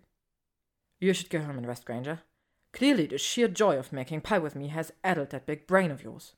She wants to sneer at him, wants to deliver some witty retort about how Draco Malfoy and joy are mutually exclusive concepts. But all she can seem to concentrate on is the feel of his palm against hers when he lifts a hand towards his face. Sorry, Granger, he murmurs, suddenly sincere as he inspects the tip of her maned finger. I'm a shite healer. This one's definitely going to scar. It's all right. An insane idea flits into her head, and she gently places her free hand on the left forearm of his jumper, right over the place where the faded outline of his dark mark must be. We all have a few scars. His arm tenses beneath her touch, but only briefly. When it relaxes, she risks a glimpse up at him, Draco stares down at her, and she would swear on everything she holds holy that his grey eyes are actually scorching her. The way he stares at her is confusing and frustrating and, dear madam, don't think arousing, and she suddenly needs to be anywhere but there right now. Hermione pulls her hand out of Draco's as if it's on fire, and, with a court nod at the man she does not find attractive, she does not. She disapparates home. Chapter 12 this time Hermione admits it to herself. She's a cliche, a pastry baking, book totting, legislation drafting cliche. She has devolved into a pile of nerves over a boy of all things, and she has no idea what to do about it. The first step of recovery, she knows, is admitting that she has a problem. So she gives herself all Sunday to wallow in confusion and frustration, and that other word she's not letting herself think. She bakes, she reads, she ignores Ginny's floo calls. And she forgives herself for muttering throughout the day, working aloud on the jumble of emotions that seem to rise each time she thinks about Draco Malfoy. What the hell is going on? She asks herself on more than one occasion. And what the hell are we? Are they former childhood animals turned acquaintances, journeymen and apprentice bakers, partners in addressing his alcohol problem? Are they friends? Friendly something else's? Or is she completely insane and there isn't even a damn to overanalyze? The entire mess nearly makes her do what she considered before their first baking lesson toss the PTSD pastry tour, her career, and her friendship, real, pseudo, or otherwise, into a rubbish bin, and then move to a tropical island with a mountain of books. Of course, her brain also puts key limes on that island, and the whole circuitous loop starts right back up again. On Monday morning, Hermione sets aside the chaos in her brain to focus solely on giant civil liberties. She spends the majority of the day drafting bills, arguing various points of law with clerks in the Department of Regulation and Control of Magical Creatures, and ailing Hagrid on the finer aspects of giant ethics, for a lack of better terms. As she hoped it would, the project becomes all consuming, and she actually sleeps in the ministry that night. She only leaves her desk for a few minutes the next morning to change robes in the loo and perform a quick freshening charm on her teeth. Then it's back to giant's rights with a vengeance. By late Tuesday evening, she declares the exercise a success. Draco Malfoy has hardly entered her mind at all, and she flees home feeling spent and ready for the longest tub soak of her life. She is therefore totally unprepared for the sight of Pleiades perched raggedly on the back of her sofa. Judging by the small pile of melted feathers on a cushion beneath him, he's been waiting for some time, and if the feathers don't give it away, there's always the accusatory glint in his large orange eyes. Hermione immediately drops her work satchel and hurries over to him. He seems fine physically, just severely put out. So she pets his feathers and coos at him, telling him he's a handsome bird, a patient bird. At first, the owl swivels away from her, all righteous indignation. He can't resist the attention, however, and his head soon rotates back towards her caressing fingers. Pleiades allows her to soothe him for a while longer until he apparently feels that she's made appropriate amends. Then he shuffles forward, so she can remove the parcel he carries. She doesn't need to open the envelope to guess what it says but she does so anyway, with a delicacy she doesn't fully comprehend. Inside, there's the same rich cardstock, the same lovely calligraphy, which reads Draco Malfoy cordially requests the presence of Hermione Granger for dinner this Saturday, March 25th, 2000. In lieu of their usual Saturday activities. Dinner is served promptly at 8 p.m. The lesser dining room, second floor, Malfoy Manor. In tiny parenthetical script below the body of the invitation, a single line states Dinner to be prepared by Draco Malfoy. Merlin, help us all. Hermione is still grinning at the last line when the entire body of text disappears and is replaced by the following Dress is semi formal, Granger. I trust you own more than knits and those fetching trainers you always wear. I don't, she tells the invitation. Her grin widens as his words melt into a new set of lines, written in smaller and less ornate script than his were. Mavie figured as much, miss. Mavie will arrive at Mrs. Flat at 6 p.m. on Saturday to help. Please, miss, try to do something with that hair beforehand. Mavie has only so much talent. The elf's note vanishes, replaced once more by Draco's calligraphy. I would say sorry about that, Granger, but you only have yourself to blame. Elves right initiations and all. See you Saturday? After this last bit, the highly communicative invitation goes blank for a few seconds. Then it transitions into what appears to be a reply card. Hermione rushes for her quill, scribbles out an enthusiastic yes and her address so that Mavie can apparate nearby, and slips the card back into the envelope. Pleiades doesn't need any further instructions. He grasps the envelope in his talons, takes a few treats from Hermione's palm, and flaps out of the owl delivery window. As Hermione watches him go, she realizes that she has the answer to one of her questions. Friends, then? At the very least, friends. It's not that Hermione doesn't trust Mavie, but. Hermione doesn't trust Mavie. The house elf undoubtedly has the best intentions, and Merlin knows Hermione could use the help, especially since Hermione Granger and formal dress have only entered the same sentence on three occasions, one of which resulted in Viktor Krum's tongue down her throat, and another, Cormac McLaggen's hands on her bum. But truth be told, Mavie seems to know a great deal more about fashion than Hermione and the witch finds that fact just a wee bit intimidating. That's why, after being admitted through the front door of Hermione's flat on Saturday evening, Mavie finds Ginny and a huge pile of borrowed dresses on Hermione's couch. To Hermione's relief, Mavie claps her hands delightedly at the sight. How thoughtful, miss! Miss brought the Ginny Weasley for Mavie to meet. Ginny laughs. The Ginny Weasley? Really? Oh, yes, Mavie enthuses. Miss Weasley is quite famous, you know. Quite famous indeed. How have ye heard about Ginny, Mavie? Hermione asked, taking a seat in one of the chairs that flanks her sofa. The Daily Prophet, of course, and the lovely article in Witch Weekly about Miss Weasley's upcoming wedding. Ginny makes an astonished face. Malfoy lets his house elves read the Prophet. At this, Mavie sniffs haughtily and places her tiny hand on her hip. Only then does Ginny notice the elf's attire. Another high-end purple suit, this one with a heavily embroidered red and black vest to match Mavie's red, open-toed pumps. Ringing up the possible cost of such an outfit in her head, Ginny lets out a low whistle. Sorry, Mavie. I meant no offence, I swear. No offence taken, Miss Weasley. Mavie rubs her hands together eagerly. Now, let's see what goodies you've brought Miss Granger tonight. Hermione slumps back into her chair as the little elf and Ginny dig happily through the clothing on the couch.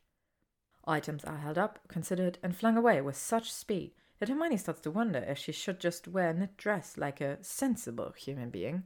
Finally, Ginny pulls something from the pile that meets Mavie's high standards. It's a simple enough dress. Deep, wine dark cashmere, with long sleeves and a curve hugging skirt.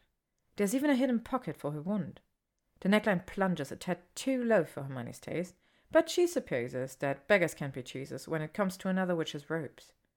This is lovely, Gin, Hermione says, running the fingers over the soft fabric. Where did you get this? It's Fleur's, actually. She's been giving me a ton of stuff lately since she won't have this figure after the baby. Won't Fleur always have a perfect figure? She's part Veela. They hardly even age. Ginny shrugs. Mm, probably, but who am I to argue with a pregnant woman?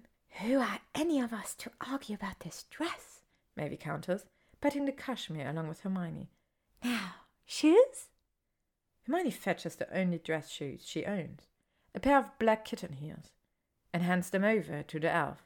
Mavie just shakes her head at them in frustration. Mr. Draco sends a whole head above ye, the elf complains. These aren't tall enough, not nearly tall enough. For whom? Him or me? For you, miss, obviously. How else are you supposed to kiss him? Mavie it's the picture of innocence, but Hermione almost swallows her tongue. Between her freckles, Ginny has gone one, and her gaze whips between Mavie and Hermione, as though they are playing a tennis match. Finally, Hermione manages a strangled reply. Who, who said anything about kissing? Mavie waves her hand in dismissal. No one did. But Mavie isn't blind. Blind to what? Ginny asks the question oh so casually, but she pushes herself to the very edge of her seat, as if even a single centimeter would affect her ability to hear the elf's weep, as even a single centimeter will affect her ability to hear the elf's answer. Hermione leans forward too, her hands clawed into the arms of her chair. Mavie doesn't detect any of the tension that has descended over the room. She's too busy examining the shoes, holding them against the dress with a grimace of distaste. Miss Granger's one of the only witches to visit Mr. Draco in the last three years, Mavie says distractedly. Aside from that horrid Pansy Parkinson and those insipid Greengrass girls. Mavie? Hermione gasps, but the elf merely shrugs. Sorry, miss. But ever since the ministry released Mavie from what did that piece of paper call it? Servitude. Mavie speaks her mind. Well, that's a good thing, a, a great thing, really. Perhaps, perhaps not. Either way, Mavie was very pleased to meet Miss Granger last month, and Mavie is more pleased with the way Mr. Draco looks at Miss Granger. Ginny lifts an eyebrow at the little elf. And how is that? Mr. Draco looks at Miss Granger, Mavie says, like a drowning man looks at air. Ginny and Hermione share a fraught look. While Mavie continues to manipulate the shoes, the witches engage in a heated exchange of whispers. Like air, like air, Hermione. It's just because I'm helping him, that's all. With what? Mouth to mouth? Ginny? Hermione! Hermione blushes, waves her hands about frantically, and flat out refuses to acknowledge Mavie's suggestion. He's he's struggling, Ginny, like we all are. Like well, like I am. Whether anyone can see it or not. Draco needs someone, and right now I want to be that person. I need to be that person. For me, not just for him. Is that do you think that's horrible, Gin? Be honest. Is he still drinking too much? I don't think so, but I don't know for sure. Ginny regards her friend with care and then nods. It's not horrible at all. That's what I think. Mavie's triumphant cackle interrupts them, and the two witches turn around just in time to see Hermione's heels transfigure into a pair of tall, black velvet pumps. When she glances up from her handiwork, Mavie's eyes twinkle with mirth. Now, miss, about that hair. At a quarter to eight, Mavy declares Hermione about as finished a product as she's going to get. Ginny and the elves step back to admire their work. The form-fitting dress, the transfigured heels, the web of glittery pins holding back the upper half of Hermione's cards, and a swipe of plum-colored lipstick that no amount of Hermione's protest could stop. Well done, Miss Weasley, Mavie raves. It seems you're famous for a reason. Yeah, I'm not sure that hair makeup was really what the Daily Prophet had in mind when they labelled Hermione and me as war heroines. You're a witch of many talents, then. Both women laugh, and Ginny moves towards the fireplace to go. Before grabbing a handful of Floo powder, she wraps Hermione in a tight hug and whispers, I love you, and I trust you, you know. In a flash of emerald green dust, Ginny vanishes. Hermione stares at the empty hearth and then spins on one high heel toward Mavie. The elf holds out a small hand. Malfoy Manor, miss. With a nervous nod and a silent prayer, Hermione takes Mavie's hand and together they apparate. Chapter 13 Apparently, Mavie has permission to apparate wherever she wishes, regardless of the ministry set wards. That's the only way Hermione can explain why she and the elf arrive inside the manor, at the base of the grand staircase. Side-along apparitions haven't been Hermione's forte since the war, and so she stumbles slightly up on their landing. It's not Mavie's hand, however, that grasps her elbow. You're right, Granger. Hermione allows Draco to steady her, keeping her gaze trained on the marble floor in an attempt to collect herself. When she finally peeks up at him, he's wearing a small smile that she finds rather bewildering. Were his lips always so full? And his eyes? When did his eyes start doing that weird fluttery thing to her heart? Ah, are you all right? he repeats. She nods numbly. Yeah, sorry. Side-alongs just aren't my thing anymore. Hermione Granger not the best at something. Draco smirks, but there's no malice in it. Alert the ministry at once. Inquiries will need to be made. Ha ha, Malfoy. She straightens her spine and gives him an appraising once over. The infamous black suit is back, this time with a white Oxford shirt and a black tie. There's a sharp edge to his jaw tonight, which he now recognizes as nerves instead of cruelty. He smells delightfully clean scrubbed, like citrus and spice, and he's combed his hair neatly again. Although it's not loose like he wears it on Saturday mornings, she finds that she rather likes his hair this way too. Even in this buttoned up state, so similar to their school days, she thinks he looks. Draco looks. He's. Oh, Merlin, I'm in trouble. Hermione takes his elbow when he offers it and joins him in climbing the never ending staircase. They are silent for eight, nine steps until he inclines his head towards her. So, Granger, how ready are you for food poisoning? I've been dry heaving all day in preparation. Damn it, it's just like you and ours all over again, isn't it? There was much less vomiting with the exams, I think. His laugh causes them to pause briefly at the first floor landing. To their left, she sees an enormous dining room, dominated by black teak paneling and a long obsidian table. Hermione moves towards it, but Draco pulls her back. Not that dining room, she asks, and feels his responding shudder against her arm. No, not that dining room. Never that dining room. Why not? Because that's where he held his meetings. Hermione shudders too. You know, sometimes I forget that he lived here during the war. She feels Draco force a shrug against her shoulder. I forget sometimes too. And then I pass by a certain room, or smell something burning, or hear a loud voice, and then I. Then I. Hermione clutches him tighter to her side as they climb. And then you remember, she finishes, but kindly, softly, with just the tiniest clutch of her fingers into the fabrics of his coat. Sometimes, he says, I wish I could open up my skull and just scrape out every image I have of him. I'd offer you a memory charm, but we both know I'm a little too good at those. Draco snorts. You'd have to remove the memories of my own home, too. There's nothing like having a mad bastard as a house guest to really change the way you view real estate. Too true, she nods sadly, and then attempts a joke. Charming nine bed, twelve bath mansion for sale in Wiltshire. Two formal dinings, two libraries, a chef's kitchen, and a peacock sanctuary. Torture chamber optional. Only three bloodstains in the main parlor. A real steal at this price. Dungeons recently remodeled into a home gym, he adds, and head whips around towards him. Is that true? Why? Are you up for a quick job right now? No, but the idea of Narcissa Malfoy doing calisthenics is almost too much to handle. Well, my mother is technically a kept woman, isn't she? Hermione's still laughing when Draco pulls them to a stop on the second floor, just at the entrance to a long and very lovely room. Like the dark space one floor below, this room is filled by a seemingly endless table.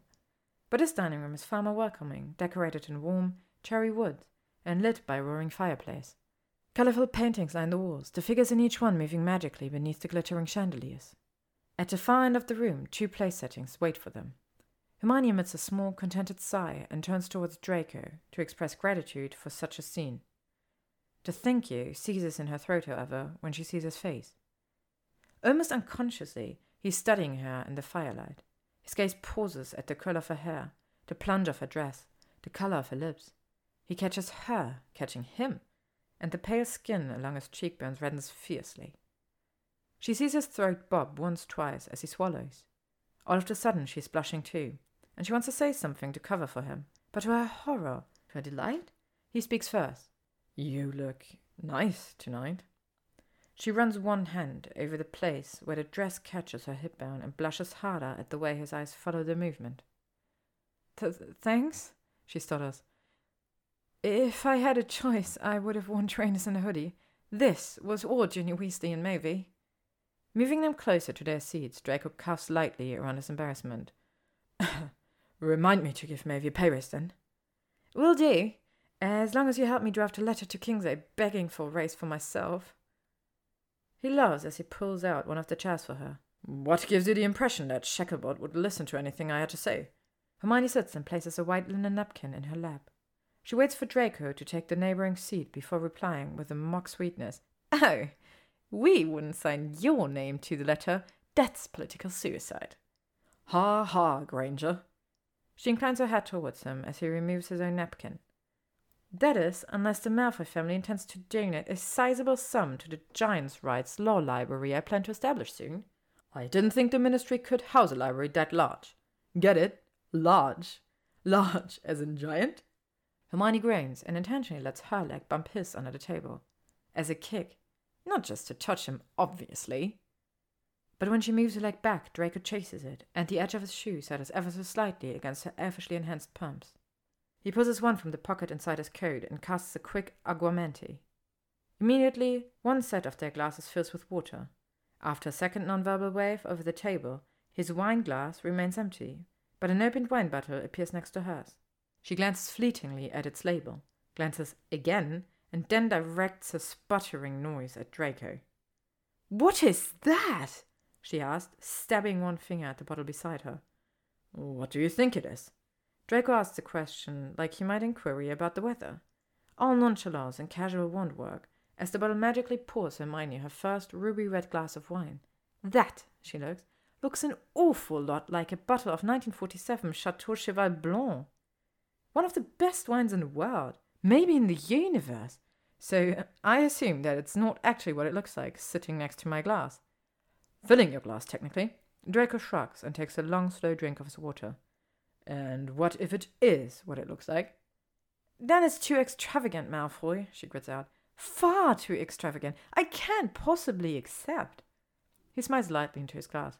I bet I can give you five reasons to accept. You can give me one valid reason, she says, crossing her arms indignantly over her chest. All right, he draws. He holds up his right hand with all five fingers sprawled away from each other.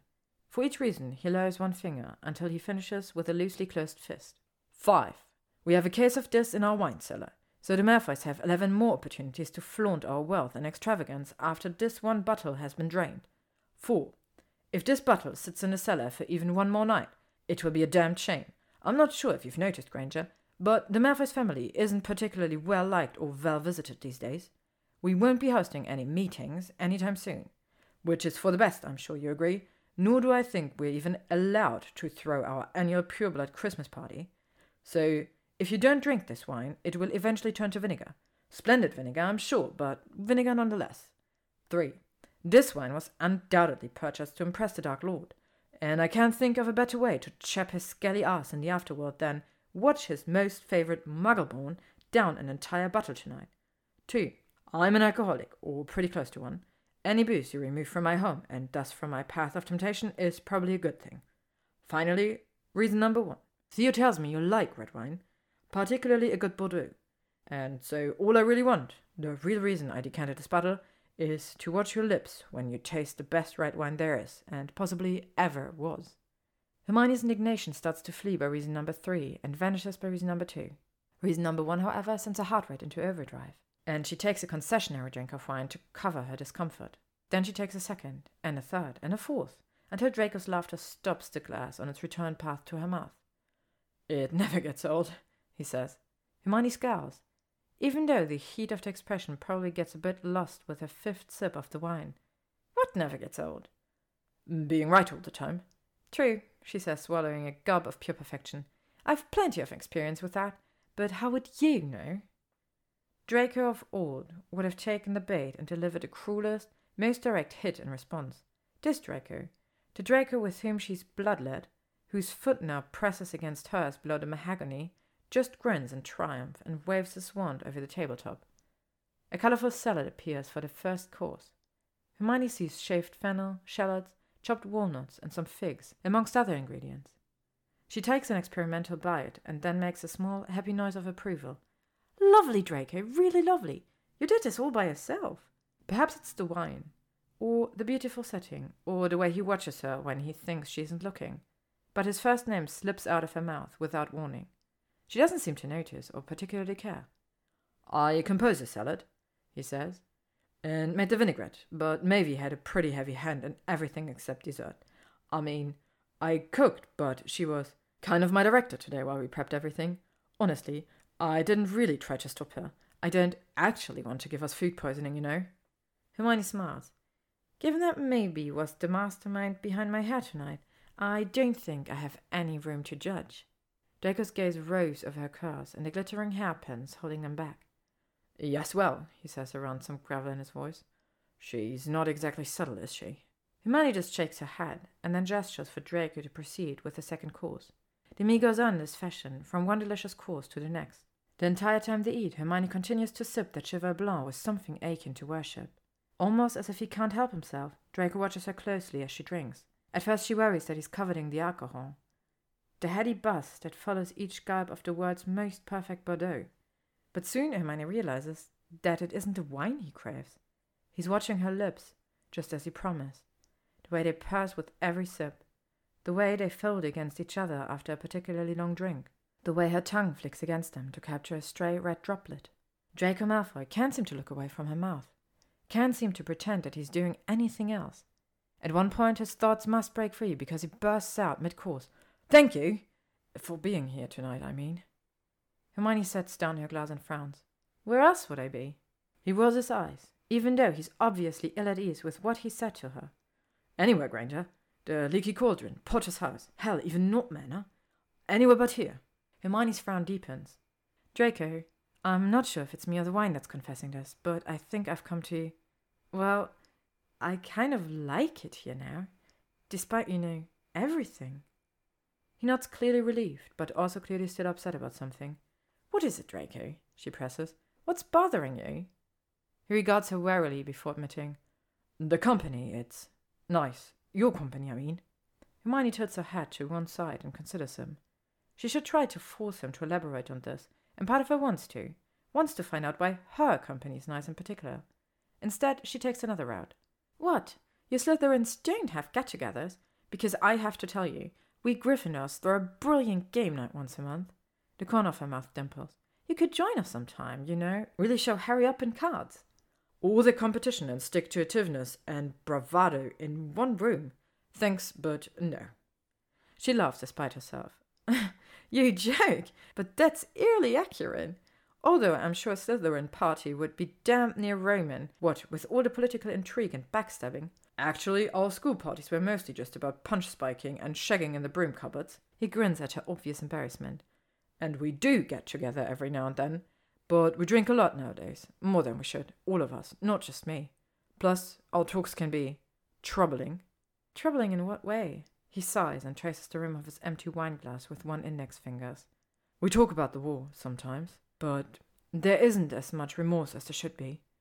And on very rare occasions, the conversation gets a bit too, let's just say nostalgic for my tastes. From people outside my closest circle, there's the occasional could have been. Like, we don't bloody well know what life would have been like if he'd won. Like, we wouldn't all be dead right now, too. She wrinkles her nose. Merlin, that's ill. Indeed. Draco steals his hand and fixes his attention completely on her. So it's just different with you, I think. When you and I talk about the war, you seem to. You really. What I mean is, when it comes to the stupidity and regret and resignation and hope, you really just seem to. Get it, she finishes. I just get it. He nods with a lightness that resembles relief. She recognizes it because she feels that way too. She's already come to the illogical, weird, but nonetheless spot on conclusion that, more often than not, Draco Malfoy gets it. Gets her. Draco, is now staring at his empty glass with a deep, wrinkling frown, as if the glass itself holds the meaning of life, and that meaning isn't pretty. Granger, he says, there is still one thing that I don't understand. Sensing that something big is coming, Hermione sets aside her wine glass, pushes away her near empty plate of quail and roasted potatoes. And what exactly is that? I know why I want you here. His eyes meet hers, and the fire in all the grey just kills her. But why are you here? How can you even stand to be near me? Is it because of your project? Is it because you want to complete it? Or is it pity? Draco practically spits the last word out, and his mouth curls into something unpleasant, something very similar to his old sneer. It's a cruel look, one designed to intimidate and, long ago, to bully. But tonight, Draco's eyes give him away. There's something truer than cruelty in them, a blend of worry, anticipation, and some other emotions she's not quite sure she's ready to name yet. For a long while, Hermione can't answer him, partly because she's stunned by his sudden vulnerability, by the fact she actually knows him well enough to recognize that vulnerability. But she's also unsure of what to say, unsure of how to put it so that he understands what she needs from their friendship unsure of how to treat him better than a former Death Eater, but also better than some psychologically damaged soap bubble. Because while he might be both of those things, he isn't just those things.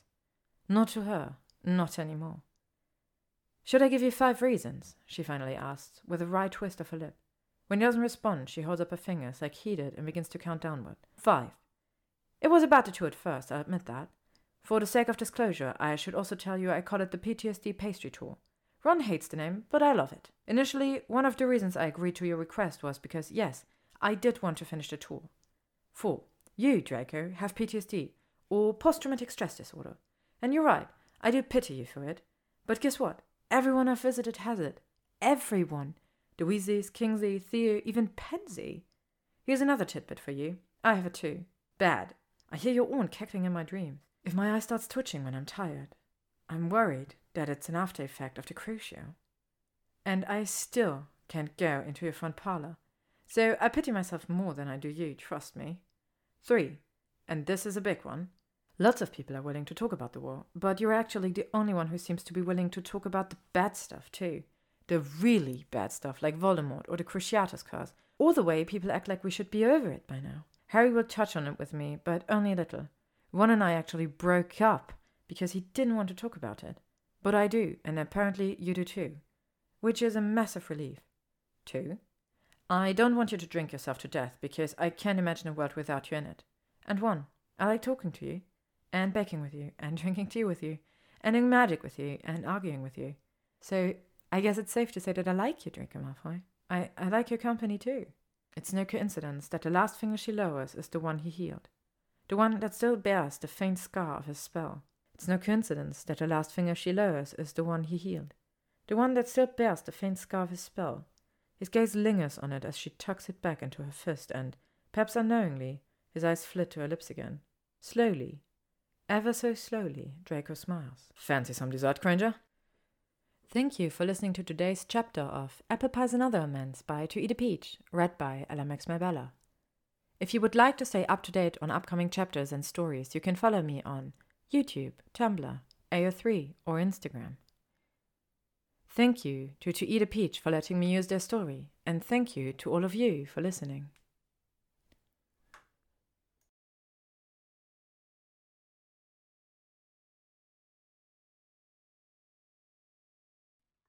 Chapter 14 Maybe it's the aftershock of their five pronged confessions, or maybe it's the bottle of wine she almost finished. Whatever the cause, Hermione feels jittery as Draco leads her from the dining room to the smaller library, where they shared their first tea. He pushes the library doors open and gestures for her to go inside. When she crosses the threshold, she passes close enough to smell his aftershave. The lingering spice of it sends her head spinning, and she staggers. One of his hands grips her elbow again, while his other hand lands disconcertingly, distractingly, on the small of her back. Trouble walking tonight, Granger? It's these damned shoes, she lies. Your pushy house elf made me wear them. Merlin knows why. Draco emits one of his elegant snorts. Yes, I can see how someone might dislike the way a pair of heels makes a pretty girl's leg look. Her humiliation and confusion and frustration and that other what she doesn't let herself think grows so she keeps her comments to herself as he leads them over to the fireplace. The pair of green armchairs is still there, facing the oversized fire and flanking the small tea table, upon which sits a silver tray stacked with macarons. Hermione exclaims. She hurries over to them as quickly as her transfigured heels will allow. The macarons on the platter are far prettier than the ones from his first attempt. Each of these little biscuits is perfectly symmetrical, perfectly puffed, and shiny in the firelight. Hermione picks one up and looks back at him, your handiwork. When he nods, she gleefully pops the biscuit into her mouth. But after the first chew, her teeth grind to a halt. Although the texture is perfect and the taste is divine, she'd recognize that flavor anywhere. Slowly, she finishes the bite and then asks, Key lime. Draco nods again, a mysterious smile playing across his lips. Wordlessly, he sits in his chair and pulls his own biscuit from the tray. She studies him for a very second before she takes her own seat. These are Excellent, she concedes, gesturing to the stack of biscuits. Are they? He contemplates his own macaron. You don't think they might be a touch dry? Hermione shakes her head. No, they really are lovely. Where, um, where did you get the key limes? That enigmatic smile returns. You wouldn't believe me if I told you. Try me. All right. My mother and I went into London to find them. Visiting London? Draco just shakes his head, and Hermione chokes. Actually chokes. Muggle London, she rasps. Well, well, they certainly don't carry key limes in wizarding grocery shops. Trust me, we checked. Hermione is blinking so rapidly she thinks her eyelids might be broken. Draco Malfoy and Narcissa Malfoy went shopping in a muggle supermarket. Five of them, to be precise. You didn't tell me that key limes were considered an exotic fruit in England. Rather tricky of you, Granger. How did you. just how? With some wandering around before I finally gave in and asked for directions, and with some muggles staring at us as well. My mother is part of that generation that insists on wearing robes no matter where she goes and no matter who might see her. Plus, the money exchanging was a bit of a mess. Then why didn't you just make a different flavor? Draco feigns surprise. Damn! If only I'd thought of that a few days ago. Why? Hermione asked, undeterred by his teasing. Why would you do something like that? Why would your mother? I thought that part would be obvious. It isn't. Really? And here I thought you were stunningly, unquestioningly brilliant. I am. Draco laughs. One of those loud, genuine affairs that makes her feel all kinds of wonderful things she isn't going to think about right now.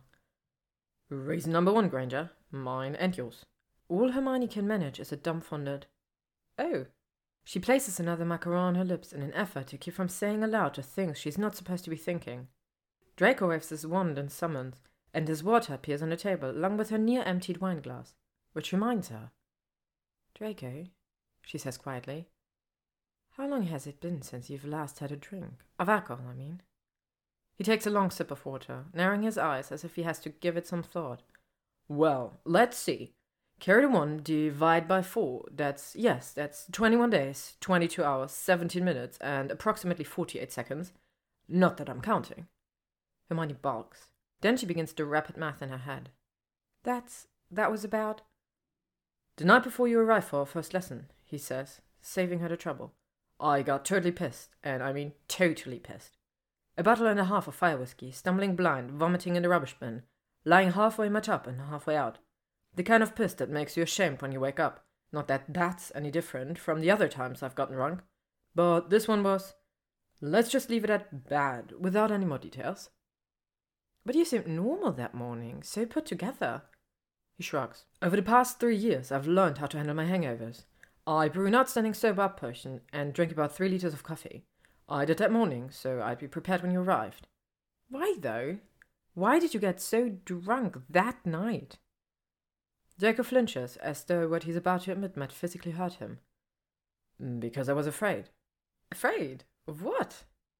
Of, well, of you, I suppose. Me? she squeaks. Yes, you.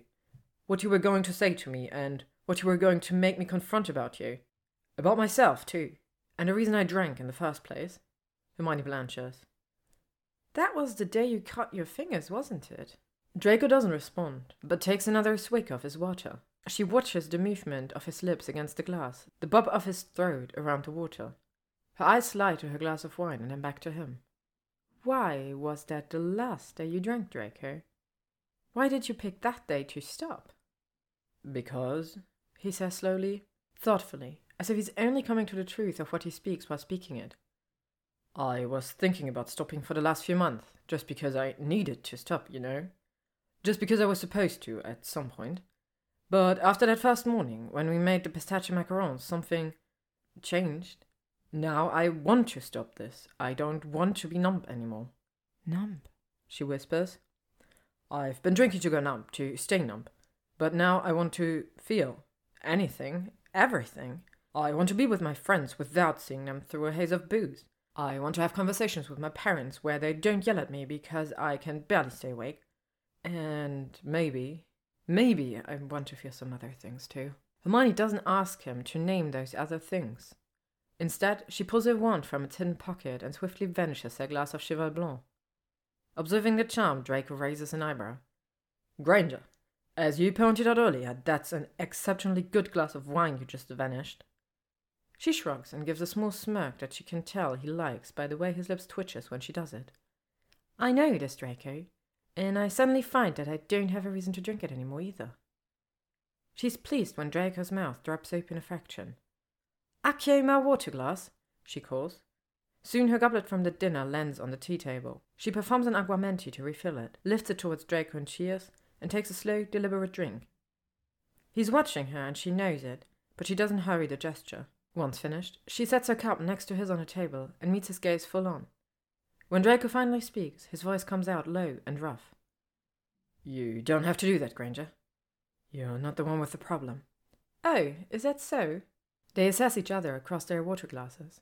Hermione raises her chin in her best imitation of Narcissa Malfoy. It's not an easy task, since Draco is gazing at her in a way that's setting her insides on fire. Finally, he nods, like her challenging stare has answered some questions for him. He stands from his chair and walks over to the fireplace. Then he turns towards her and holds out his hand. May I show you something? he asks. Her face stays impassive as she rises to join him on the white marble hearth. Internally, of course. She screams at her fingers not to shake or twitch or do anything embarrassing when she takes his outstretched hand. He wraps his fingers around hers and then reaches with his free hand to scoop something out of the tall vase next to the fire.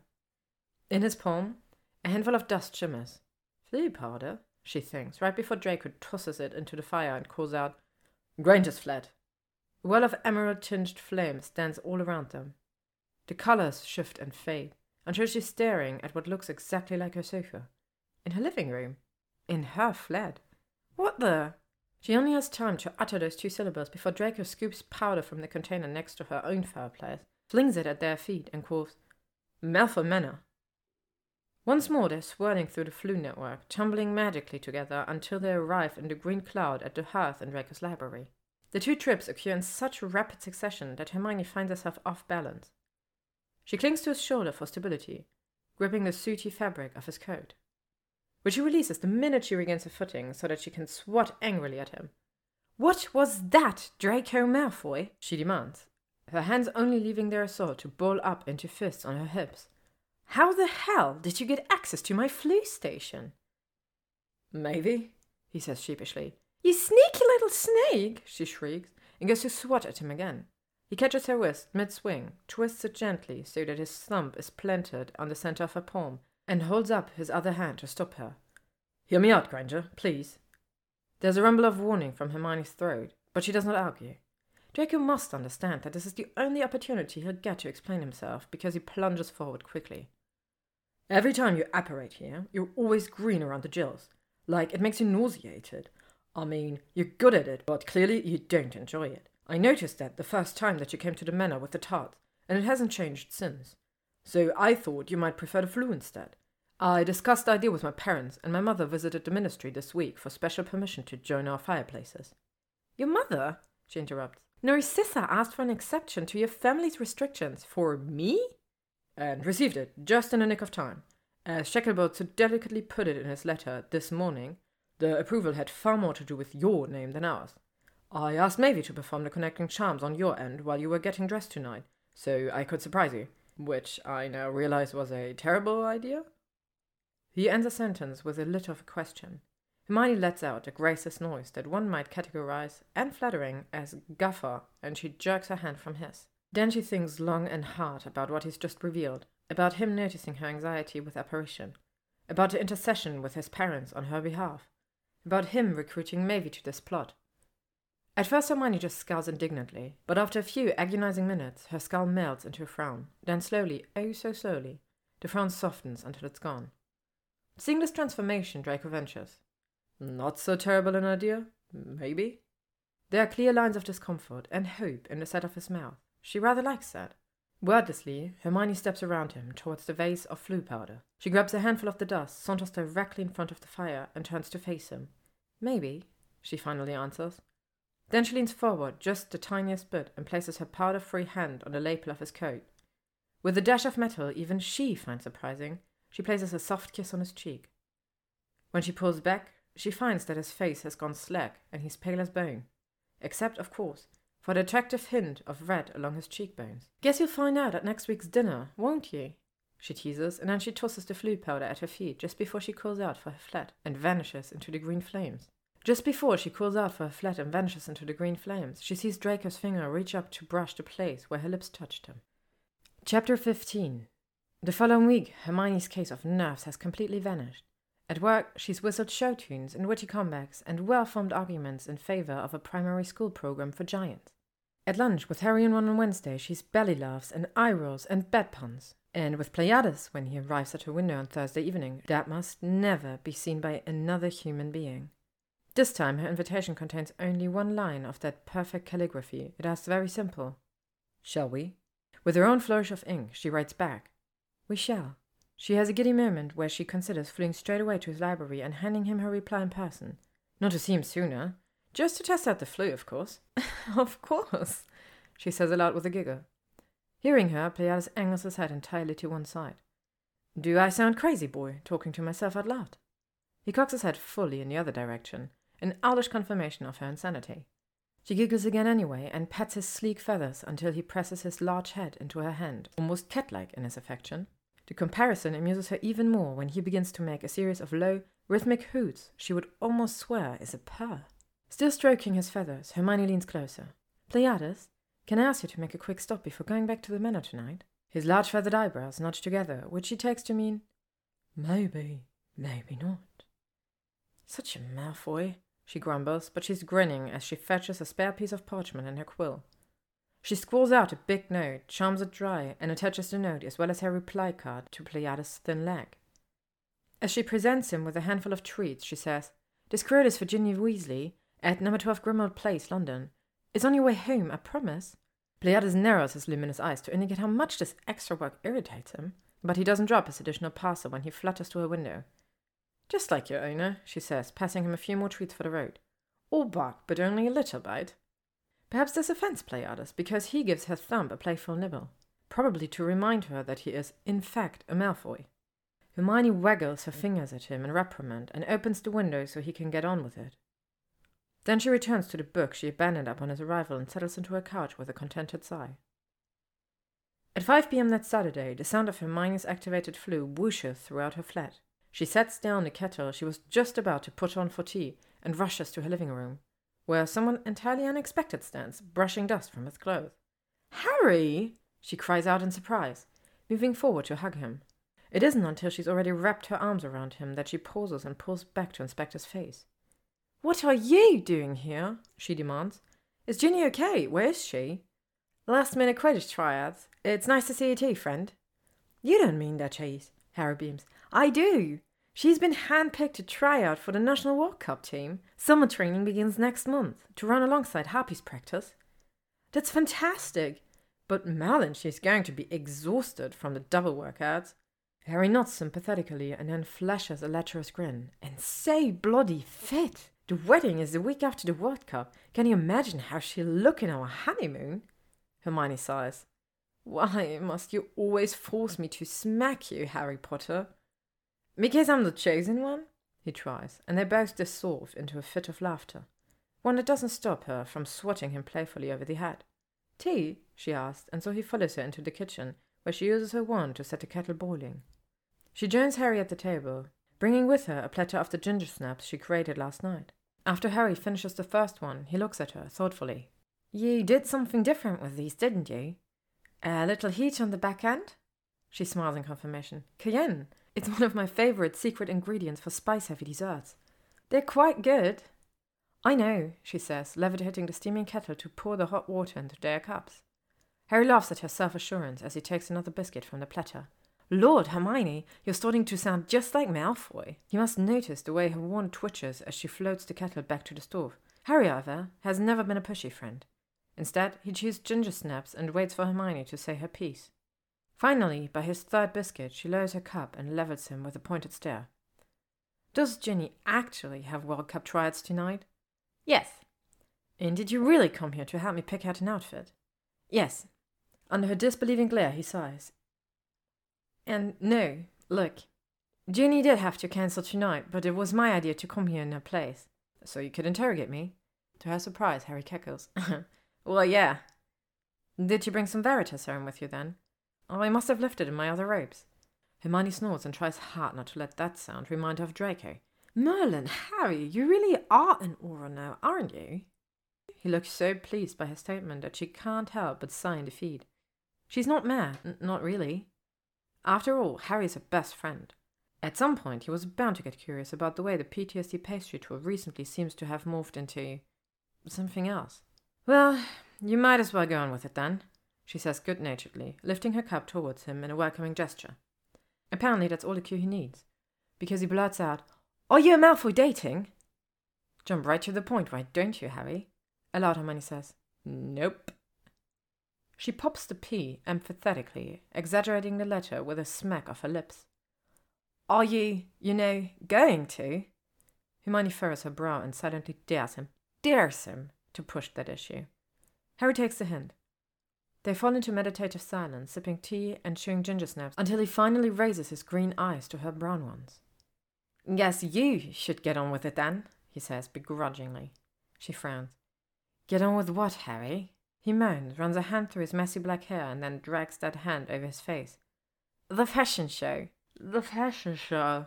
He mutters behind his fingers. I promised Ginny I would perform her duties tonight, and I always keep my promises. Hermione sets down her cup and smirks in a way that she knows is Malfoy-esque. You do realize that you've brought this upon yourself, don't you? Harry nods gravely. I do, and I will face the consequences of my actions like a good Gryffindor. She pats his hand, jumps from her chair, and proceeds to subject him to almost two hours of payback. All the dresses Ginny left there last week go on display, especially the outrageous ones. Hermione and Harry both giggle at a long white gown covered in ostrich feathers, a set of robes embroidered with moving glow-in-the-dark solar systems, and a fluffy pink and gold taffeta number that could only have been popular in the 1950s. Finally, at a quarter past seven, Hermione gets down to business and tries on the black silk dress she's been eyeing all week. If it's possible, she loves this one even more than the dress she wore last weekend. Tonight's dress fits perfectly snug in the strapless bodice, but flaring prettily at her waist when she spins. It even has deep hip pockets where she can hide her wand. Without Mavie there to direct things, Hermione opts to leave her hair wild and her lips color free. Mm, but she does slip the transfigured heels back on and fasten diamond studs into each of her earlobes. When she exits the bedroom and performs a twirl for Harry, he lets out a low wolf whistle. Wow, Hermione, you look almost as good as Ginny would in that dress. She snorts, dipping one foot behind the other in a kind of curtsy. Considering how you feel about her in clothes, I'll take that as a compliment. It's then that Harry spies her heels. Um, Hermione? Yeah. Since when did you start wearing shoes like that? What, you don't like them? They're nice, and they definitely show you off in the leg department, but Merlin, Hermione, they're so tall for you. She glances down at her pointed toes. Oh, I know. But Draco's at least a hair taller than me, and it's nice to look in the eyes one way. Hermione tries off when she realizes what she's said. She glances back up at Harry, and he's watching her again with a concerned frown. Are you sure you're not dating Malfoy? Really, Harry? Really? She infuses her words with as much indignation as possible, mostly because she doesn't know the answer to his question anymore. Chapter 16 Ten minutes until eight, Harry gives her a brief hug for luck and then ventures into her fireplace. Hermione stares after him, unsure of how to best proceed. Should she just flee then? Just waltz into Malfoy Manor as though she owns the place? She realizes now what an intimate gift this Floo connection actually is. She's never had to think about something like this before. It was always a foregone conclusion that she and her friends would connect their homes by Floo. But with Draco, this pathway is different. It's not just a direct line from her home to his, it's also an invitation to make herself comfortable at his home, to come and go in his world as she pleases, in direct opposition to what Theo told her about the grown up, isolated Draco. It's also a literal symbol of Draco's trust in her. The realization is a tad daunting, so she decides to approach this like a Gryffindor. Jump first, analyze later. Repeating, don't think, don't think, don't think, in her head Hermione hops into her fireplace, announces Malfoy Manor, and holds her breath for the ride. Draco's suspicions were correct. The Floo upsets her far less than apparition, and she steps into his library with a steady heartbeat and a clear head. That is, until she sees that he's waiting for her in one of the green armchairs, and her heartbeat becomes just a bit more erratic. He has one leg folded over the other and his face hidden by a thick leather volume. The book's spine reads Potions in Practice Sourcing materials in a world of shrinking resources. Good read, she asks as a greeting. He lowers the book to reveal a smirk. Good trip? Quite nice, actually. Hermione tries to conceal her smile by brushing some scoot off the skirt of her dress. Do you feel like assaulting me some more? he asks. I think there are still a few spots on my shoulder you didn't bruise last week. Well, you should know that I'm a little violent when I have no idea what's going on. Dolly noted, Draco closes his book to set it onto the empty tea table. Hermione takes advantage of the fact that his eyes are averted to drink in the sight of him. He's eschewed the black suit for a grey one, and it looks rather striking against his pale skin and hair. Again, again he wears the white Oxford shirt, but tonight he's paired it with a light grey tie that matches the colour of his eyes. Hermione must admit that suits do make nice weekend wear, particularly on him. Dinner? he asks, gazing back at her in a knowing way like he's aware that she was just checking him out. She simply nods and slips her hand into the crook of his elbow when he stands to offer it. They exit the library without speaking. Darkness lies so heavy in the hallways it almost muffles their steps, almost muffles his voice when he whispers, You look beautiful tonight. So do you, she blurts out, and then audibly groans in humiliation. Draco doesn't respond at all. The only thing he might do, so gently she can't be sure it actually happens, is pull her closer to him as they walk. After the exchange, they move towards the lesser dining room in silence, with only the rustle of her skirt and the shuffle of his shoes echoing in the corridor. She suspects that he is in a quiet mood tonight, and she finds that it doesn't bother her in the slightest. In fact, she likes the quiet between them. By the time they reach the bright entrance to the dining room, she's overcome with a strangely entrancing idea. Like last week, Draco has set two places for them together at the far end of the table. But with a light squeeze of his arm, Hermione pulls out her wand and summons one of the place settings. She levitates the whole arrangement gilded plates, monogrammed cutlery, and glinting crystals towards the end of the table closest to them. Once she finishes, there is a setting at each end of the impossibly long table. Draco turns towards her, frowning in inquiry. Hermione's lips just curl into an inscrutable smile. She lifts onto her toes, kisses him lightly on the cheek, and makes away with a small swing of her hips towards the farthest away chair. We're so far apart we won't be able to talk to each other, he calls after her, but she just waves her hand without turning around. You're a resourceful man. I'm sure you'll figure something out. By the time he's conjured their drinks, no wine this time, but magically chilled, self refilling glasses of water, he's apparently solved her puzzle. At least that's what she assumes when Pleiades swoops into the dining room with a pile of parchment and an ever ink quill on his talons. After Pleiades lands, Draco strokes the owl and murmurs softly to him. Hermione finds this show of affection so damned appealing, she has to look away. She peeks back up in time to see Draco scribble out a note, roll it up, and attach both the scroll and a quill to the owl's leg. Within seconds, Pleiades has fluttered to her end of the table and landed beside her plate. The owl allows her to pull the bundle from his ankle, and she unrolls it quickly. The note reads, This is ludicrous, you know. Hermione scans it, grinning, and then grabs the quill to scrawl out her own note. Well, it's your table. With a speed that matches her excitement, she rolls the parchment and quill up together and slips them to Pleiades. He gives her a long suffering hoot and makes a trek back to the other side. Draco responds immediately. I'll have you know, Granger, that we usually eat in here like normal people, you know, by sitting together at a meal. Next, it's Hermione's turn with the quill, which she wastes no time putting to good use. And so the evening's conversation begins in earnest.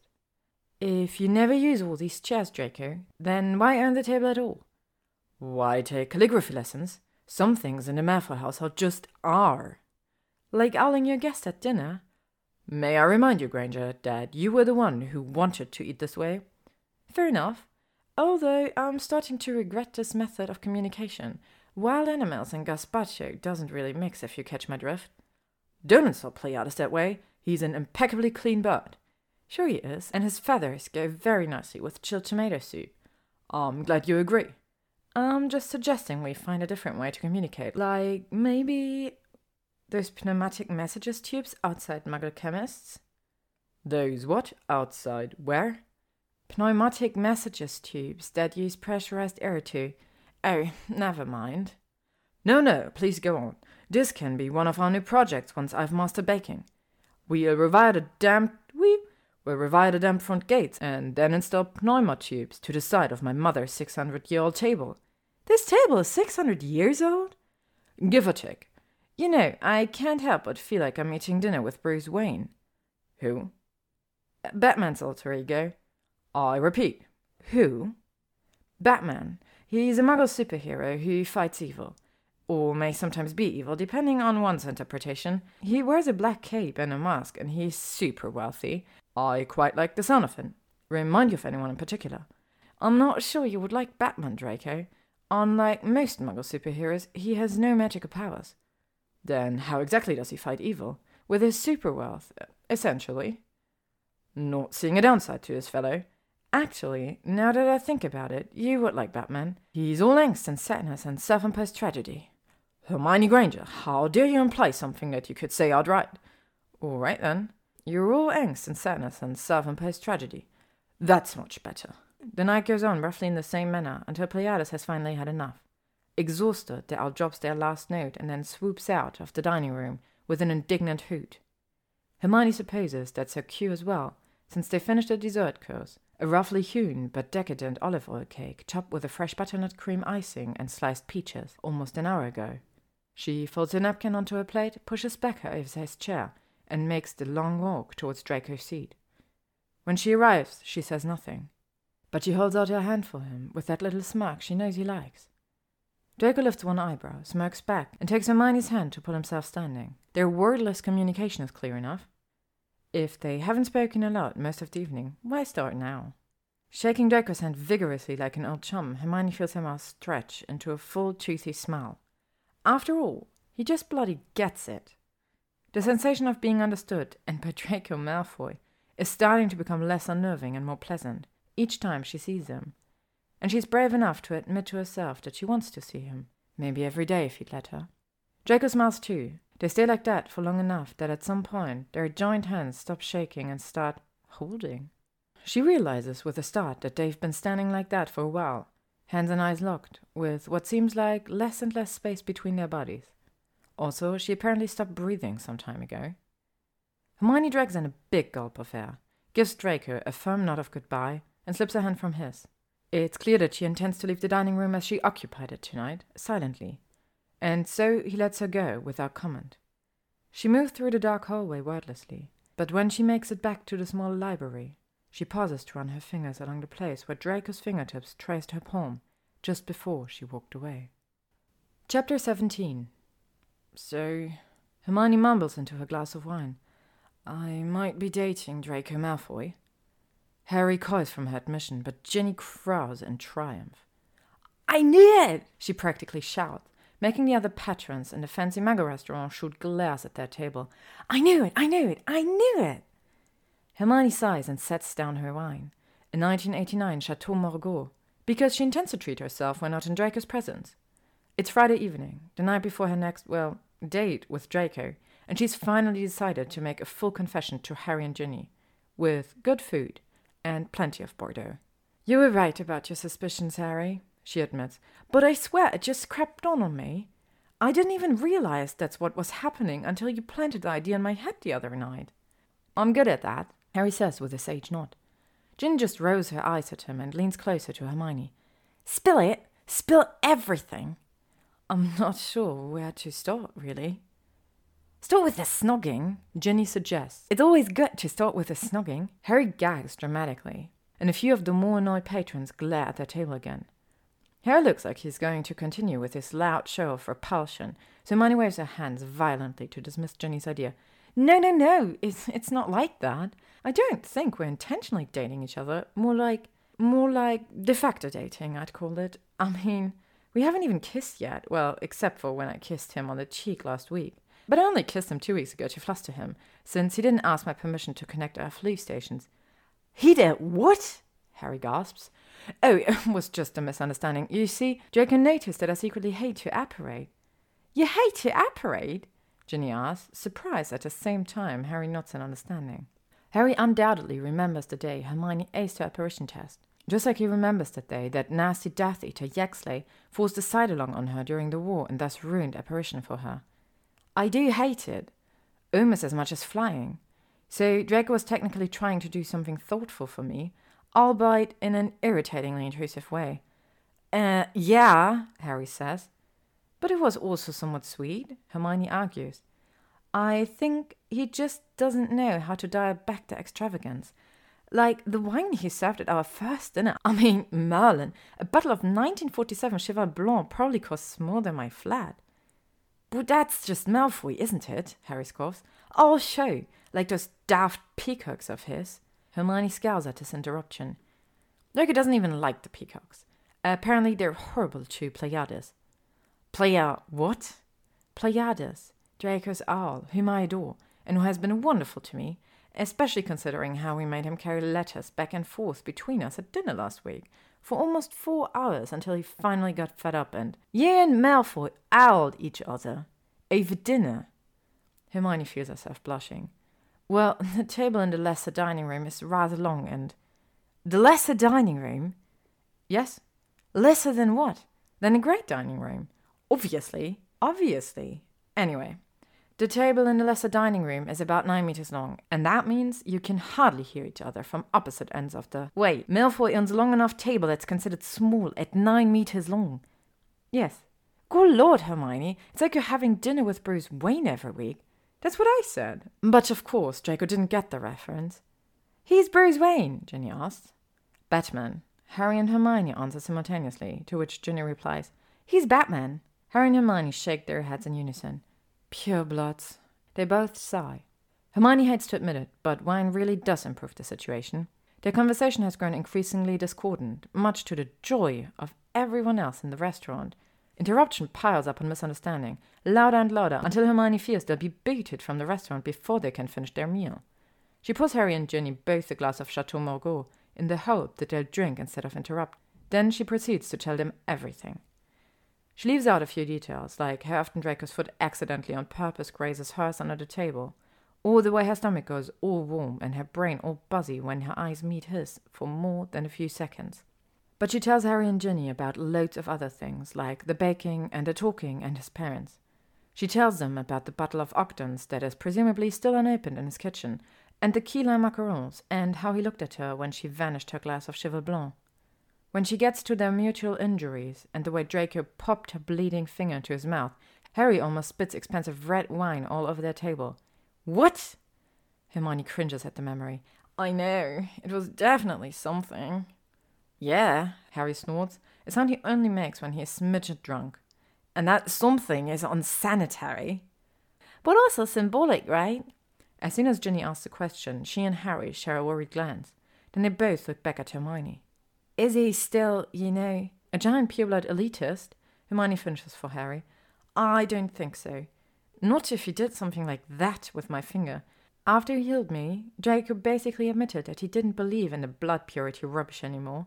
But I know it takes time for races to come to terms with his own bullshit. Maybe a lifetime. Did you have that long to wait? Harry asks harshly. It's Ginny, however, who reaches across the table to take Hermione's hand. What does your heart tell you, friend? Hermione gnaws on her lower lip before answering. My heart tells me that Draco's changing, that he knows he was a terrible human being, and the knowledge makes him sick, literally. He wants to be a better person, is trying to be a better person, and I think I think I'd like to be there to see the results. The table falls silent for a long time, even after their bowls of sorbet arrive. Harry is still deep in thought, listlessly dragging a spoon through his melting dessert, when Hermione says, Harry, if it makes you feel any better, you have my permission to hex him if he hurts me. Harry grins drunkenly. Hermione, if Draco Malfoy hurts you, I'll just be the first in a very long line of people who want to hex him. Ginny's eyebrows woggle including Gregory Goyle, apparently. At this, Harry and Hermione give twin groans. If it makes you feel any better, Hermione, Ginny says, waggling her eyebrows again. I get it. The physical attraction, I mean. Harry's head swivels so fast towards his fiancée, he might sustain whiplash. What do you mean, you get the physical attraction? Ginny shrugs. To Malfoy? He's not a troll, that's for sure. And I have some pretty vivid memories of the way he looked in Quidditch pants. I play Quidditch too, you know, Harry grumbles. Oh, I know. Ginny drapes an arm over Harry's shoulder and leans so close to him that her nose brushes his cheek. Why do you think I'm marrying you, Potter? This time, it's just Hermione who groans, possibly because her mouth is the only one not occupied with snogging at the moment. She motions frantically for the bill, hoping against all hope that they can leave the restaurant before they get thrown out for violating public decency laws. Chapter 18 The next day, Hermione wakes up to a sharp throbbing in her temples, and to pupils that refuse to work properly when they meet the sunlight, and to the taste of weak old rubbish on her tongue. Oh, hell, she moans into her pillow. What have I done? At first, she can't remember how this happened. Then, the previous night comes flooding back to her in perfect, painful clarity. Everything had started so innocently. She parted ways with Harry and Ginny as quickly as possible, unwilling to witness them make the inevitable transition from snogging to not just snugging. As Hermione watched them vanish into the night, she felt a sense of relief that they had taken her news so well. But suddenly, the relief transformed into complete terror, because she liked Draco Malfoy, like liked him which could go badly, bad, badly. Panic bubbled in her chest, and all Hermione could think to do was disapparate from the alley beside the Muggle restaurant to the pavement outside number one Diagon Alley. In front of her, the leaky cauldron sat bright and welcoming, the din of a good Friday night pouring out from the open doors. She peered into its dirty windows cautiously, but saw no one inside that she knew. With her lips set in a grim line, she entered the tavern, marched up to the long bar, and ordered their largest glass of fire whiskey. Please and thank you. The first sip scalded her throat, and it made her wonder how the hell Draco could drink bottle after bottle of this stuff. Of course, that only meant she had to try more. By her second glass, all the things she taught Harry and Ginny resurfaced her mind. Like the way Draco made her laugh despite herself, or the way he talked about the war as though he didn't resent their conversations, or the way he was trying to shed his ugly past like an old skin. And okay, sure, she also thought about the way she kind of, sort of, wanted to find out how his lips tasted. By the fourth glass, she shared that information with the bartender, or at least some version of it. He's a prat, Hermione began, sloshing the liquid in her glass with an expansive gesture. The bartender, an older witch with one of those wide open faces, nodded sympathetically and gave another patron a refill. They all are, sweetie. Ah, but this one's a special case, Pratt. There have been articles about his pratishness, published ones. The bartender started hanging clean glasses above the bar without comment. Unfortunately, Hermione took this non response as a cue to keep babbling. I mean, he's arrogant, she went on, still, after all these years. And even though he's remorseful now, and troubled and sad and and bloody Batman, he still thinks he's great. And you don't agree? the bartender asked. Hermione tossed back another drink of whiskey and groaned. That's the problem. He is great. Just not in the way he thinks. I mean, yes, he's fit, good looking, and rich, handsome Batman. But he's also funny, and clever, and perceptive, and honest in a way he didn't used to be, and and his eyes, Merlin, his eyes. She didn't finish cataloguing all the things that were wrong, but also weirdly, unexpectedly, wonderfully right about Draco Malfoy until the glass rattled with only ice cubes. By this point, the night had grown very late, without Hermione realizing it. The bartender had already ushered out the remaining patrons, locked the front door, and Lumos Nox the main lights. Then, with a practiced hand, the older witch led an unsteady Hermione to the Floo station at the back of the leaky. Where to, love? the bartender asked, gently positioning Hermione in the fireplace and scooping up some Floo powder. Granger's flat. I, I mean, my flat. Hermione Granger. I mean, I'm Hermione Granger, and I have my own flat. How nice of you, dear, the bartender said, patting Hermione on the back before tossing the powder at the younger witch's feet. All of which leads Hermione to her current predicament, lying full clothed in bed after 2 p.m. on Saturday, hungover and still very confused about a funny, clever, perceptive, honest wizard with stupidly interesting eyes and a bad past. Why am I an idiot? Hermione wails, kicking at her tangled sheets. Well, miss, a small voice to her right squeaks. Given the smell of your breath, maybe you would say Miss had two, no, three, too many drinks last night. Hermione immediately rose onto her side and pulled her covers back up to her chin. Mavie, what are you doing here? I didn't, I didn't show up at the manor last night, did I? The elf, who looks quite at home sitting on the plush chair beside Hermione's bed, gives the witch a tranquil smile. No, miss, you did not. Mavie's just here to deliver a message, and to help miss by the smell of it. Hermione opens and closes her mouth dumbly and then croaks. Message? Why didn't Draco just send Pleiades? Well, to be honest, Pleiades is still a touch miffed at Mr. Draco after all that flying around inside the dining room last weekend. But the real reason Mavie's here and not an owl is because Mr. Draco wasn't the one to send Miss a message this morning. At this last piece of information, Hermione jerks up into a seated position and then gasps at the ensuing pang in her head. It feels like a vomit inducing combination of a spin and a jab. Mavie gives Hermione a sympathetic pat on the hand. Miss should really think about moving more slowly this afternoon, at least for a while. Miss will take that suggestion under extreme consideration. Hermione clenches her eyelids shut and places her fingers upon each of her temples in order to press away the pain. The attempt is illogical, but she's just about willing to do anything to lessen her headache. It's in this pose that Hermione feels rather than sees the soft drop of something into her lap. She peeks down through squinted eyelids to find a small square envelope on her blanketed knee. This envelope is shaped like the ones Draco usually sends, but it's not the same luxurious cream color. The paper of this envelope shimmers iridescent silver or gold, depending on the light. Magic cardstock, obviously charmed to catch the reader's eye. As Hermione picks up the envelope and slides it open, she muses that stationery like this probably costs a small fortune. The calligraphy on the invitation inside is lovely, but not Draco's. This writing slants in a direction opposite to his, and the ink lines are also lighter, as if made by a smaller hand. In a pretty yet somehow unyielding way, the note reads Miss Hermione Granger's presence is expected today.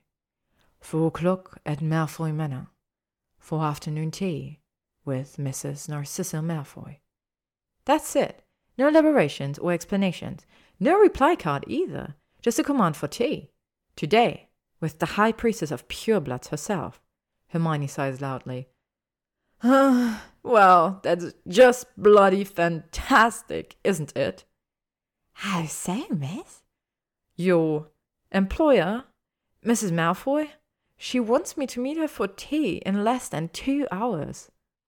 And why is that a cause for swears, miss?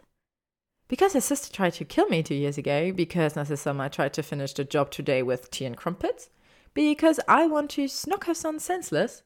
Aloud, Hermione says. Because I'm so hungover, I think I might actually be dead and just haven't figured it out yet. Maeve pats Hermione's hand again and then twists in her seat. From behind her back, she pulls out a black satin clutch. Maeve opens the purse and removes a brown apothecary bottle. One of Mr. Draco's sober-up potions, she explains, while she hands the bottle over to Hermione. Maeve has carried them with her the last few years, just in case. Hermione inspects the bottle, and a cold lump of shame settles in the pit of her stomach. Thank you, Maeve, she whispers. The elf shrugs offhandedly. Will Miss need more of this potion in the future? Perhaps Maeve should continue to keep it stocked. Despite the way the motion makes her brain slosh, Hermione shakes her head hard. No, no, I won't. Especially if I want to keep seeing Draco. But thanks, Maeve. Really. Hermione unstoppers the bottle, tilts her head back, and tips the content into her mouth. The liquid feels oily against her tongue, and it leaves behind a mildly herbaceous aftertaste. She gulps every bit of it down, closing her eyes in anticipation. Merlin, he was right. She sighs in relief a few seconds later. He does brew an excellent sober up. Her headache and nausea evaporate, as if they never cured at all. Suddenly, the idea of tea with Narcissa seems less terrifying and possible and more, well, terrifyingly probable. Hermione pats her hair, which has become an absolute rat's nest. Oh, Maeve, she sighs. I'm still a mess. The little elf waves her arm towards the door of Hermione's loo. Miss should clean herself up. Maeve will do the rest. An hour later, Hermione has scalded previous night from her skin, teeth, and hair. Wrapped in a bathrobe, she emerges from the washroom with a fresh face and neatish curls to find that Maeve has placed a set of clothes upon her bed. Um, Maeve? Hermione points to the outfit that the elf has laid out a white sheathed dress covered in colorful embroidered petals, a cardigan, and a pair of ballet flats. Each of them looks quite different than when Hermione last saw them all in her wardrobe. I, um, I didn't know I even owned that much green. Maeve surveys her creation proudly. Miss didn't actually. Mavie charmed a few items. And it is lovely for springtime tea. Feeling oddly petulant and highly Gryffindor, Hermione folds her arms across her chest. Could we transfigure those back to their original red and pink colours, please? But a Malfoy's love queen. Hermione rolls her eyes. I'm well aware, but I don't. Maeve delivers another one of those deceptively casual shrugs. Very well, but could Miss clarify something for Maeve? Hermione gives a hesitant nod. Just so Maeve is clear, Miss is willing to spend hours and hours in the manor and beg the Malfoys complicated confections to enjoy, but Miss is not willing to wear an entire sprig of the color wheel, one that might endear Miss to a rather formidable hostess this afternoon. Hermione sputters, and then, with an irate grunt, she ushers the ridiculously smart elf out of the room so that she can put on the damned outfit which she will not admit is perfect for tea. She will not. Maeve waits on the sofa, tiny legs crossed and bat ears twitching lightly, when Hermione finally enters the living room. How pretty Miss looks in green! Is Miss ready to fly to the manor now? We were a bit early, but that should give Miss a little time to spend with Mr. Draco beforehand. Actually, just give me a moment, Maeve. There is something I need to do first. Then Hermione adds, Oh, and Maeve, don't think you and I aren't going to have a serious talk later about my Floo and privacy and what friends do and don't tell each other. Of course, Miss Granger. Maeve nods gravely, but Hermione doesn't miss the sparkle in the little elf's eye. Away from the elf and in the safety of her kitchen, Hermione leans against the counter for support. I can do this, she thinks. I can do this. Then she goes to her fridge to retrieve what she came in here for a long creamy tart filled with cranberries and toasted hazelnuts. It's an experimental dessert, but the best she can do on such short notice. With her wand, she summons a lavender hued cake box, sets the tart inside, and wraps the whole package up with fairy lights and a transfigured sprig of purple thistle. The result is lovely and looks far more Granger than Malfoy, which is sort of the point. Hermione levitates the cake box into the living room, following behind it with her wand raised. She needn't do so. She could carry it after all. But doing magic has always soothed her, ever since the day she received her Hogwarts letter. The surgeon tingle of it reassures her, focuses her, and boy, does she need to focus right now. Finally, just beside the fireplace, Hermione tucks the box under one arm and slips her wand into her cardigan. You coming, Maeve? she asks over her shoulder. Oh, no, miss. Maeve has errands to run in Diagon Alley, but Maeve wishes Miss the best of luck. Just go to the ladies' parlour. Eh, it's a yellow room on the first floor, not too far from the smaller library. Miss Narcissa will be waiting. Before Hermione can answer, even turn fully around, she hears the crack of apparition behind her. Maeve, it seems, isn't going to stroll hand in hand with Hermione into this tea. Facing her Floo station, the witch shudders slightly. All right, she thinks. Alone then. Hermione has prepared herself for the long, lonely walk from the smaller library to wherever certain doom awaits. She's therefore surprised to step out of the green flames and see Draco pacing frantically between his fireplace and the armchairs. Upon seeing her, Draco jerks to a halt. Instead of saying hello, he closes the gap between them with two long strides. You don't have to do this, Hermione. His voice, even strangled with fear, sends a frisson of delight through her.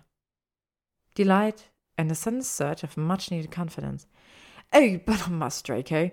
Otherwise, what will I do with this tart? She hefts the cake box up for him to see. He narrows his eyes at the box, as though it might contain a boggart. You made my mother a tart. Well, I made the tart a few days ago, and I've brought it to your mother today. But I'd appreciate it if you kept that little detail between us. He stands frozen, less than half a meter away from her. His whole face has pinched in on itself with tension, and she thinks she can actually hear his teeth grinding in his skull. I've no idea what she wants, Granger, or what she's going to say to you. He delivers the warning in his most hostile drawl, almost like a reprimand. But she knows, without having to ask, that he's not mad, he's worried. She feels herself grinning. Do you think you could take me to the ladies' parlour? Because Maeve's direction left something to be desired. I mostly got the word yellow, and somehow I don't think that's going to help me much. Draco doesn't move except for the twitch of a muscle in his jaw. Sighing, Hermione transfers the cake box to one arm, reaches for his hand, and drags him to the library door.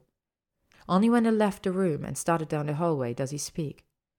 We're going the wrong way, Granger, unless you'd like to visit our billiard room. Not today, Draco. Not today. As he changes their direction, she feels his hand shift inside hers until, suddenly, he laces their fingers together. Within no time at all, they reach what must be the ladies' parlour. Warm sunlight pours out of the entrance, and Hermione can smell the floral notes of her favorite tea. Draco jerks them to a stop beside the doorway and pivots towards her. You don't have to go inside.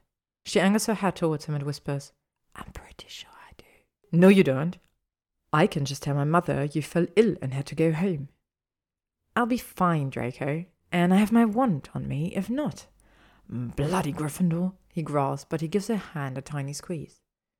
Before she can respond with some disparaging remark about his house affiliation, Draco leans over, brushes his lips against her cheeks, and then practically bolts away from her down the corridor.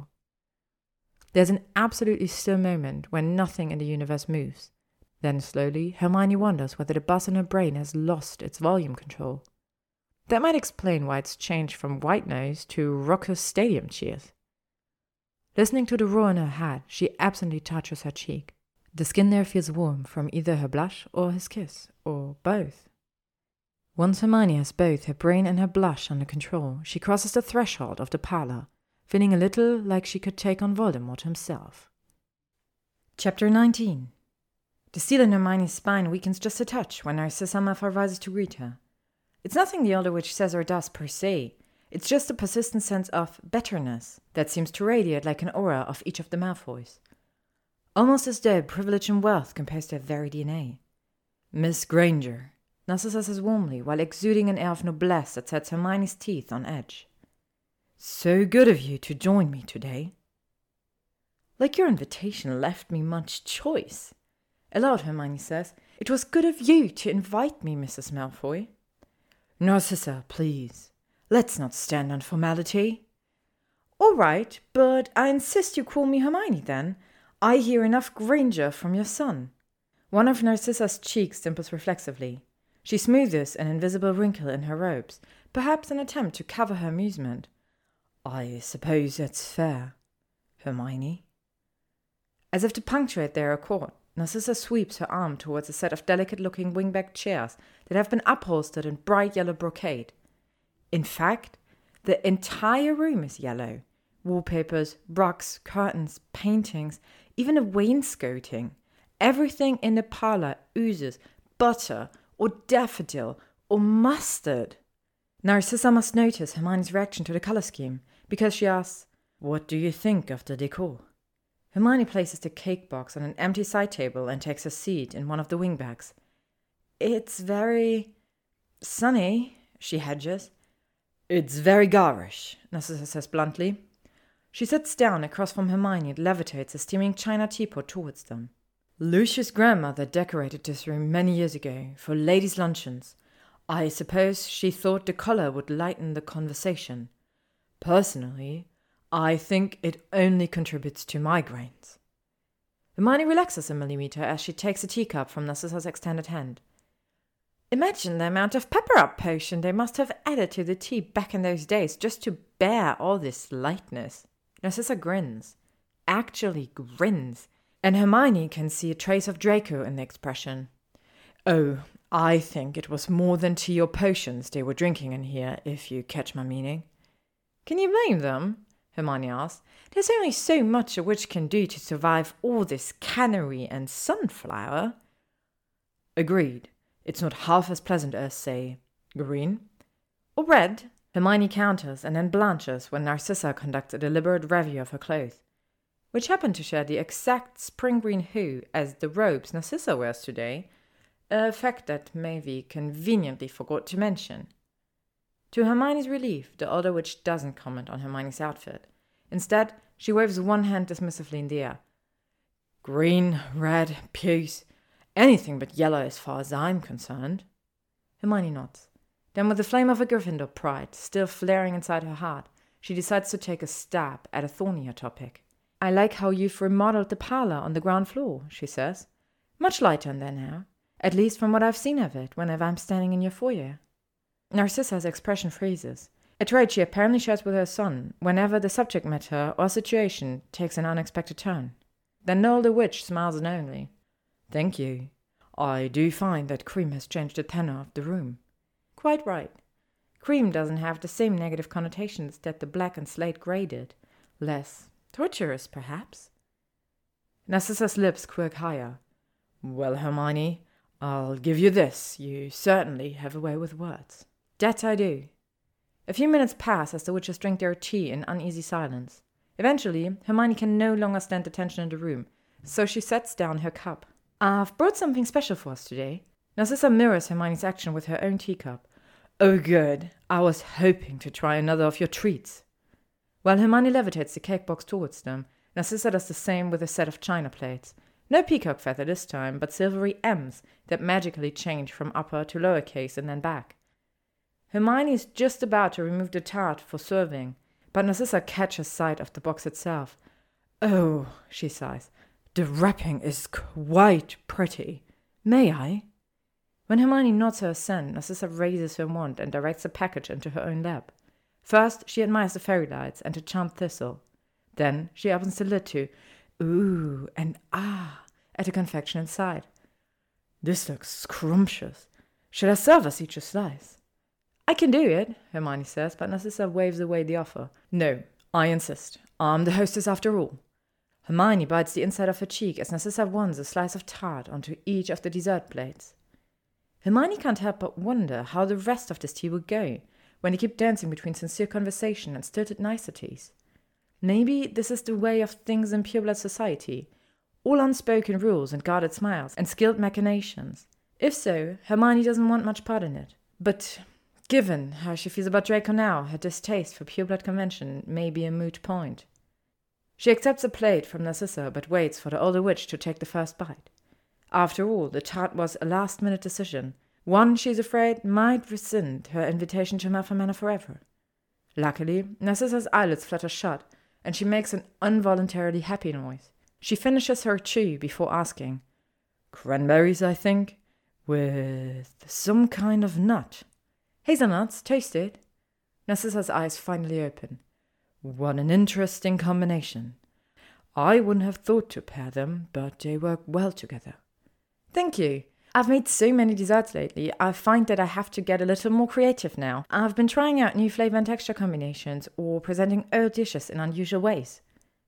Narcissa sets aside her tart, picks up her teacup, and gives Hermione a warm smile. Like a potion master might. Hermione's taken aback when she feels a blush warm her cheeks. Who would have thought she would care about Narcissa's flattering comparison?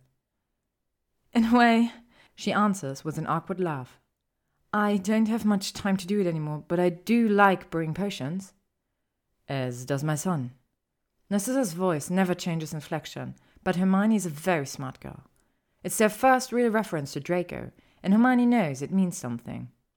A subtle implication, perhaps, or a subtle question? Yes, Hermione says carefully. Draco did quite well in potion class, sometimes better than me, prior to our sixth year. Narcissa clicks her tongue. Ah, yes, Draco's sixth year. What an interesting time that was. Is this my test? Hermione thinks. Out loud, she says. Interesting seems a bit understated, Narcissa. Horrifying might be more accurate, particularly for Draco. Oh? Narcissa takes a sip of her tea, raises a flawless blonde eyebrow. Did you interact with Draco much during your sixth year? Here we go then. No, I didn't, but I remember his deterioration. Partway through that year, he started to look terrible, honestly. His skin went sallow, and he lost far too much weight. I only found out later what kind of stress he was under. I want to. I. I think I. Hermione sighs and sets aside her uneaten slice of tart. Narcissa, May I be quite frank with you?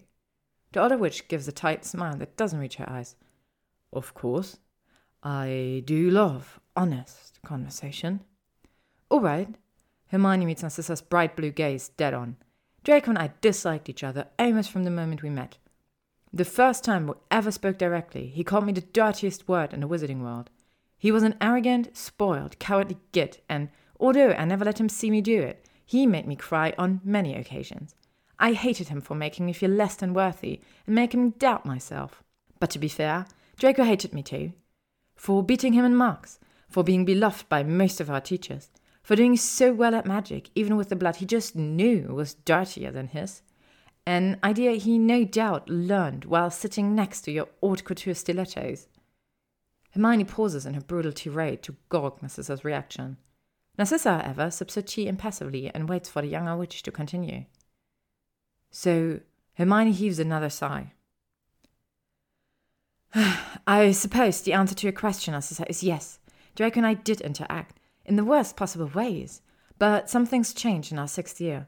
I'm not sure if it was after he began missing our NEWT level classes or after his eyes went so dull, but I started to watch him. When Harry cast a Sectumsempra on him, I was livid. Draco never deserved that, and to this day I hate that it happened to him. He didn't even deserve it after he sat there and let your sister Crucio me. I know I'm one of the few people who hold that opinion, but I truly, deeply believe it. It's one of the reasons I started bringing back goods to everyone, because I believe we all deserve better than what that war gave us. No matter how soon or how late we realized our errors. Narcissa hums lightly. Hmm. And do you believe that Draco has realized his errors? I do, but that's not why I'm still coming to your home. If it was just about holding up a mirror to Draco's mistakes, or letting him know that at least I've forgiven him, then I would have stopped after those apple tarts. I didn't, though. I, I couldn't. Because, because it turns out that Draco is so much more than I thought he was. I'm not a fool. I know he's still his old self in some ways. He's still arrogant and he's short tempered and extravagant. But he's also intelligent and honest, witty, thoughtful, and and he's trying so hard not to be that boy who hated me. Finally, Narcissa's icy exterior melts. She abandons her cup with a clatter, leans forward, and fixes Hermione with a fierce stare. Do you still hate him, then? Of course not. Quite the opposite, actually. The confession pours from Hermione's mouth as though she's just swallowed Veritaserum. It's a lot of truth to speak aloud, particularly to your former enemy, and both witches fall silent for a long while. Then a soft, tender glow enters Narcissa's eyes. I can see why Draco likes you so much. At this, Hermione begins to cough. Ma'am? She chokes out rather inarticulately. My son, he adores you. He adores me? Oh, yes. It was terrible obvious that morning in our kitchens when we shared the key lime pie. And when Draco speaks about you, my goodness, his whole face changes. But it's also obvious that he's terrified to tell us. He fears our reactions, I think. Due to my blood status, Hermione concludes. Narcissa retrieves her teacup. Among other things, my dear. For instance, your wealth, or lack thereof, I'm assuming, your position at the very ministry that punished our family, and your previous connection to the youngest Weasley boy, who undoubtedly still hates my son. As Narcissa rattles off the list in that pleasant, high-born cadence of hers, a lump of dread lodges itself in Hermione's throat. How could she have been so foolish, so silly as to think that maybe she and Draco Malfoy could ever have something? That his prejudiced parents might actually approve of someone like her? I see, she says dully. I should probably go then, yes? Narcissa responds with a pealing laugh. oh, dear girl. No, you mistake me completely. I do. Narcissa laughs again, like Hermione has just heard a hilarious joke. of course. Those are the objections that Draco thinks I'll have to your friendship. But you don't have them anymore, Narcissa finishes. No, I don't. I did at one time, obviously. Once I hoped that Draco would align himself with someone from the Sacred Twenty Eight, infuse our line with new pure blood, and our vaults with more galleons. I wanted that future for us almost as fervently as Lucius did. But I've come to want other things for my family now. Things that are much harder to come by. Such as peace, Narcissa breathed, calm, uneventful, unambitious peace, and where Draco's concerned, happiness. So, how do I fit into this new vision of your family's future? Narcissa shakes her head. My dear girl, in the short time you've been visiting us, you've brought both of those things I so desperately desire peace to this home and happiness to Draco. It's unexpected, I'll admit, but not unwelcome. Not at all. So, as to your place in our future, that's entirely up to you. Hermione does her once twice blink. Then she smiles broadly and raises her wand towards the cranberry hazelnut tart. More dessert, Narcissa? The sun has set and the yellow decor faded into a more bearable gold when the two witches finally emerge from the room. They remain in such deep conversation that neither notices the lanky figure leaning dejectedly against the wall opposite the parlor door. Narcissa catches sight of her son first. Draco, darling, whatever are you doing out here? I'm. He starts, but his mother cuts him short before he can articulate an excuse. If you insist on lingering about like a Hogwarts ghost, darling, please try not to slouch.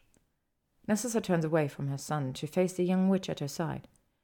Hermione, dear, you'll have to forgive me, but I suddenly find that I'm rather tired. Do you mind horribly if I leave you two children to entertain yourselves?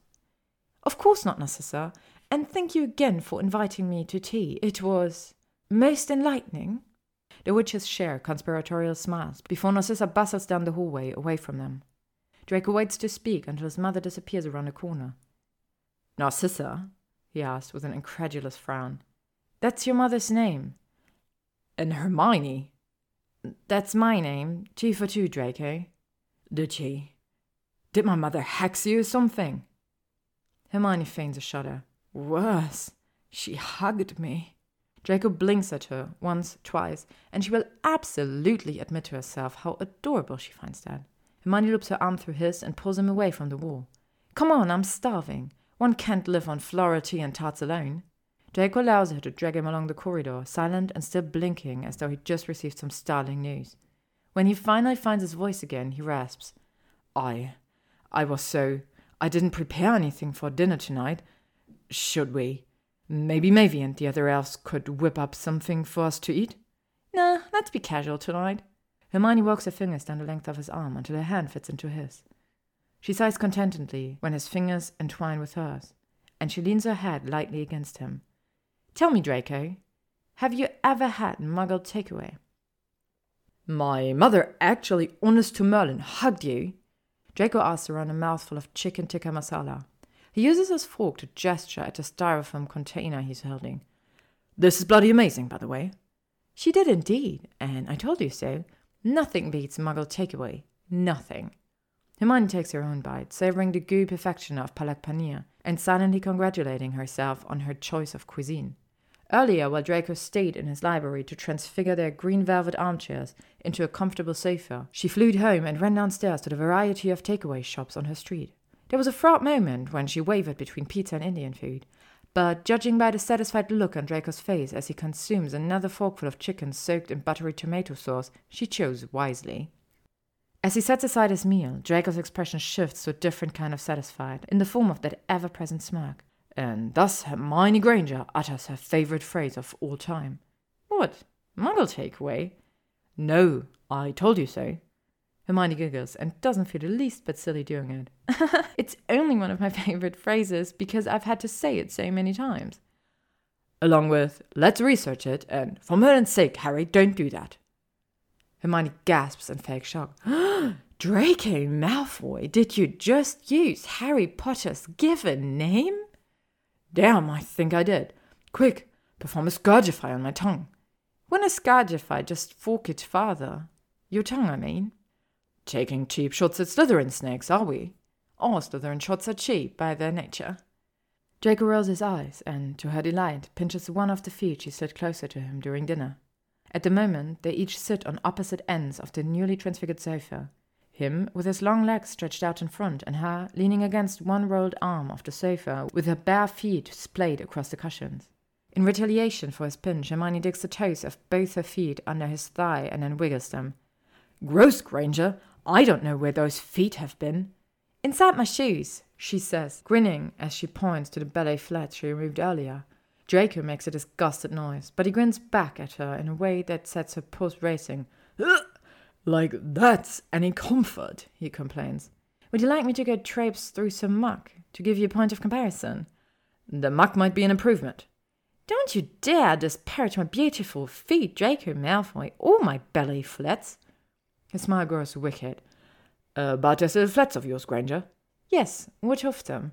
Well, I couldn't help but notice that they're very green.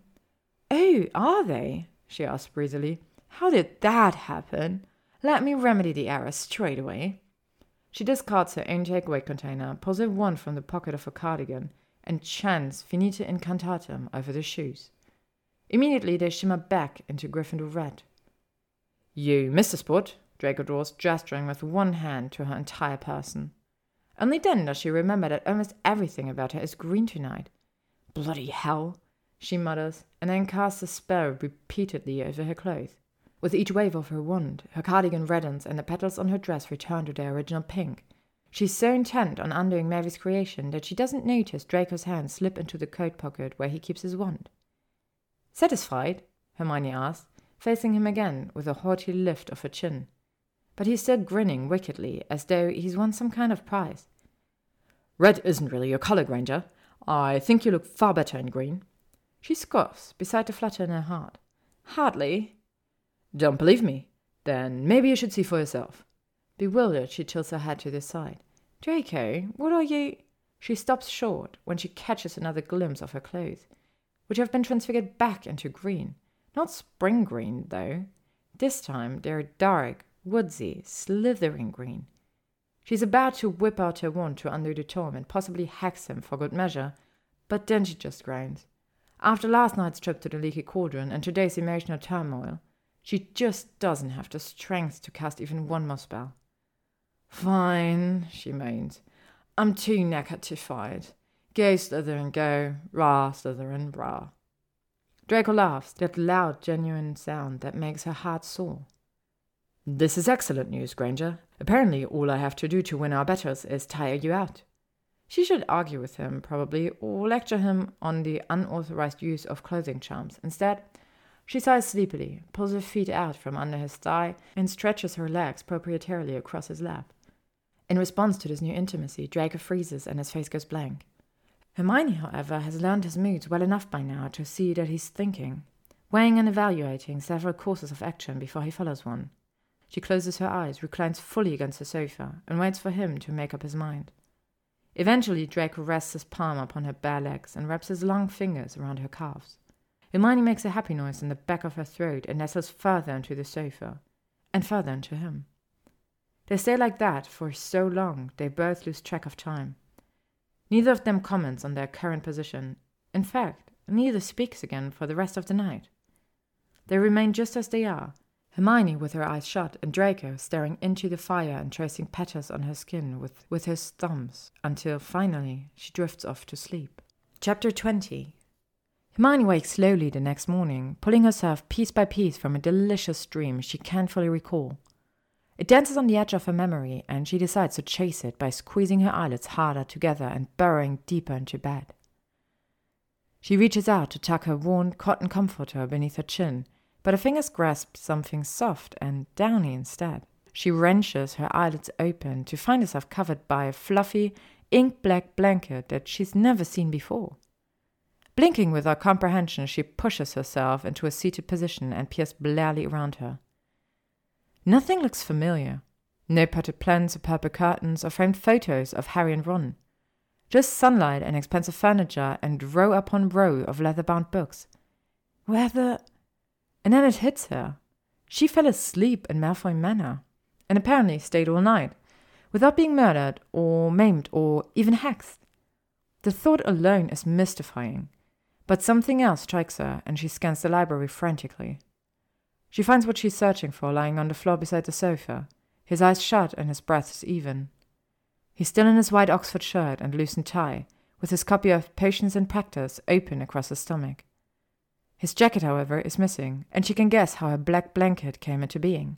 Sleep has muffed his hair, and it now spreads in white blonde tufts across the colorful rug beneath his head. Carefully, so as not to wake him, she reaches down and brushes a few strands from his forehead. At her touch, Draco hums a contented noise, but doesn't wake. Something about that sound makes her heart constrict, and for a second, Hermione thinks about leaning over to taste his lips. Instead, she untangles herself from her covers and climbs off the sofa. She stands above him, unsure about what to do, until her stomach rumbles. So she pulls a wand out from her cardigan to perform a dewrinkling charm on her dress and then steps over Draco's prone form. Her shoes lay next to one of the sofa's clawed feet, and she starts to slip into them, but a hitch in Draco's breath makes her pause and pull back one foot. Slowly, gently, she picks up her ballet flats and sets them on top of his transfigured jacket. The Gryffindor red shoes stand in stark contrast to the inky black of the blanket, there's no way Draco won't see them when he wakes up, and they should let him know that she's still somewhere inside the manor. Message thus delivered, Hermione creeps quietly from the room. In a dark corridor outside the library door, she takes a minute to orient herself. To her right, she sees a long row of closed doors. To her left, a hint of light glows from the end of the hallway. She moves in that direction, hoping to find the main staircase. A few wrong turns, several unfamiliar corridors, three staircases, and some whispered swears later, Hermione finally, finally finds herself at a door to the manor's kitchen. She pushes against the ancient wood and sighs in relief to find the huge room empty, of both elves and Malfoys. After a quick scan of each of the pantries, she sets to work. Hermione has no idea how long she's in there, scurrying between mixing bowls and frying pans and ovens. Instead of tracking time, she loses herself in the consistency of batter, the sizzle of crisping sausages, the smell of vanilla. This is the reason she started baking that early May morning last year. For the sheer joy of it, certainly, but also for the way the ingredients demand a total commitment of her brain and heart. The transformation of food is the closest thing to magic she's experienced outside of her wand, and each time she cooks, it's the closest she gets to freeing herself of the dark, wonderful, terrible past. She stacks the last crepe onto a tall pile when a faint ahem draws her attention to the doorway. Draco stands there watching her.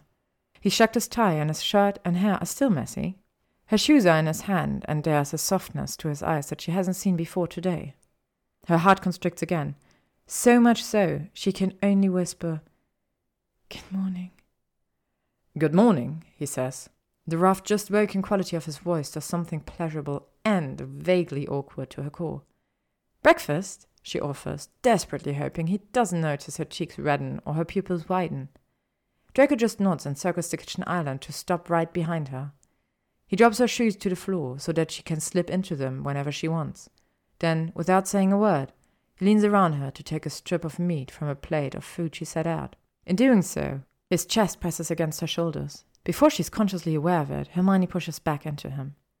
The moment their bodies are flush, Draco inhales sharply, but he doesn't pull away from her. Instead, his free hand drops to her hip. Granger. He whispers in her ear, and her brain buzz explodes. She's about to wrap her arms around his neck and kiss him until he can't breathe anymore when another voice stops her short. Good morning, Draco. Miss Granger. What a pleasant surprise. Hermione's attention slides reluctantly to the doorway where Lucius Malfoy is staring at them.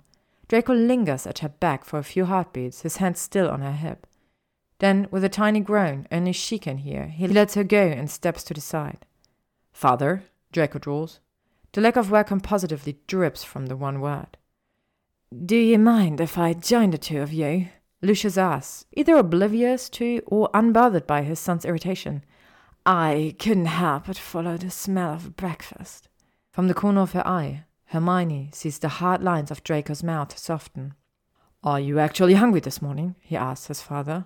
Despite his prior annoyance, Draco's voice is tender, as though Lucius being hungry matters far more than it used to. I am, Lucius says, smiling, although it may not be that surprising given the effect of Miss Granger's cooking seems to have on me. The unexpected compliment almost makes up for the opportunity she and Draco just missed. Hermione summons another plate and quickly serves up two crepes, half a grapefruit, and a large helping of sausages. She hands the plate to Lucius and waits for him to pull out his wand to acquire his own cutlery and bar stool. When he doesn't, she frowns and summons them for him. Thank you, he says quietly as he takes his seat for doing all this work, Miss Granger. You see, I am no longer permitted the use of a wand. Ministry orders. Hermione feels something cold drop to her stomach. Part of her is pleased, thrilled even, that the infamous Lucius Malfoy has been chastened in this way, that he can no longer do the type of harm he used to do with a wand. But another part of her is sickened by the punishment, by the sheer horror of a wizard being so denuded. I'm sorry, she whispers. Before she really knows why, before she can comprehend the lunacy of it, she reaches out to grasp him. Three sets of eyes snap towards the side of Hermione Granger's little hand, clasped over Lucius Malfoy's. Almost at once, Hermione jerks her fingers back as though she's touched a viper. I didn't. I. I'm not sure I. Draco saves her by fixing himself a plate loudly. Granger, he says, his volume at least three notches higher than usual. Should I put jam on these little pancakes then? Hermione feels such a strong rush of gratitude she could kiss him. But Lucius still watches them closely, so she fills her words with derision. You're not twelve any more, Draco. Eat them with caster sugar and a squeeze of lemon like a grown up. Draco sneers, but when he crosses behind her to sit next to his father, he trails his fingers along her waistline. And just like that, she's smiling again. The rest of the morning passes pleasantly, with the three of them sharing polite conversation until Narcissa joins them. Upon seeing Hermione wearing yesterday's dress in a new shade of green and sporting a nest of morning hair, Narcissa arches one eyebrow. Thankfully, the older witch doesn't comment upon Hermione's appearance and she makes her own plate. How lovely, she says, taking her seat. I haven't had crepes in ages. Narcissa, however, apparently didn't join them just for breakfast. She has only taken a few bites of grapefruit before she fixes her son with a meaningful stare. Draco, darling, about that thing you asked me to arrange yesterday? He all but drops his fork onto his plate and looks up at his mother. Yes, he asked eagerly. Did you get it? I did, but there's a slight wrinkle. At Draco's frown, she sighs. the only time they permit it is tonight. At six thirty. He balks. Tonight? Tonight, tonight? As in this evening? I am afraid so. Apparently, another family made a reservation for the location as well, but they did so for tonight. So it's more convenient for the Aurors to monitor everything this evening rather than next Saturday. How is that our bloody problem? He growls and runs a hand through his messy hair. You know why, dearest. You can curse them all you like, but it won't change their decision. So please try to be grateful that they said yes at all. I will. Try, that is. Narcissa clicks her tongue in disapproval, but doesn't reprimand him further. I've made the Floo call to Bastien to rearrange things, she says. Luckily, they had an opening at 7 p.m. tonight. So early, it's almost gauche. Still, begging wizards can't be picky about their cauldrons. Draco scowls down at his plate, but he says, Thank you, Mother, for taking care of all of this. You've done so much already. Of course, darling. Anything for you. And you should know, all the effort is worth it, I think. Quite worth it. For just a fraction of a second, Narcissa's gaze darts towards Hermione. Hermione knows then that they're discussing something that has to do with her. Draco only piques her curiosity further when he angles his body towards her. Granger, are you finished? She frowns down at her plate, cleaned of everything but a half eaten sausage. Yes, but what? Would you mind following me back up to the library? He interrupts. I have something to do, and I need your help. Of course I will, she says, partly because it's true, and partly because she's now dying to know what's going on.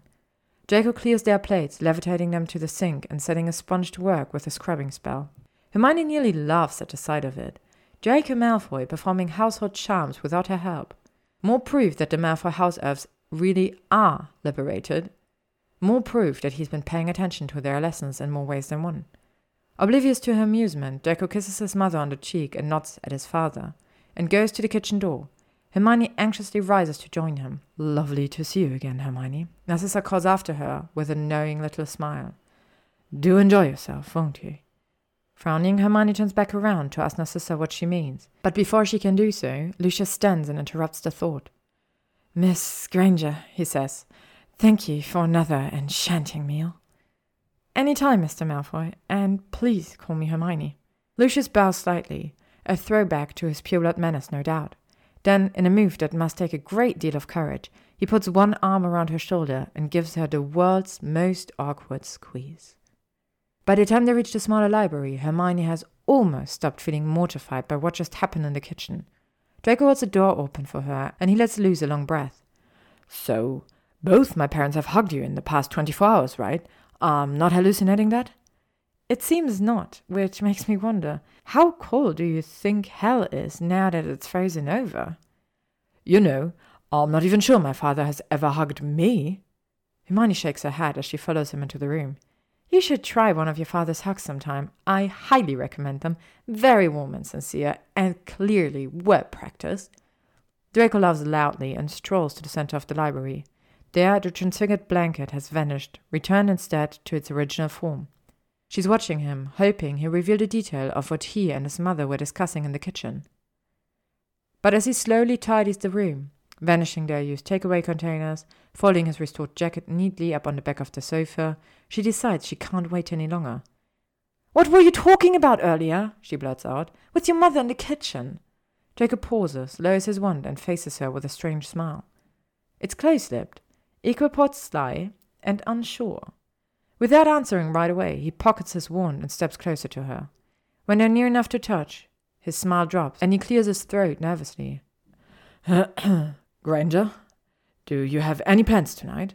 She frowns in thought. Today is Sunday? Normally, Hermione spends Sunday night surrounded by legal texts and realms of parchment, preparing to-do lists for the upcoming week. An unessential task, certainly, but far more routine than spending time with Draco, whom she hasn't seen outside of a Saturday for a while now. Aside from this morning, of course, and this morning has been so. so. Draco's staring anxiously at her, and she realizes with a jolt that she hasn't answered him yet. Seeing him standing there, worrying, his lips with his teeth, and near twitching with nervous energy, she tries not to smile. I don't know, Draco. Do I have plans?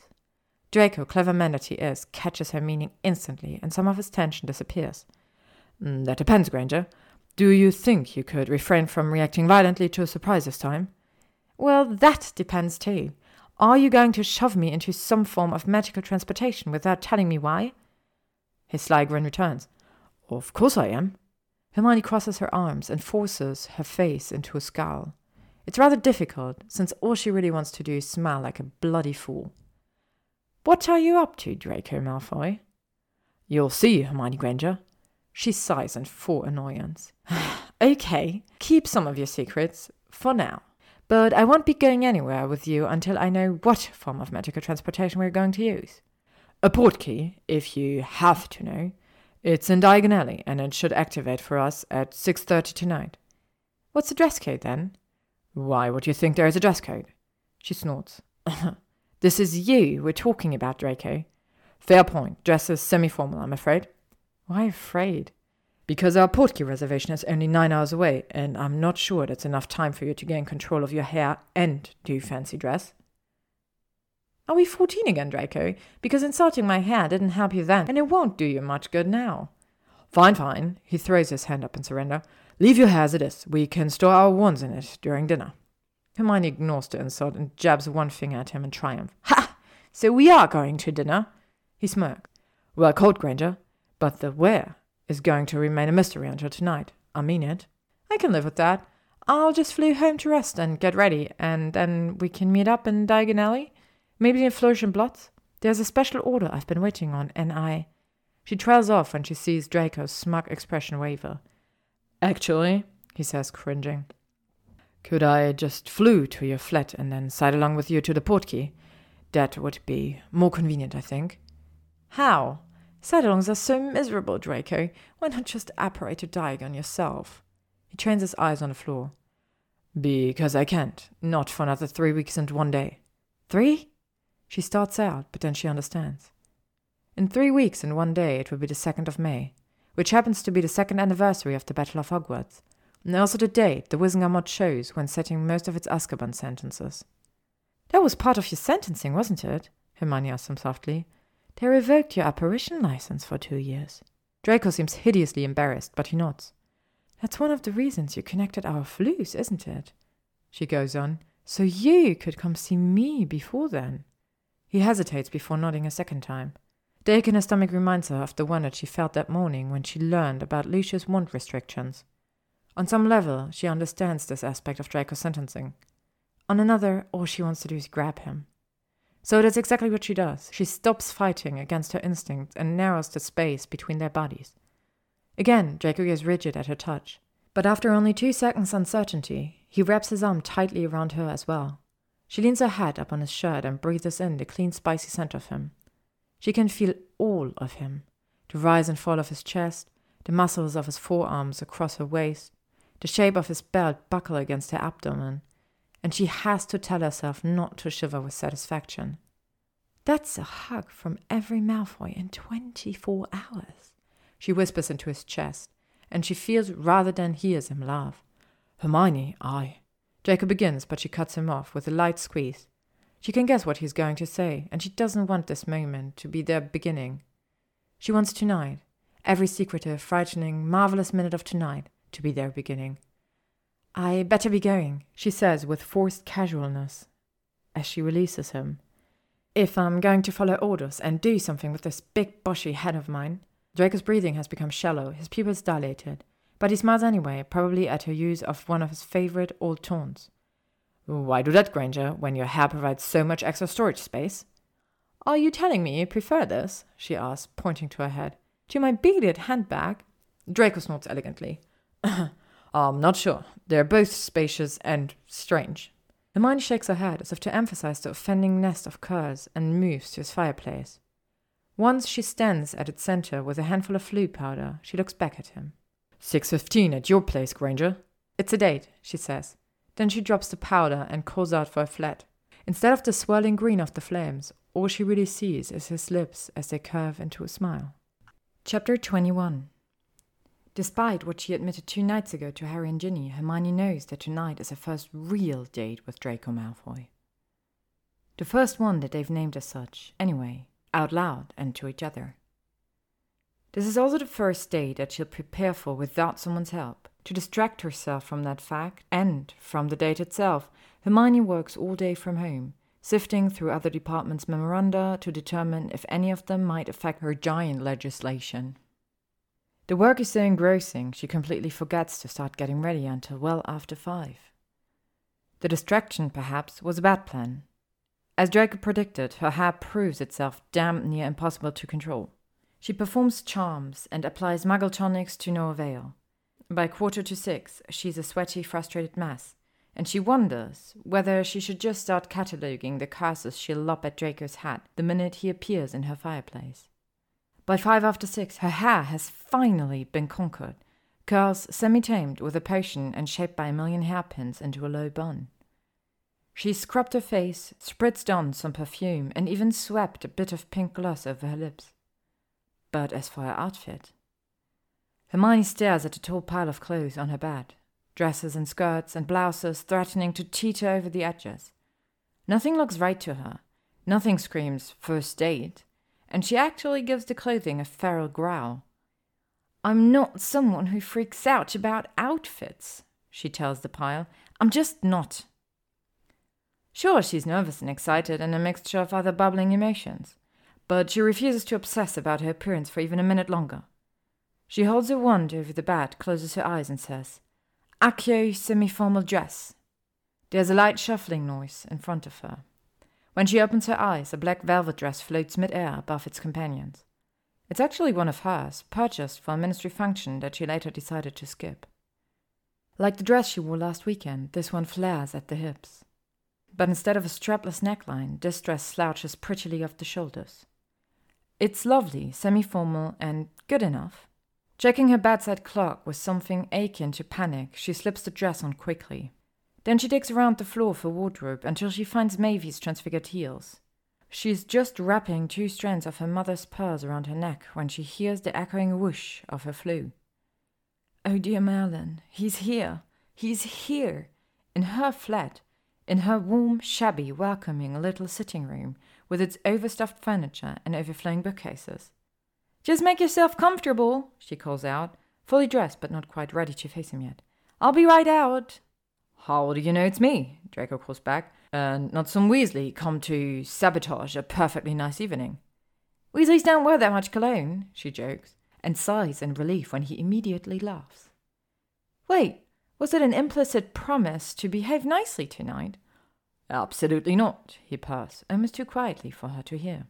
The innuendo makes her even more nervous or anxious to leave this room. She can't decide which. Hey, Draco says much louder now. Didn't you have a cat? Half cat, half Kneazle, actually.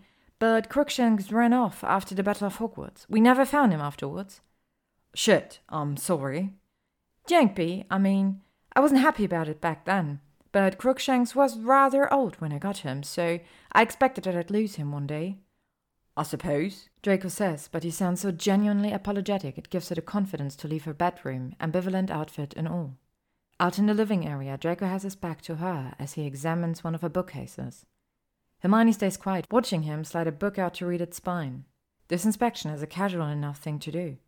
Just something to occupy his time while he waits on her. But to Hermione, the act of him exploring her bookshelf is so intimate, so damned sexy. She's already blushing by the time she clears her throat to announce her presence. At the sound, Draco whirls around with a smirk and quip ready on his lips. The second he sees her, however, he goes still.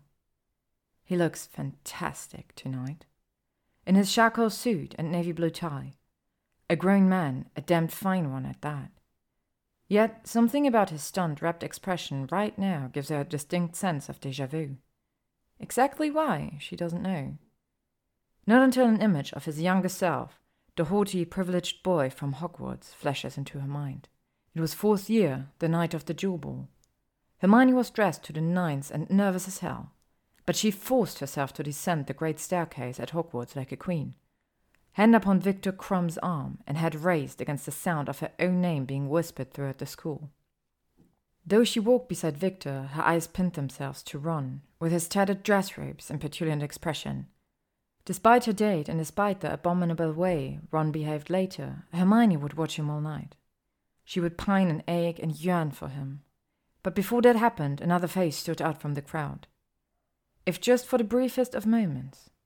As Hermione crossed into the great hall that night, she saw none other than Draco Malfoy staring openly at her. Pansy Parkinson clung to his robes with a bored sneer, and his cronies jostled him. Those things should have held at least some of his attention. And yet, he watched Hermione with confused fascination, like he couldn't look anywhere else if he tried.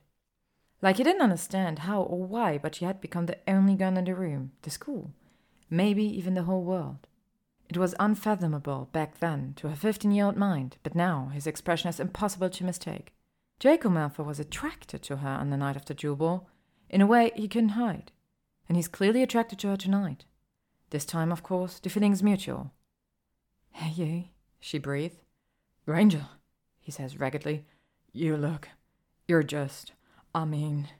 She decides to save him just this once. You look good too, Draco. Very. She holds out one arm graciously. Shall we? In kind of a trance, Draco walks over to her and places his hand in the crook of her elbow. She waits until he's smug at her side before she apparates them both to Diagon Alley.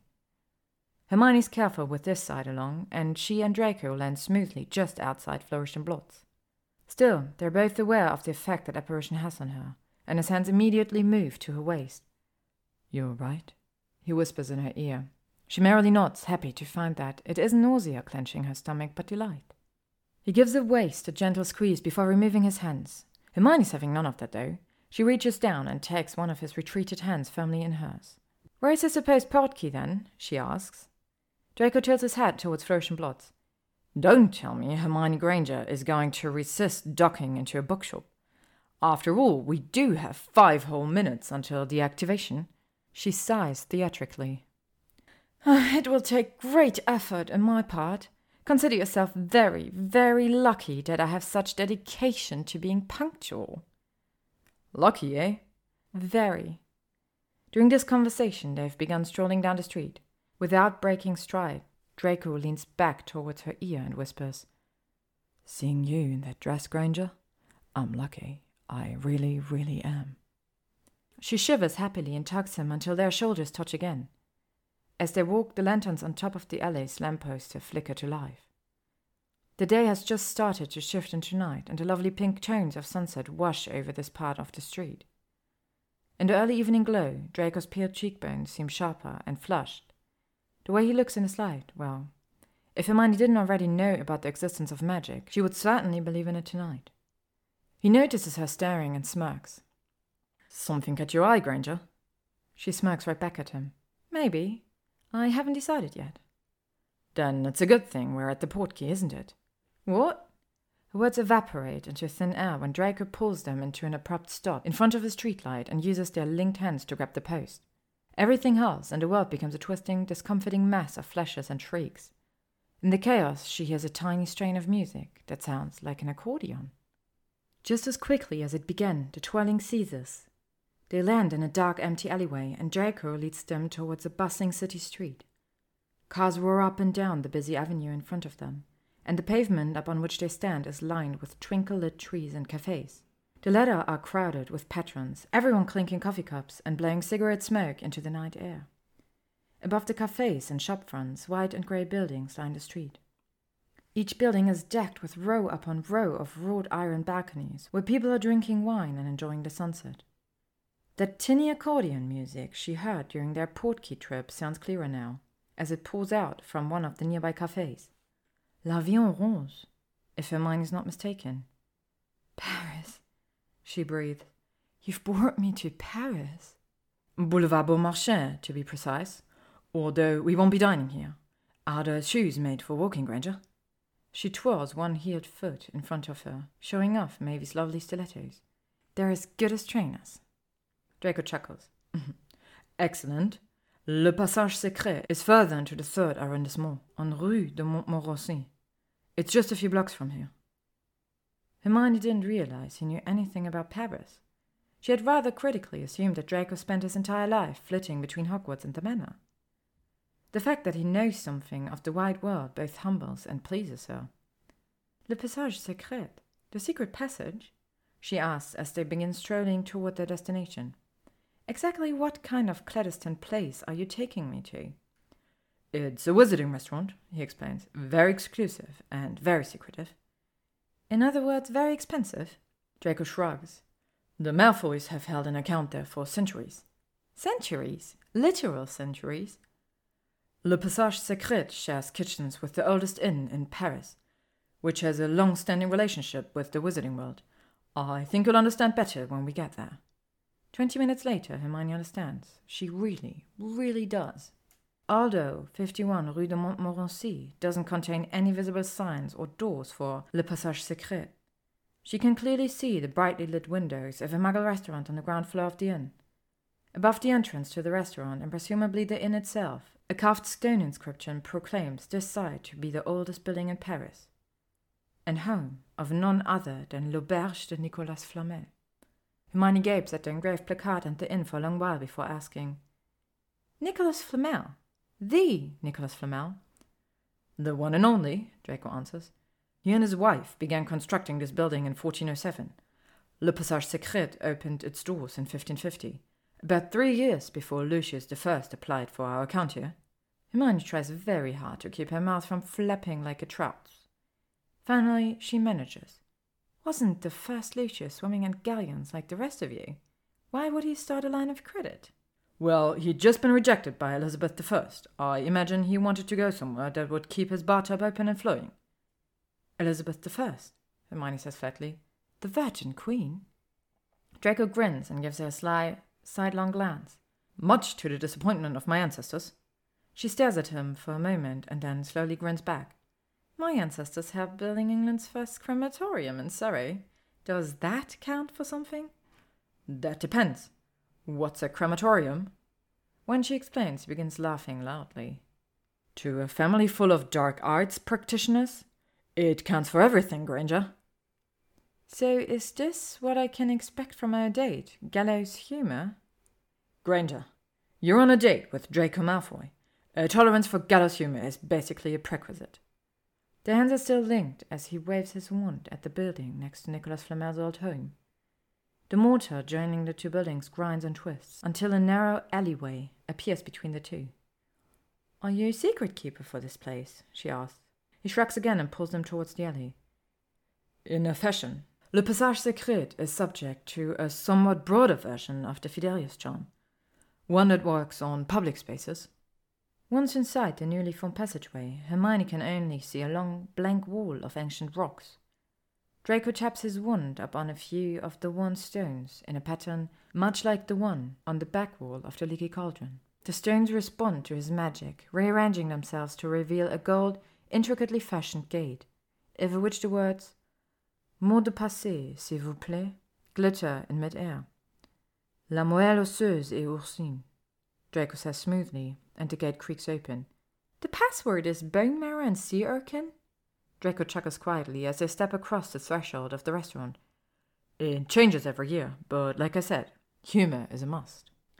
Hermione is still grinning when they approach the hostess, one of those striking witches of an indeterminate age, all sleek brown hair and black robes and infinite self assurance. Mr. Malfoy and Mrs. Granger, she asks in a heavy accent after they confirm she gives them a clipped nod. Patience to accept you at an early hour. Please follow me. Once the witch has turned her back to lead them through the restaurant, Hermione hazards a quick whisper to Draco. She said early hour like we have a disease. Draco doesn't look at her, but she can see the corner of his mouth lift in the flickering candlelight. For the French, we might as well. To dine before 8 p.m. is terribly uncouth, you know. Hermione shakes her head and then allows herself to take in the view. Although the restaurant is built into the ground floor of an existing building, Le Passage Secret is unlike any place she's ever seen. The closest room she could compare it to is the Great Hall at Hogwarts. But only because they both have enchanted ceilings. Above the diners of Le Passage Secret, a magical sunset puts Diagon Alley to shame. Pale peach, rose, and lavender hues fade slowly into the glittering starlight of the night sky. The ceiling, however, is where Le Passage Secret's similarity to Hogwarts ends. Here, the space feels small and intimate, with every table nestled into its own alcove inside what appears to be an ongoing grotto. The diners within each alcove have complete privacy, aside from their exposure to the center aisle. Running down the middle of that aisle, where Hermione and Draco now walk, a charmed stream bubbles prettily. It flows throughout the restaurant and yet somehow doesn't wet their shoes. Brightly colored fish of species Hermione can't identify weave patterns in the stream, and fat little candles float upon its surface. Merlin, she breathes, still gawking at their surroundings. Another Slytherin, actually. Draco nudges her into the side playfully. Feel like forgiving my house for our differences yet? Is that what this is? she teases. You just brought me here in the spirit of reconciliation. Well, you did mention it in your first note. Hermione flushes, pleased beyond measure that he remembers those words. Feeling embarrassed and happy, and a lot of other wonderful things, she admires the beauty all around them. If this is what comes from making pastries for people, she says, then bring on the palmiers. Overhearing this part of their conversation, the hostess spins around on one high heel and frowns down at Hermione. Does mademoiselle desire palmiers for dessert? I believe chef has planned a cheese course and something chocolat to end the meal. But if mademoiselle wishes, I can inform the kitchen of any special requests. Hermione blushes again and waves the hand that isn't holding Draco's at the hostess. No, that won't be necessary. Cheese and chocolate sound lovely. Thank you. Even with the issue clarified, the hostess scowls as she sweeps her arm towards an empty alcove. Mr. Malfoy and Miss Granger, your table, if you please. Hermione and Draco both duck their heads as though they've been scolded, and they quickly take their chairs without speaking. Once the hostess has poured them each glass of sparkling water and departed, they let out an audible sigh of relief. She's intense, Hermione says. Draco nods. She's hosted every time I've eaten here. Ever since I was a little boy. And I don't even know her name. I'm too scared to ask. I swear, this is the least intimidating I've seen her.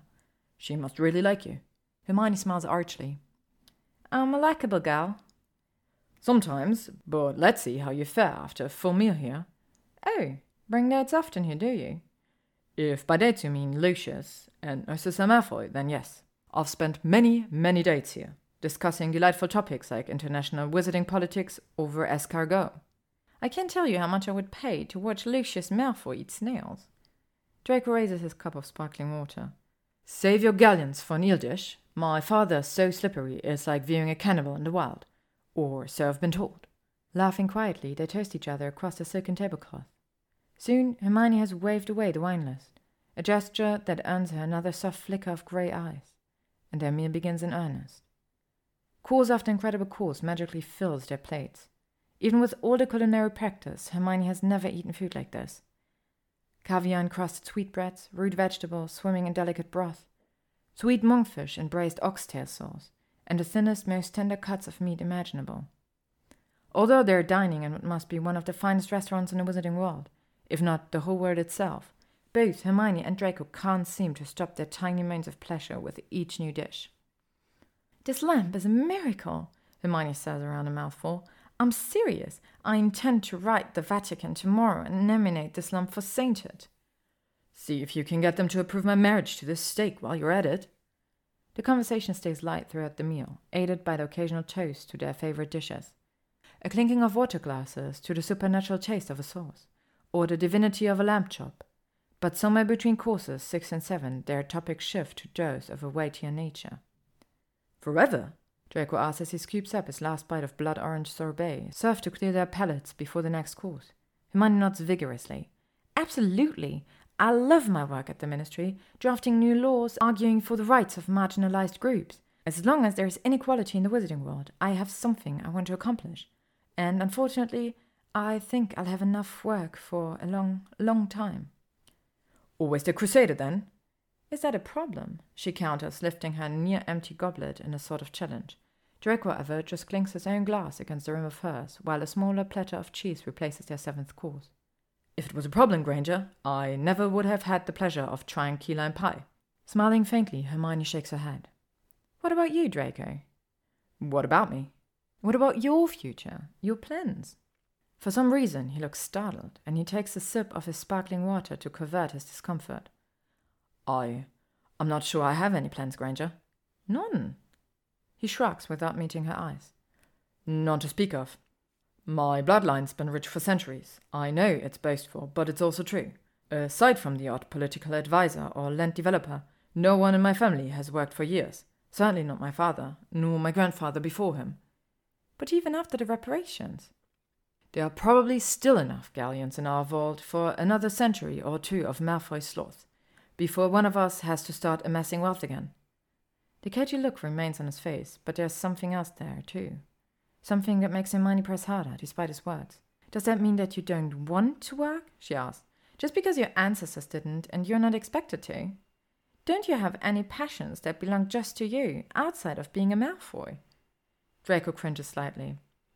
Does it even matter, Granger? No one is going to hire a Malfoy, not after everything. Hermione shifts her chair closer to his so that she can take his hand back into hers. She twines their fingers together, laces them until you can only tell them apart by the difference in their skin tones. Draco frowns down at their jolted hands, but his thumb begins to stroke the top of her wrist slightly. They stay there, quiet and connected, long enough that the untouched cheese plate vanishes and a decadent tower of chocolate takes its place. Hermione and Draco ignore the teetering dessert. He keeps his eye trained on their hands, and she keeps her eyes trained on him. What are you passionate about, Draco? She near whispers. What do you love most? Does grey eyes flicker back up to hers, and her heart leaps. He takes a long time in answering, so long she's almost certain her heart will explode and Draco will be wrongly imprisoned for her murder, since none of her friends technically know she's there. Finally, mercifully, he says, Potions. Really? Really. I love everything about them the precision and accuracy required for a perfect batch, their applications, where their materials come from, and how I could source the rare ones.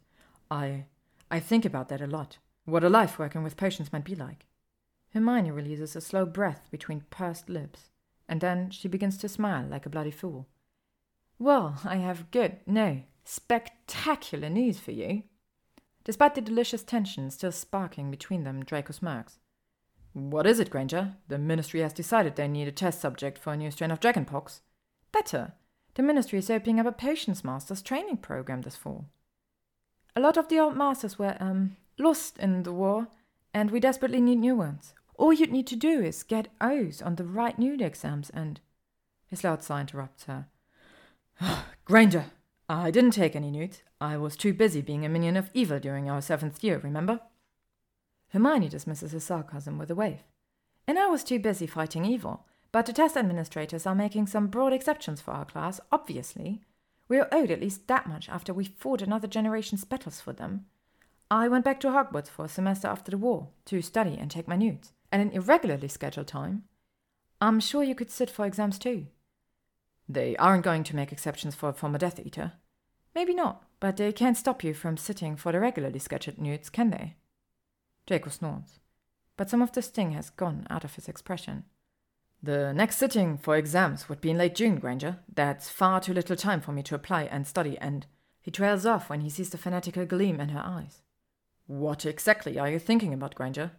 You look like you're going to boil and serve me as your tenth course. Hermione laughs. Well, if you must know, I'm mentally color coding your study guides right now. My what?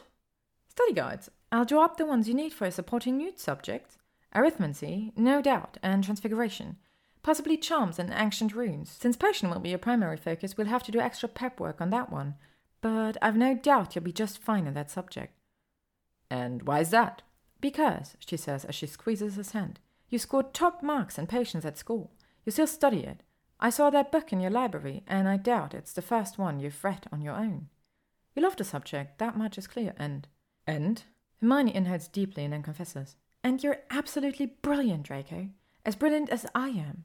It's one of the things I love best about you, so if I can ace my NEWTs, then I'm positive you can too. Another long, taut moment draws out between them. Hermione ducks her head under the weight of her gushing praise so that her gaze falls onto their clasped hands. In contrast, Draco can't seem to tear his gaze from her. Slowly, carefully, he curves the index finger of his free hand under her chin and tips it up until she meets his eyes again. You would do that? He asks her softly. You would help me study? I would, and I will. And I'll tell Kingsley that if the ministry doesn't accept you into the training program, then they're all idiots. When he lets out a raw laugh, she grins. I'd start tonight, Draco, if you'd let me, but I think it might kill the romance. What romance? he teases, but his fingers slip from her chin to graze her cheek. He leans closer to her, and instinctively she leans into him. Near enough that she can feel his exhalation on her skin. Draco, she whispers, just one word. In either statement or request, she's not sure. Hermione, he whispers back, and she shivers from the heat of those four syllables upon her lips. Hermione, I think I'm going to kiss. Hermione? A voice interrupts them. And Malfoy?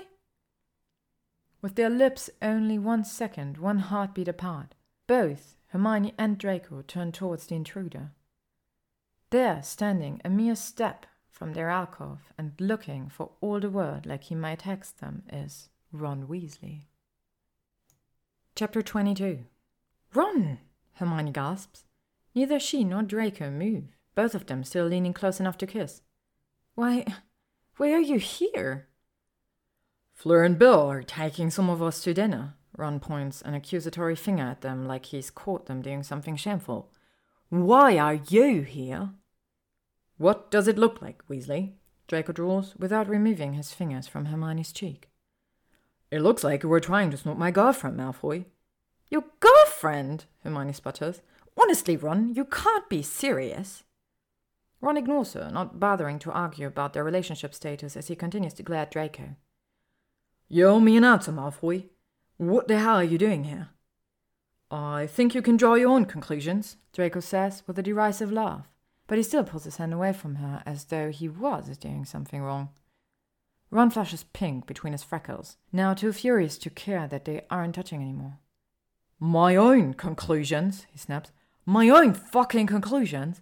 Well, Malfoy, I conclude that Hermione would have to be some Death Eater slag to want to kiss the likes of you, and that's not bloody likely, is it? Draco rises from his chair so hard it falls backwards, and he and Ron stalk towards each other. What did you just call her? Draco hisses. I didn't call her shit. I called you something. You think I'm deaf? I just heard you insult her. Isn't that usually your favorite activity, Ferret? You're doing a fine job on your own tonight, Weasel. Ron balks and then makes a sort of snorting sound. Get the hell away from Hermione, Malfoy. Or what? Both of their hands reach for their wands, just as the hostess reappears with a soft pop of apparition. Closely behind her follow Bill, Arthur, a very pregnant Fleur, and Molly. The latter Weasley scowls at her son almost as hard as the hostess scowls at Draco. Ronald, Bilius Weasley, we get invited to one fancy restaurant, and you can't manage to keep your wand in your pocket for more than two minutes. Molly's teeth grind together so hard the sound echoes off the enchanted ceiling. Then Molly does an about face to give Hermione a sweet smile. Hello, Hermione dear. Don't you look lovely this evening? Her! Ron shrieks, clearly outraged. You're complimenting her when she's daft enough to be here with this bloody death. Draco draws his wand and points it directly at Ron's throat. Don't you dare insult her again, Weasel, or I'll make sure that your freckles on your face connect directly to the ones on your shoulders. Whatever line the hostess has set for decorum, they've officially crossed it. Before either man can utter another syllable, the hostess pulls out her wand, a thin ebony affair that fits her to a T, and aims it at them. Out! she commands. Both of you? My family, Ron begins. But the hostess shuts him up with a flick of her wand. You take this problem outside and resolve it.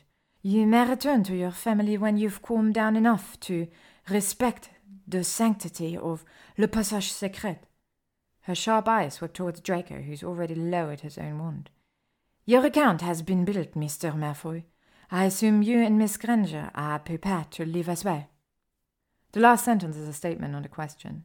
Draco nods curtly and holds out his hand for Hermione to take. She's so flustered she doesn't think twice. She just slips her hand into his, gives the Weasley an apologetic grimace, and follows his broad strides down the stream filled centre aisle. Outside in the cool night air, she's able to breathe again, to clear her head and think. Which is fortunate, since Ron has followed them out, and no one but Hermione appears to be capable of a rational thought right now. As if to demonstrate this fact, Ron and Draco begin circling each other in the alleyway like wild animals. Ron doesn't look at her, he addresses Hermione first. What the hell are you doing here, Hermione? Did he Imperius you or something? No, Ron, she grits out. Anger itches beneath her skin and threatens to spoil her focus. I don't need a spell cast on me to have a date, you know.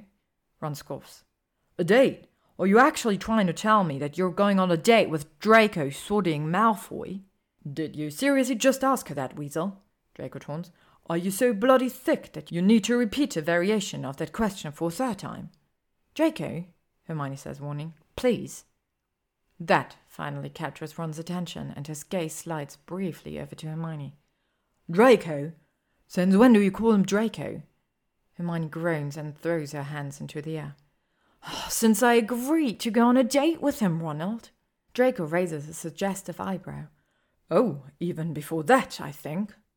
The implication earns him a sharp poke in the shoulder from Hermione, who has edged close enough to the wizards that she can stupefy them both if necessary. Don't antagonize him, Draco. Oh, please antagonize me, Draco. Ron jeers, slipping his wand from his pocket. I'm daring you. Draco reaches for his own wand again, pausing only when Hermione places a hand on his arm. Her touch is gentle, but she delivers her next words in a tone that could freeze blood. Draco, Ron, if you don't stop prowling around each other, I swear to Merlin I will hex you both. I mean it. Hermione and Ron have been friends for years. She and Draco only a few months, and yet it's Draco, not Ron, who stops moving first. The muscle in his jaws twitch non-stop, and his glare remains murderous. But he complies with Hermione's wishes and drops his hands to his sides.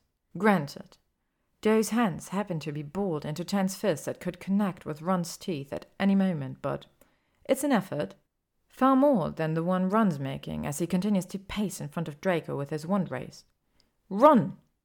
She doesn't change her icy tone, but something must finally break through Ron's angry haze, because he snaps to attention like he's been slapped. He holds him at pace and slowly looks at her again. He blinks at her once, twice, like he's seeing her for the first time. There's a small shift behind his stare, a softening so imperceptible she wouldn't miss it if she didn't know Ron's face so well. You really do look pretty tonight, Hermione, he says quietly. She opens her mouth to thank him, but a soft rumbling from the back of Draco's throat beats her to the punch. Draco doesn't say anything else. He makes no more taunts or interruptions and gives no further reason for an attack other than his presence in this alleyway and that low rumbling. But the rumble itself. Hermione and Ron both know what it means. Draco Malfoy actually growled when another wizard complimented her. And that growl had a clear intent behind it. Ron glances between Draco and Hermione rapidly, a tennis match motion of the head that the Weasleys often make when they're figuring something out. Hermione can guess what Ron sees as he observes them, the protective way Draco angles his body toward hers, the equally possessive way her hand remains on his arm, the tenderness with which she keeps looking up at Draco, as if she's worried about his reaction to the confrontation. In that moment, standing in that darkened alleyway, Hermione Granger and Draco Malfoy don't look like childhood enemies, seconds away from a slap or a hex. They look like lovers, united against a jealous ex, and where Ron Weasley might be a loyal friend with a big heart, he isn't the type of man to let that kind of thing go. Ron's face distorts until it's almost ugly, but he doesn't wear sneers well. There is something about his long nose, maybe, or the thinness of his upper lip, that makes the expression too sour and brittle all at once. Good job, Malfoy, Ron says, his voice so cold Hermione feels a chill run down her bare arms. Perfect bloody drop, in fact. What are you talking on about, Weasel? Don't you know? Ron's smile grows even harsher. It's almost a baring of teeth now. I'm congratulating you for pulling a solid con on a smart witch. Ron, don't. Hermione pleads at the same time that Draco says. Seriously? What the hell are you talking about, Weasel? Ron lets loose a bleak laugh. I'm talking about you, Malfoy, the perpetual liar and schemer. What did you do? Make her feel sorry for you that she agreed to go on a date with you tonight? Did you tell her how hard life is now for all you poor pathetic Death Eaters? Ronald Weasley, don't you dare, Hermione says. But that was just Ron's warm up. Ignoring her warning, he delivers his fatal blow hard, fast, and mercilessly. I bet that's exactly what you did, you ferret, Ron hisses at Draco, who's gone eerily motionless. Hermione's been doing this, this weird tour thing lately, hasn't she? She's probably came by that snake pit you call her home with some dessert, and you started preying on her like a bloody vampire. But you know the worst part? She fucking fell for it. That's how evil you are. You're poison, Malfoy. Fucking poison.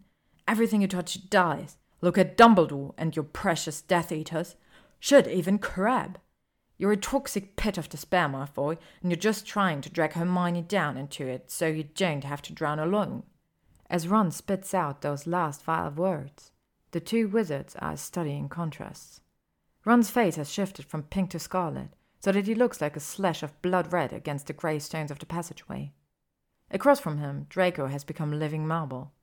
A pale statue from head to toe, cold and unmoving in the darkness. Ron shuddering with spent anger, Draco as still as a block of ice.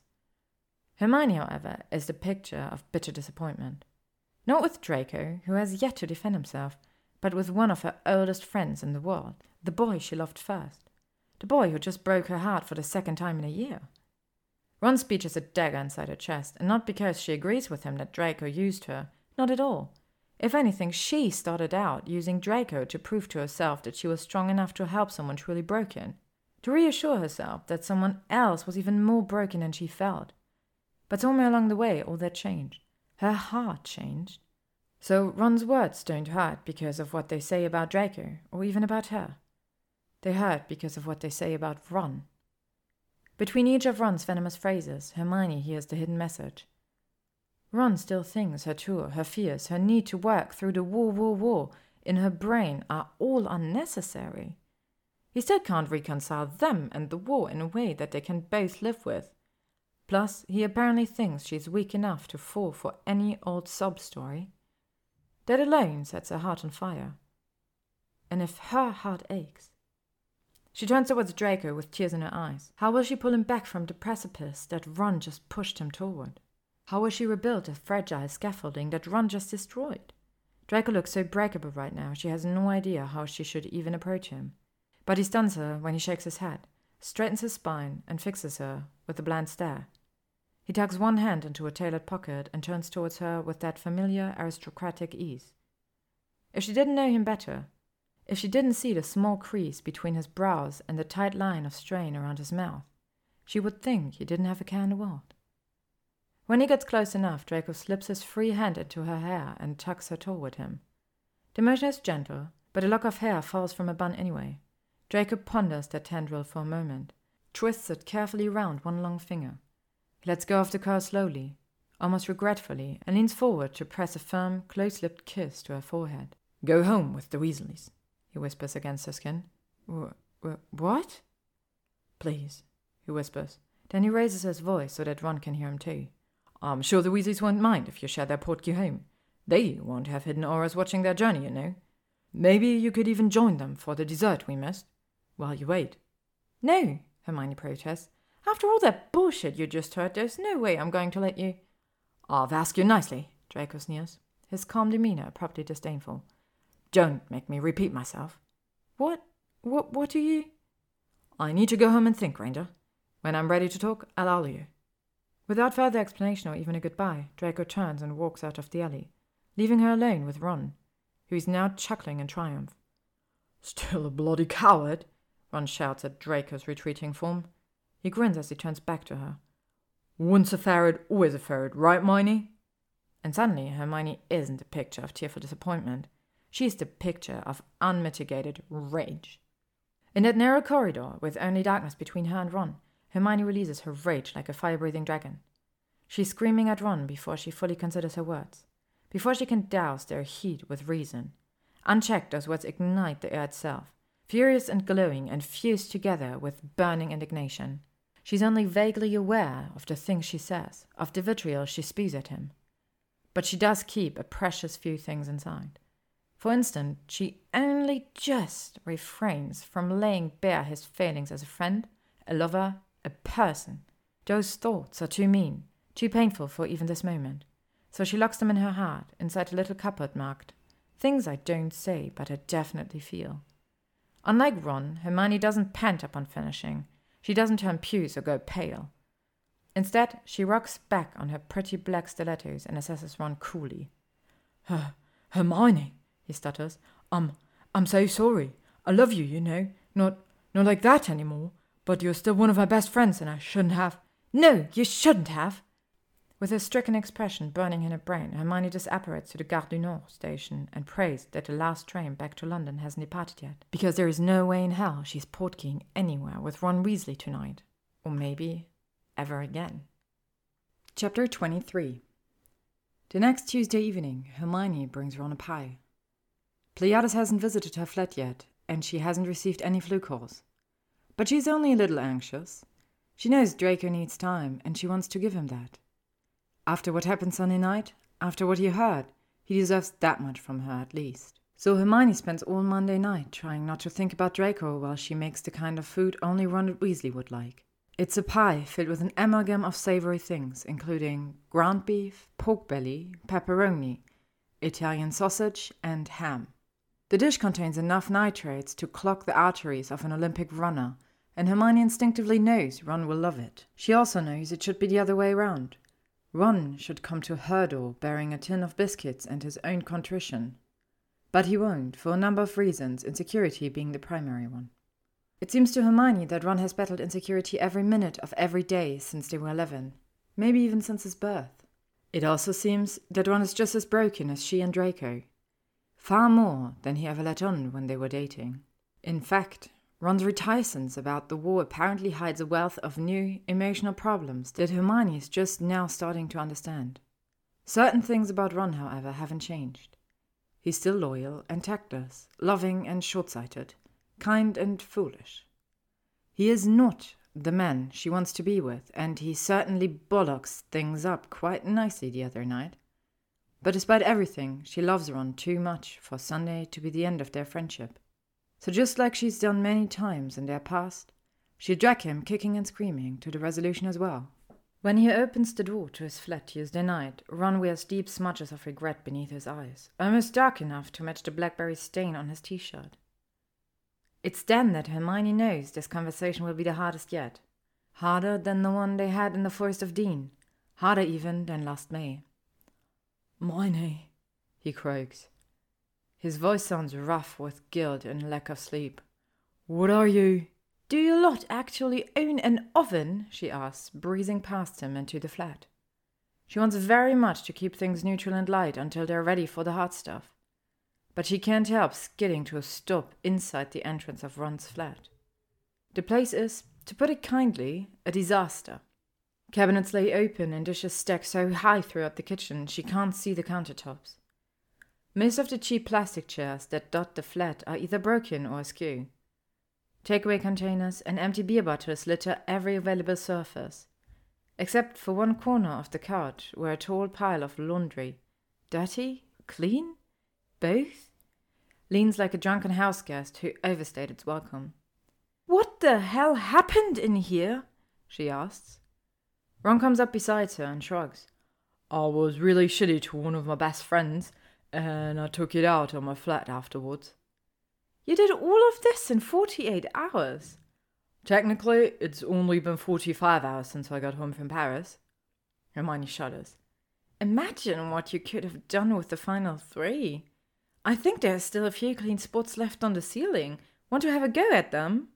He shakes his head self consciously and slips his hands into the pockets of his sweatpants. Without asking permission to do so, Hermione raises her wand and begins to tidy up the debris. Vanishing the rubbish and beer bottles, levitating the laundry down the hallway towards Ron's bedroom. After about ten minutes of hard work, there's a clear path to the kitchen and some space for them on the sofa.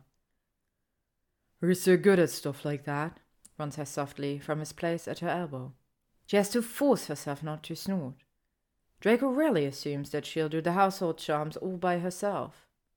Unlike Ron, who hasn't changed his attitude once in nine years. But Draco doesn't. Draco hasn't. Draco hasn't altered yet. Hermione sighs irritably. You're quite capable of cleaning up after yourself, Ron. To demonstrate, she hands him the pie tin. Here, take this to the kitchen, cast a warming charm on it, and cut us each a slice. He takes the tin, frowning down at the towel that covers it. You're sure you wouldn't feel more comfortable if you were the one to? Nope, she says with a pleasant smile. I wouldn't, but I will make myself comfortable on your couch while you serve us the dinner I prepared. Deal? Ron nods and quickly moves to the kitchen. That's one of the beautiful things about him. Once he starts digging himself into a metaphoric hole, he usually stops after being told to. Hermione slips off her trainers and hoodie and sets them up on one of the few intact plastic chairs. By the time Ron returns with two mismatched plates of pie, she's found a spot on the couch that needs only a little scourgify. He hands her a plate and plastic fork and then takes his place on the sofa. He doesn't wait for her before tucking into his own pie with giant shovel sized bites. Hermione has barely begun when Ron finishes his slice and goes back for more. How many types of meat are in this thing? he asks as he re emerges from the kitchen, carrying a second slice that dwarfs his fist. Five, six if you count the chicken stock I used to steam the vegetables. Ron flops unceremoniously onto the couch and sniffs his plate. There are vegetables in here. Some, but try not to hold that fact against the pie itself. I won't, he says around a mouthful. What do you call this thing, anyway? Well, after some careful deliberation, I decided to call it Ron's a jerk and needs a swift kick in the ass surprise. Ron swallows his bite and winces. Are we really going to do this tonight, then? That depends. On what? On whether you'd like to remain friends. Oh, he says. Yes, Oh. A long pause and then. I do, you know. Want to stay friends. Me too, she sighs. But you know what you have to do to make that happen, right? Ron groans and tilts his head back against the sofa. Oh no. I have to apologize for insulting you about him. Yes, you do. I'd also say you need to apologize to Draco, but. But you know that will happen on the 21st of Never? Pretty much. Hermione pats his arm sympathetically. I know all of this is hard for you to accept, Ron, and I do understand. Of course, I don't plan to do anything to make it easy on you, but I still understand.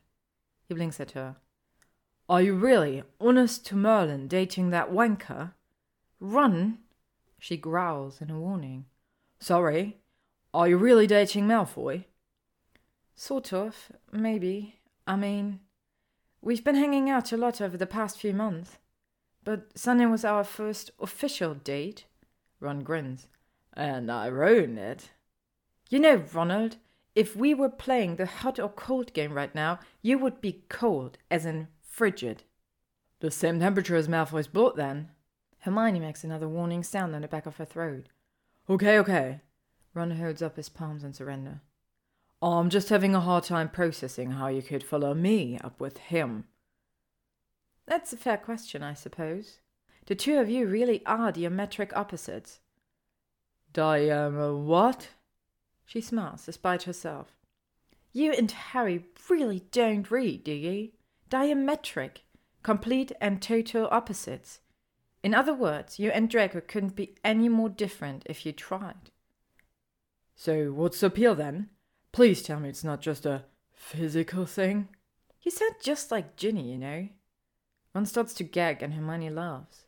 From genuine amusement, sure, but also from relief, so strong, her two day old headache begins to fade. No, she says after she's collected herself. It's not just physical for me. I mean, I'm attracted to him in that way, very much. He pretends to vomit on the rug and she snickers. Honestly, Ron, Utcha could only do this floor a favor. And no, I don't like Draco just because of his looks. I like his brain and his sense of humor and his heart. The shrivel-up prune in his chest. That thing that only beats for the dark arts and Pansy Parkinson. Hermione sighs. He's not the baddie from some fairy story, Ron. Could have fooled me with all black suits and hair gel. Those bad things you keep pointing out about him, those are past tense. Well, except for the suits, I guess. Meaning? Meaning, Draco knows he was wrong, and he's actually apologized for it more than once, in more than one way. Oh, lordy da! You act like that's not a big deal, Ron, but it is. For someone like him, brought up the way he was, to admit that it was all shite, to admit he screwed up and then try to change himself. I'm not saying it's better than if you or I did it, but it's at least as important. Growing up, you and I had decent parents with a decent grasp on reality. The Malfoys arrived very late to that game, and I'm impressed they're trying to play it at all. What are you telling me? Ron asked scornfully. That the Malfoy family is a perfect little picture of goodness and light now? Of course not. Narcissa is still as cunning as ever. Lucius draws everything he says, and Draco goes back and forth between arrogance and self loathing. But they're trying. Merlin, are they trying? And I sort of love them for it love him for it. Ron goes still. He actually reminds of Draco. Just for a moment. Just before his eyebrows draw into such a deep scowl, he looks like he has an angry red gash above his eyes. Love? You love him? I didn't say that, but I do want to date him, and sometimes love follows suit, so it's possible, maybe, someday. This isn't exactly the truth, and Hermione knows it. She's far closer to that word than she'll admit aloud. But Ron still emits a low, despairing noise, and she knows he's reached his limit. Enough, she says quietly. I've said enough for you to know that I'm serious, and that you'll have to at least tolerate this thing I have going with Draco. If you and I are to stay friends, yeah? Ron ponders a quasi ultimatum long enough to make her heart skip, but finally he says, Yeah, yeah, Hermione. I can live with that. And I am sorry, you know, about the other night. She is about to sigh in relief when he suddenly narrows his eyes and points a finger at her. But don't think for one minute that I'm going to be cool with it, Whiny. Tolerant, sure. Cool, no. And under no circumstances, and I mean no circumstances, will you snog him in front of me. Deal? Hermione wants to laugh, wants to hug him in gratitude, even though she knows that he is giving her the bare minimum of what she would give to him if their situations were reversed. Instead, she pretends to consider his offer and then grabs his pointed finger to shake it in agreement. Dear. He nods like that's the end of it. But then he scrutinizes her face as though he'll find the meaning of life written there. What? she asks testily. I'm just wondering if you were this pretty when we dated, or if. Or if what, Ron? She snaps, confused and wounded in a way she doesn't understand. You think Draco cast some kind of beauty charm on me or something? Ron makes a pained frown. Of course I don't. I was just wondering if that tosser is the one who brings out this. this glow in you. I'm glowing? Yeah, in a sense. I've never seen you prettier than how you looked in Paris, except for tonight. You're even prettier tonight. I'm wondering how he factors into that. Hermione considers what Ron said, considers what Draco means to her why they might just fit together, and how she should put it so that Ron Weasley doesn't lose his mind. Draco just gets it, Ron. He gets what I'm trying to do with the PTSD pastry tool. He gets what makes me frustrated or happy. Gets what makes me laugh. Draco just gets me. At this revelation, Ron falls silent. He doesn't scream or protest or argue about how it couldn't be Draco Malfoy who might best understand the woman at his side and in Ron's silence, Hermione hears a peace offering, a promise to stay her friend no matter whom she dates. After a while, they both settle back into the sofa. Hermione to finish her first slice of pie, Ron to finish his second. She enjoys the comfortable silence and the released tension in her shoulders. This is the way it should be with Ron. This is how she envisioned their friendship after they broke up last May. Sure, the war will always be a strained, once every blue moon topic between them, and Ron certainly won't be inviting Draco over for poker night with the Gryffindors. But tolerance? Tolerance is good. Just ask Draco Malfoy. Chapter 24 But it seems that Hermione isn't going to get the chance to ask Draco Malfoy anything. She waited us two days after Paris without contacting him. Hell, she waited a full week after Paris and then six days more. She gave him his space and his time, but nothing happened. No Pleiades with a smartly worded note, no Maeve insisting that Miss do something with her hair, no Floo call. Nothing. Now, almost two weeks later, Hermione sits at home with a book, alone as per her usual Saturday nights before Draco, but not perfectly content as per usual. Not content at all. She's just reread the same sentence for the third time, still not focusing on the words, when the Weasley's geriatric owl flaps in through her open window. Errol moves with the creaky pace of a senior citizen, landing precariously at the edge of Hermione's sofa. He sneezes, at least she thinks it's a sneeze, and tosses her a scroll as somewhat of an afterthought. Before Hermione can properly unroll the scroll, Errol closes his eyes and falls into what she hopes is a nap and not a coma. On the parchment, Ginny's pretty handwriting asks, Anything yet?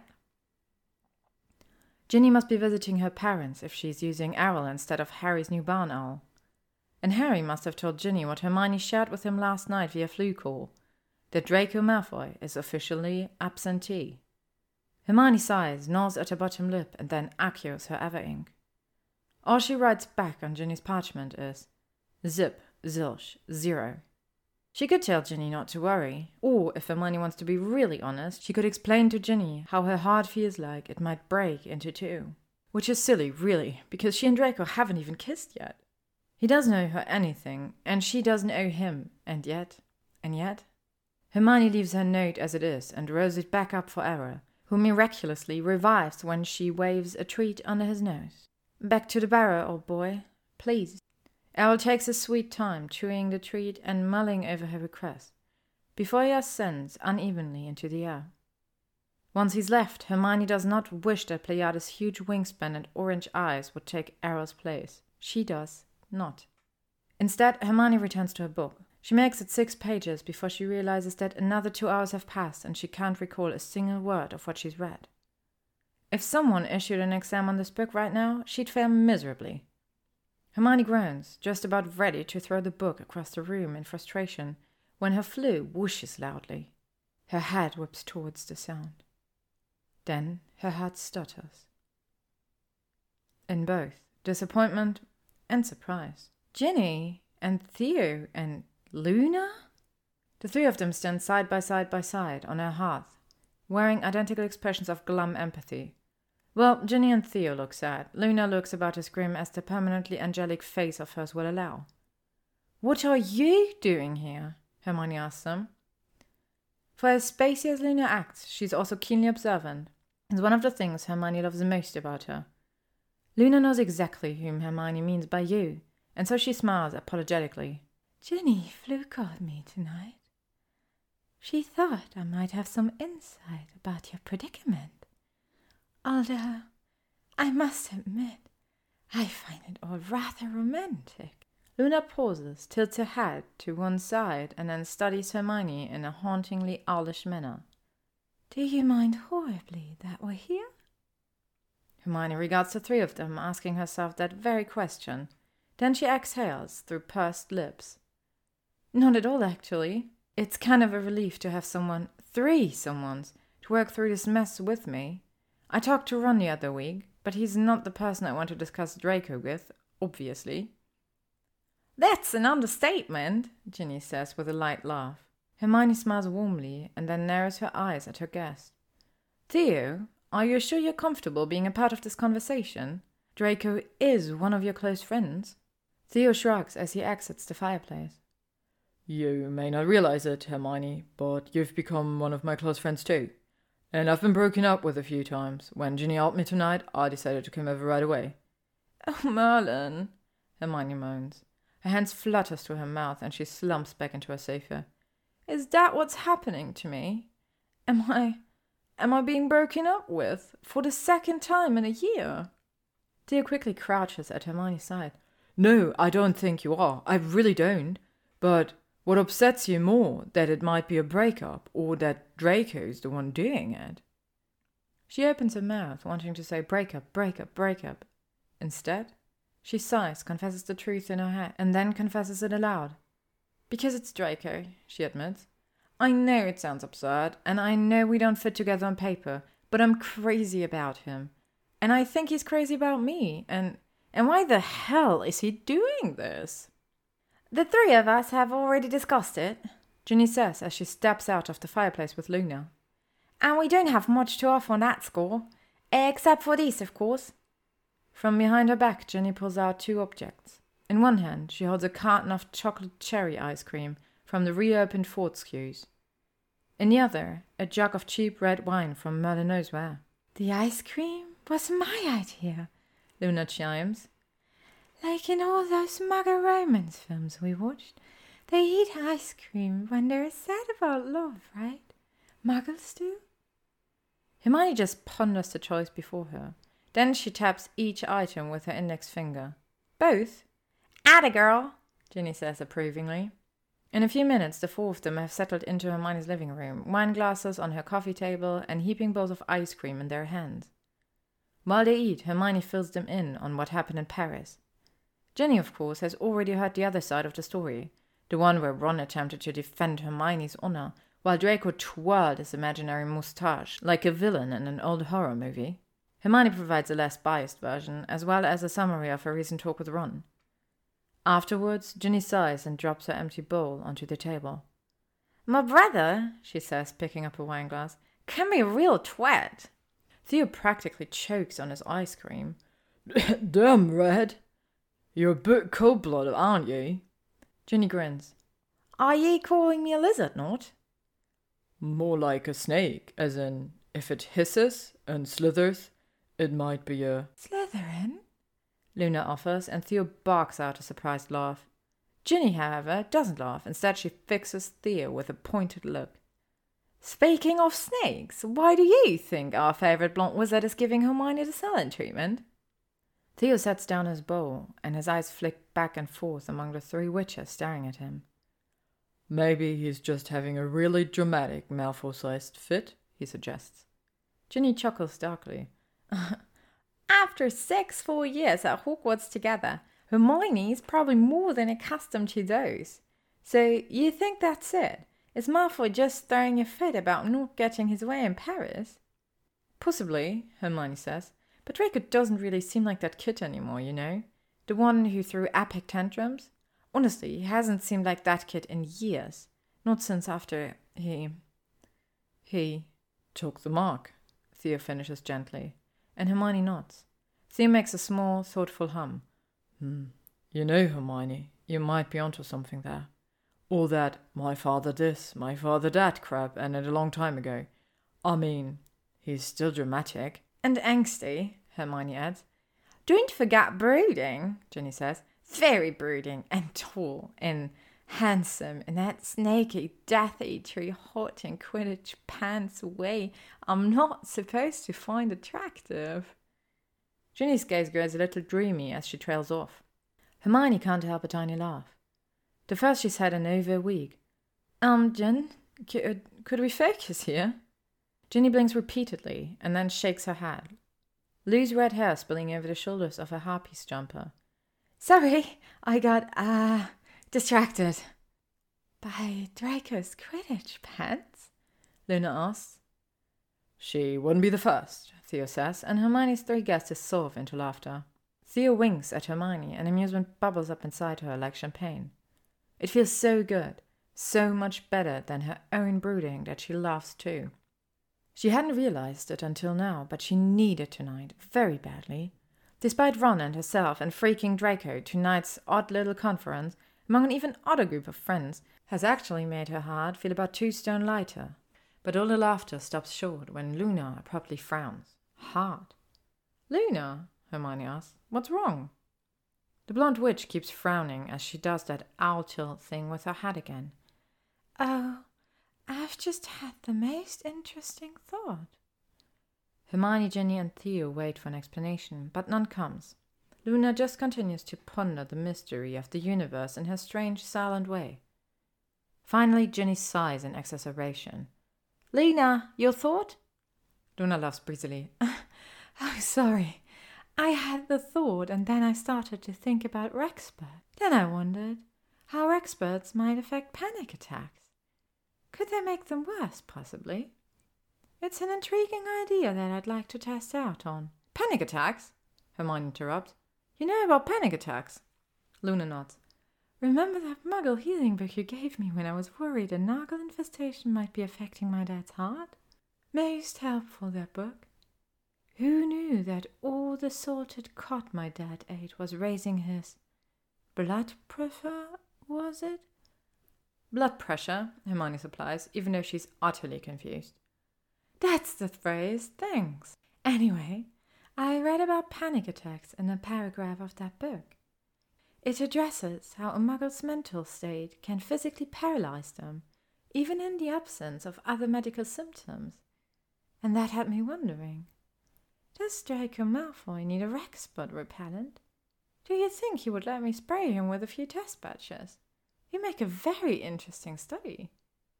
Hermione lets out a low whistle in understanding. You think Draco's panicking, don't you, Luna, about what Ron said? And maybe even about you, Theo muses. I've never known the bloke to catch feelings, if you get my drift. It certainly wouldn't be his style to show them, if he did. I mean, he's so pure blood. He probably still thinks revealing pure love is tantamount to having food stains on his robe. But from all the changes I've seen in him, it's obvious that Draco feels something for you. Something big. In fact, I think he might actually love her. Ginny breathes. She sees Hermione's shock and shrugs. We'll be close enough to it that he freaked the hell out and hid. Is that something he would do? Luna asks. Hide from love? Yes. Theo and Hermione answer simultaneously, and then share cheerless smiles. After that, the four of them fall silent. Hermione uses the quiet to mull over Theo and Ginny's theory. Is it possible that Draco isn't just upset about the things Ron said in Paris? Is it possible that he feels as deeply for her as she feels about him? And that it terrifies him? If so, she can't blame him. The idea of being with Draco, kissing him, dating him, maybe even loving him, absolutely terrifies her. Almost as much as it thrills her. But she's Hermione Granger, and she's never run from a challenge. Draco Malfoy, on the other hand. Hermione takes a long look at the wine glass sitting closest to her on the coffee table. For some reason, she hasn't taken a single sip tonight, and she doubts she will. Something about it would feel like betrayal, like breaking an implicit promise to the man she likes. Maybe more than likes. Hermione sighs loudly. what next, then? Ginny palms her glass and shrugs again. Give him another week. Just a few more days to work things out through that thick, wealthy skull of his. And after that, after that, Ginny exchanges a look with Theo and Luna and then grins wickedly. After that, you have our permission to transfigure him back into a ferret. So that's exactly what Hermione does, minus the ferret part. Instead of thinking about Draco, mooning over him if she's honest about how she behaved during the two weeks prior to this one, she pours herself into her work. Monday and Tuesday find Hermione buried to her elbows in statute books at the ministry. Wednesday finds her drafting proposals so quickly and prolifically. Her office mates would see smoke rising from her quill if they looked hard enough. On Thursday, she spends the entire day gathering signatures from her colleagues, peers, and former war bodies. So many, no legal tribunal in the world could ignore her proposal. At her request, Hagrid arrives at the ministry on Friday evening after teaching his classes at Hogwarts. Hermione and the half-giant sprawl out in her office to prepare testimony, late into that night, and all day Saturday too. On the morning of Sunday, April 30th, a grim-faced Hermione Hagrid descend the five floors between her office and the Wizengamot chambers to attend the open legislation hour the tribunal holds on the last day of every month. This hour was an idea put forth by Kingsley after the war, to ensure that all witches and wizards get a fair hearing whether or not they have an appointment. A concept inspired in part by the bureaucratic horrors Harry often had to endure in those chambers. That evening, several hours after their hearing ends, Hermione and Hagrid join Harry, Ginny, and Ron and Headmistress McGonagall for dinner in Diagon Alley. The six of them celebrate the future implementations of the giant primary school program with many toasts. So many, Hagrid openly cries in his fire whiskey, and Hermione into her tea. The moment is so lovely, such a perfect culmination of her brief career at the ministry, that she thinks her heart might burst from happiness. But the following Monday morning, as Hermione listens to the tumult of congratulations and complaints at work, her heart begins to ache again. For three reasons mostly. First, because the implementation of this law will be an uphill battle, like so many other things involving civil liberties in the wizarding world. Second, because she wants to cheer or cry into a glass of wine so badly she can taste it, but she refuses to go back on her unspoken promise. And third, because she wants to celebrate her victory and mourn the fact that today is May bloody first with the one person in the world she apparently can't. Around the time she admits to reason number three, she also decides she's done enough waiting. She arrives home Monday evening, already gearing herself up for what she plans to do. Preferably, she would face this battle in a couture dress with great hair. But black storm clouds have started to gather outside, so practical clothing is a must. As quickly as she can, Hermione changes from her ministry robes into jeans, a hoodie, and pretty, if practical, ballet flats. She twists her hand to a bun at the nape of her neck and jams about a thousand little pins into the mass until it seems relatively stable. Then she strides purposefully to her fireplace. With a scoop of Floo powder in her fist, she takes a deep breath, drops the powder, and calls out, Malfoy Manor! The green flames don't rise up to meet her. Instead, a weak yellow light flickers before extinguishing with a loud pop. She frowns down at her shoes, where that strange light vanished. Huh? Weird. She tries again with a much larger amount of powder, enough that it puffs up in its own grey cloud before being swallowed by those bizarre flames. This time the yellow lasts longer, and Hermione can almost make out the familiar swirl of incomprehensible Floo images inside of it. But the images quickly disappear, right along with the yellow light. Maybe my Floo is broken, she thinks with a touch of panic. Maybe a spell has gone faulty. To test the theory, Hermione drops another handful of powder and calls out for number 12 Grimmauld Place. Green consumes her, and in seconds she sees Harry and Ginny eating dinner together at Grimmauld's kitchen table. Harry's eyebrows dart up in surprise. Um, hi? I'll explain later, Hermione says shakily, and she flees home before her friends can ask any questions. Which is probably for the best, considering how fast her heart is beating. It can't be true, she thinks. What she suspects just can't be true. She refuses to believe it. So Hermione tries a third time, dropping more powder to her feet and calling out for the manor. And for the third time, those sickly yellow flames gutter and die around her.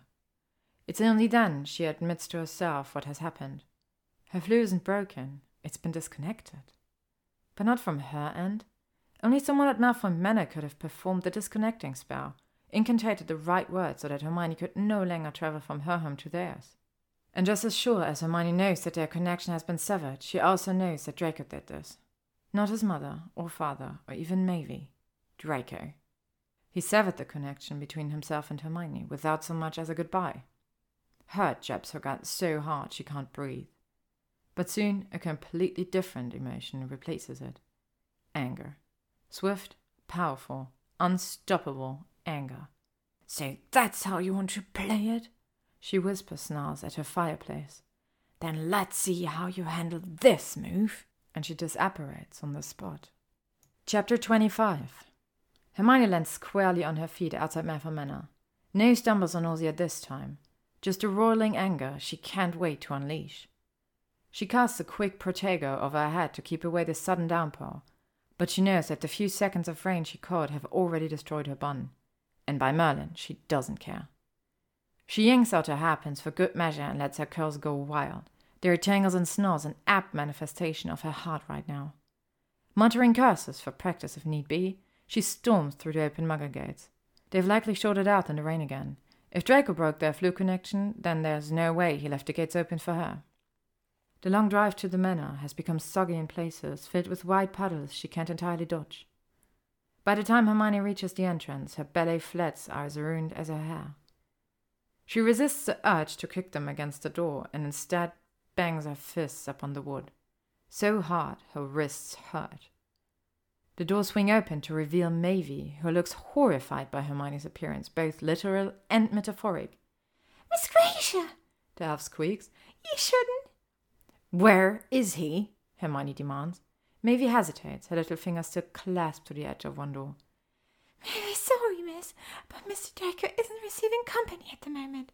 Then it's a good thing I won't be much company, isn't it? Before Mavie can embarrass them both by trying to bar the door, a murmured Lumos echoes throughout the dark foyer. Beneath the spare's light, Narcissa Malfoy stands regal in her navy blue dress robes. Her wand and chin are raised, and she looks far, far more imposing than her house elf. Hermione, Narcissa says, all calm composure and gracious welcome. How lovely to see you again. Please come in from that horrible storm. Hermione's wrath hasn't abated in the slightest, but she accepts the invitation, stepping inside to drip all over the marble entryway. She casts a drying charm on her clothing, but specifically avoids the nest of curls atop her head. Draco doesn't deserve reasonably sized Granger hair tonight. Somewhat more presentable, Hermione faces Narcissa. She set to explain or defend herself to the older witch with whatever means necessary, including hexes. But it's not resistance she sees in Narcissa's eyes. Instead, the Malfoy matriarch is staring at Hermione with unwavering, unquestionable respect. Narcissa angles her head towards the grand staircase. I think you'll find what you're looking for upstairs, having a massive sulk in his library. After a stunned pause, Hermione nods. Thank you, Narcissa. I mean it. Any time. Narcissa answers breezily. Then she lowers her gaze to the elf still sputtering at the door. Mavie, I do believe we're needed in the kitchens. Straight away, please. Hermione watches them leave the foyer. Narcissa still carrying the wand above her head, and Mavie following with a few nervous glances over her shoulder. Hermione waits until the unlikely duo disappears into the shadow of the manor. Then she storms up the grand staircase. Despite all her previous trouble with the manor's maze-like corridors, Hermione finds a way with little effort tonight. Maybe it's the number of times she's been here by now, or the angry flashes of the storm lighting her way. Or maybe it's the furies seething in her gut. The last option, she thinks, is the most likely explanation for the swiftness with which she finally burst through the unlocked entrance of the smaller library. The door slams off the wall behind it, and the sound reverberates throughout the room. Draco standing at the far side of the library, staring out a darkened window at the front gardens of the manor. He doesn't move doesn't make any indication that he's heard the echo of the slamming door around him. This infuriates Hermione even more, and she makes no effort to hide her irregular breathing or the stomp of her feet as she marches into the library. How dare you! She but shouts at him. How dare you disappear for three weeks and then shut the Floo on me? Didn't stop you from apparating here now, did it? In a storm, Draco, in thunder and lightning and rain, lots of rain. How's that my problem? He draws, and he slowly turns from the window to face her. She starts to tell him exactly what kind of problem he's about to deal with, and then stops short at the sight of his right hand. There, he's holding a crystal tumbler, filled with ice and at least two fingers of bright, amber colored liquid. Fire whiskey?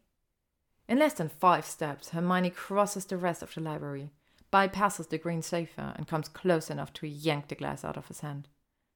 Before Draco can protest, she knocks back an enormous gulp of its content.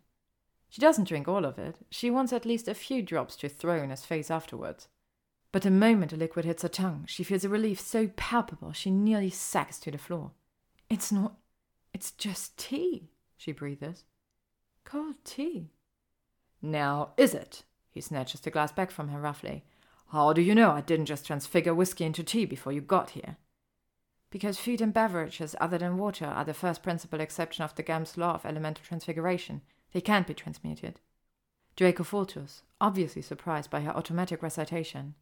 But he quickly recovers, and his jaw tightens. Fuck, Granger! Do you have to be such a goddamn Noldor? I'll take this as a compliment, she snaps. Do you have to try so damned hard to make me think you're drinking again? Just how conceited are you, Granger? I wasn't trying to make you think anything. I was just drinking tea in my library, trying to stay sober, like I've been doing for every night for the last three months. You were the one who barged in here unannounced. Hermione rolls her eyes. Don't give me that unannounced crap. You saw me coming from the apparition point by the gates. You said so yourself. Okay then, I'll amend my word choice. You weren't unannounced, you were uninvited. Or didn't the broken Floo connection make that clear? Hermione feels that stab of hurt again, white hot and cruel. She forces herself to ignore the ache as she presses forward. Oh, so we're back to cowardice now, are we? His pale eyebrows draw together. What? Cowardice, she drones in her swartiest voice. C O W A R D I C E. Defined as the pathological lack of courage, e.g., Draco Malfoy. Draco snorts, and the sound is far too livid for its usual elegance. Just like a bloody Gryffindor to make it all about courage. I swear the word bravery probably gets you a lot off, doesn't it? She blushes at the implication and opens her mouth to tell him off, but he goes on. Merlin, Granger, it doesn't take courage to keep someone like you out of my house. It just takes brain. And one bloody revocation spell. All at once, she's seeing red, and her hand twitches towards her wound. It's a testament to how she feels about him, how she still feels about him, despite this terrible display. That she doesn't draw the wand and hacks him right there. Someone like me, she hisses. Someone like me? Why don't you just say it outright, Draco, and save yourself the trouble of wiggling around it? His brow furrows again into something that's not quite a scowl anymore. What are you on about, Granger? Just say it. Say the word. Get it out in the open like a curse. Hermione's practically shrieking now, and she doesn't care. Doesn't care if the whole Malfoy household can hear her. Doesn't care about the very real confusion on Draco's face.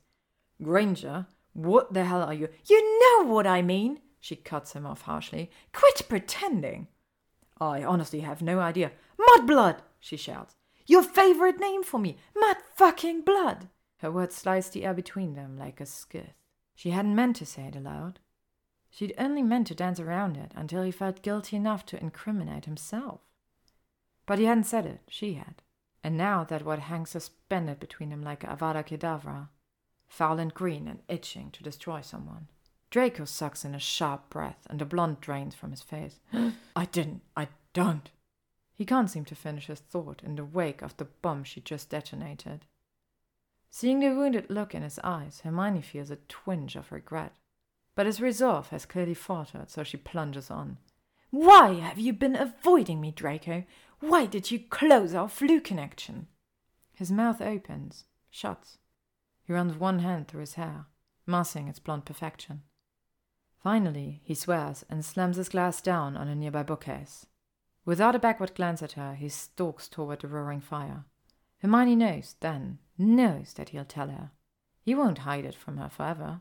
Not if she fights the truth out of him right now, like the lion she is. Why? She repeats, moving around the sofa so he can't escape her. Tell me why. Draco hangs his head, grips the tall fireplace mantel with both hands, and leans into it. He still doesn't answer. The only noise that comes out of him is a series of ragged breaths. Tell me, she commands. Because I'm poison, he rasps, without turning away from the fire. The frenetic pulse of her anger, so insistent only two seconds ago, stops abruptly, as hard and sudden as a branch shoved into the spokes of a bicycle wheel. You're what? Weasley was right that night, Granger. I'm poison.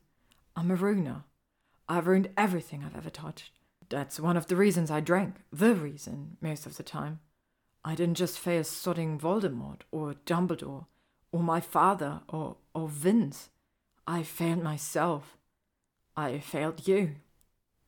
And I can't, I won't do that to you again. Because I didn't know it back then, but I know it now. I know it in every rotten corner of my rotten heart. He thuds his fist onto his chest to emphasize the point, and finally, finally looks at her. Know what? Hermione whispers, afraid to break the spell of honesty that has fallen over him. What do you know, Draco? His eyes frantically skim over her curls, her body, her lips. I know that you're so. You're so. What? I'm so what? Swotty, annoying, muggle, unwelcome? Perfect! He gasps. You're so perfect to me. Draco's eyes widen as though he just stunned himself as much as he did her. He moves like he's been jolted with electricity, twitching and jerking backwards. Away from the fireplace and away from her. But Hermione still isn't going to let him escape. Not after he said that. She strides towards him, even when he edges backwards until his legs strike the sofa. You aren't poison, Draco. You aren't a ruiner. Her words themselves are kind, as are the thoughts behind them but her tone is brutal. While Hermione's heart already knows where she wants this conversation to go, her head is still furious. So they need to fight until her anger dissipates, or he changes his mind, or both. Draco senses this, she thinks. She can tell by the way his eyes start glowing and his lips curl into a sneer. It sends a thrill right up her spine. The fact that he's going to fight with her in earnest. The fact that she matters enough for him to do this, right here and right now, whatever the outcome might be. You don't think that, he growls, angry again instead of broken. You can't. How do you know? Are you Legilimens all of a sudden? I'm a fucking Occlumens, you know that. Of course I do. And quit dodging the question. Why can't I think that? Why do you think I secretly hate you? Because you showed up at my house with pastries, he says, with bloody apple tarts, like you wanted to make some kind of some kind of amends. And that's supposed to mean what exactly? That means we have a bloody problem. There are only two reasons you would do something like that. Either you're terrified of me and had to figure out a way to cope with it, or you're insane. When she makes a derisive noise, he snarls again. You were fucking tortured here, Granger. Then you show up almost two years later, looking to apologize. It doesn't make any bloody sense. And since we both know you're too stubborn to lose your mind, I'm left with only the first option. His sneer deepens, but it isn't really directed at her anymore. What kind of monster am I? he asks. To have that effect on people. To make someone feel like they have to pacify me so that they're whole again. Hermione groans in frustration. Ugh, Merlin, you are so damned arrogant. I didn't bring you the tarts to apologize to you, Draco, or to pacify you like some dragon under a mountain. I brought them to show you that you didn't have to apologize to me. I wanted you to know that you didn't have to make amends because I forgave you before I even arrived here that day. He rakes both his hands through his hair, which has gone from musk to wild like hers. You, before you even. You already forgave me? So what is this then? You're here to fix me. Fix you? You think I want to fix you, Draco? If that were even possible, for one person to fix another, I still wouldn't want to. Do you even remember what I told you about my father? It wasn't up to me or my mum to fix him. Help him, yes, but fix him? No. He had to heal himself, just like you do. The hard work is all yours, Draco, not mine. I just want to be around to watch the process, maybe enjoy the finished product. He snorts at that, but she barrels on. Ron was full of shit, by the way. You're not poison, Draco, any more than I'm the antidote. And just so you know, you self centered prat, my forgiveness had nothing to do with you. It had to do with me. It was my brain and my heart that forgave you, without any action on your part. And I did it a long time ago, long before I. Before I. Before you what, Granger? He snaps. Spit it out. Before I fell for you, you giant ass. The scowl melts right off his face. He's blinking, a shock response he definitely picked up from her, and his mouth opens and closes wordlessly. It feels like forever, a wizard's full lifetime until he finds his voice. For. Fell? Yes, fell. I've fallen for you, Draco. For you, not for your supposed con, like Ron said. Not despite anything either. I haven't forgotten how you treated me in school, or the fact that you didn't stop your aunt or the way you slunk into the shadows after the war. Your mistakes are still as much a part of you now as they were back then, but I fell for what you're trying to do with all those mistakes now. The way you're taking that lump of shitty clay and molding it into something worthwhile. And I've learned that there was plenty worthwhile to begin with, underneath all that dross. So that's what I want, Draco. You. Your past and your future. All of you. Me? You, Hermione says firmly. I want you, Draco. Full stop. However, and this is a big however, so pay attention. The stunts you pulled at the restaurant and with the Floo mean that my heart isn't the one in question. I'm not going to stay where I'm not wanted. So you better say something right now. You better tell me what you want from me, or you can watch me from the window as I apparate away from here, for good. Her words sink in, and he goes pale, so worryingly pale. His hand lifts towards her, clenches and unclenches in the air, and then drops to his side. You, Draco says finally, not with doubt, as she feared, but with a sad sort of resignation, like he's waiting for her to take it all back. I want you, Hermione. All of you. Her heart leaps, jumps, soars. Yet there's more he owes her. Not because they're competing, but because he's Draco. Given their strange and circuitous history, she needs this. Why? she asks. I need to know why. Because you're Hermione Granger, he says. When she scoffs, he holds up one hand. Hear me out, okay? You're this amazing war heroine, the Hermione Granger, versus this Death Eater piece of rubbish. Draco gestures vaguely to himself. Before you start to argue with me, just stop. I was a Death Eater piece of rubbish. I'm not anymore, but people still see me that way. The way I was as a boy. Yet, yet, here you are, acting like I'm worth something. It breaks her heart to hear his voice crack over that last sentence, but she doesn't interrupt again. You treat me that way, he goes on, because you really believe it. You believe I'm worth something. Even on that first day with the tarts when you had no reason to, when you barely knew me, you treated me as though, as though I might be a human after all. And that's the only reason you want me? she asked. Because I'm one of the few people who treats you like a human being. That's why I started to like you as a person, not why I started to want you. Then why, Draco? Why do you want me? Her tone stays neutral and smooth. But inside she's begging, begging that he wants her for the right reasons. Not because she's the Hermione Granger, or because she doesn't treat him like scum, or because he was lonely and lost before she burst into his life with a cake box full of apple tarts. I want you, Hermione, he says raggedly, because I can't look away from you. Sometimes you're a mess, and sometimes you're so fucking beautiful I can't take it. But no matter which, I can never look away from you. It's it's like you've bewitched me. And I know that's a cliche considering what we are, but it doesn't make it any less true. Despite a tingle in her spine, she doesn't change her impassive tone. How I look then? Is that it? Draco frowns and runs one hand through his ruined hair. Of course not. Do you want me to tell you it's because you're smart? Well, you know you're smart. Because you're also funny, darkly so sometimes, thank God. And you're a damn talented witch. And somehow, some way, you started to look at me the way I've been looking at you since you showed back up at the manor. And how's that? Like you want.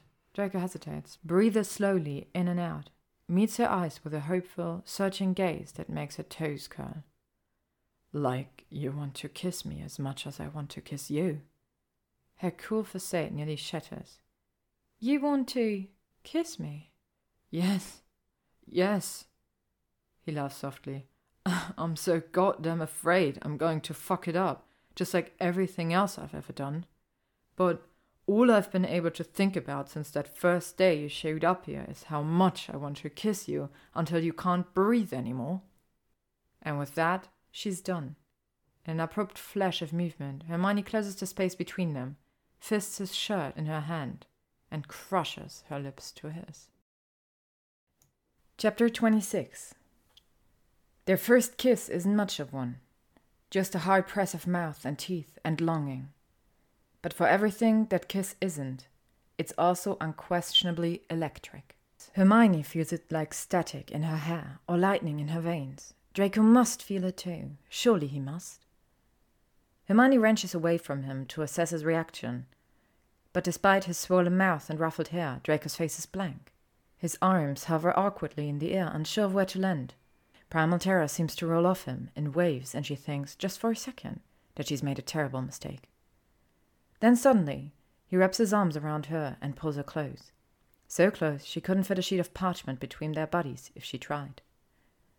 He smiles down at her, his grey eyes full of something that looks an awful lot like wonder, before he bends his head and molds his lips to hers. Now this is a kiss. A real kiss that inflames her heart and floods her brain with that familiar buzz that she's come to know so well. But it's there, with his lips upon hers, that she finally understands. It isn't a buzz she's been experiencing inside her brain this whole time. It's a song comprised of all the things she adores about him. It's his laugh, his wit, his eyes, his hands. It's the softness of his lips as they press, tug, pull at hers. And it's the fiery sweet tang of his tongue when it finally meets her own. The world feels like flowery tea and cinnamon and laughter and everything indefinably, undeniably good. Their tongues brush a second time, a third time, and her knees buckle. But he is holding her up with one arm, tangling the fingers of his free hand into her web of hair and kissing her even deeper. When she whimpers into his mouth, he actually growls and lowers his lips to suck at the place where her shoulders meet her neck. She moans as he trails his mouth from that perfect, perfect, perfect spot to another a glorious one at the base of her ear. The movement leaves his neck exposed, so she angles her head to lave at his pulse point with her tongue. He groans softly, and so she traces her tongue from his neck to his earlobe, which she nips at with her teeth, just a bit. Fuck, Hermione, he gasps, jerking back to meet her gaze. His pupils are blown, dilated fully with desire.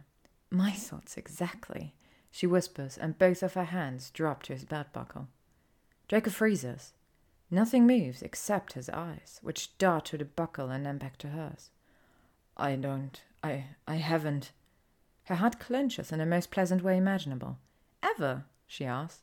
Yeah, I mean, I have, but not in a few years. Not since before the war. He releases a hoarse, uncomfortable laugh. A hazard of my former occupation, I guess. Hermione leaves one hand on his buckle but removes the other, threading her fingers through the soft hair at the base of his neck. Without removing either hand, she lifts onto her toes to meet his lips again. This kiss is different, but just as lovely as the others, slower and gentler and sweeter than she would have ever expected from him. She doesn't break the kiss, even when she murmurs, Don't shut me out again, Draco. I won't, he says into her mouth. Swear it. He pulls away, only to close his eyes and lean his forehead against hers. You're in, Granger. That's permanent. At least it is for me. The only way you're getting out of my life now is on your own. You can leave any time you want. I would never force you to stay. But I. I wouldn't leave you. I couldn't. Not now. His hand, still woven in her hair, starts to shake. Not from a lack of booze, but from the terrifying truth of his confession.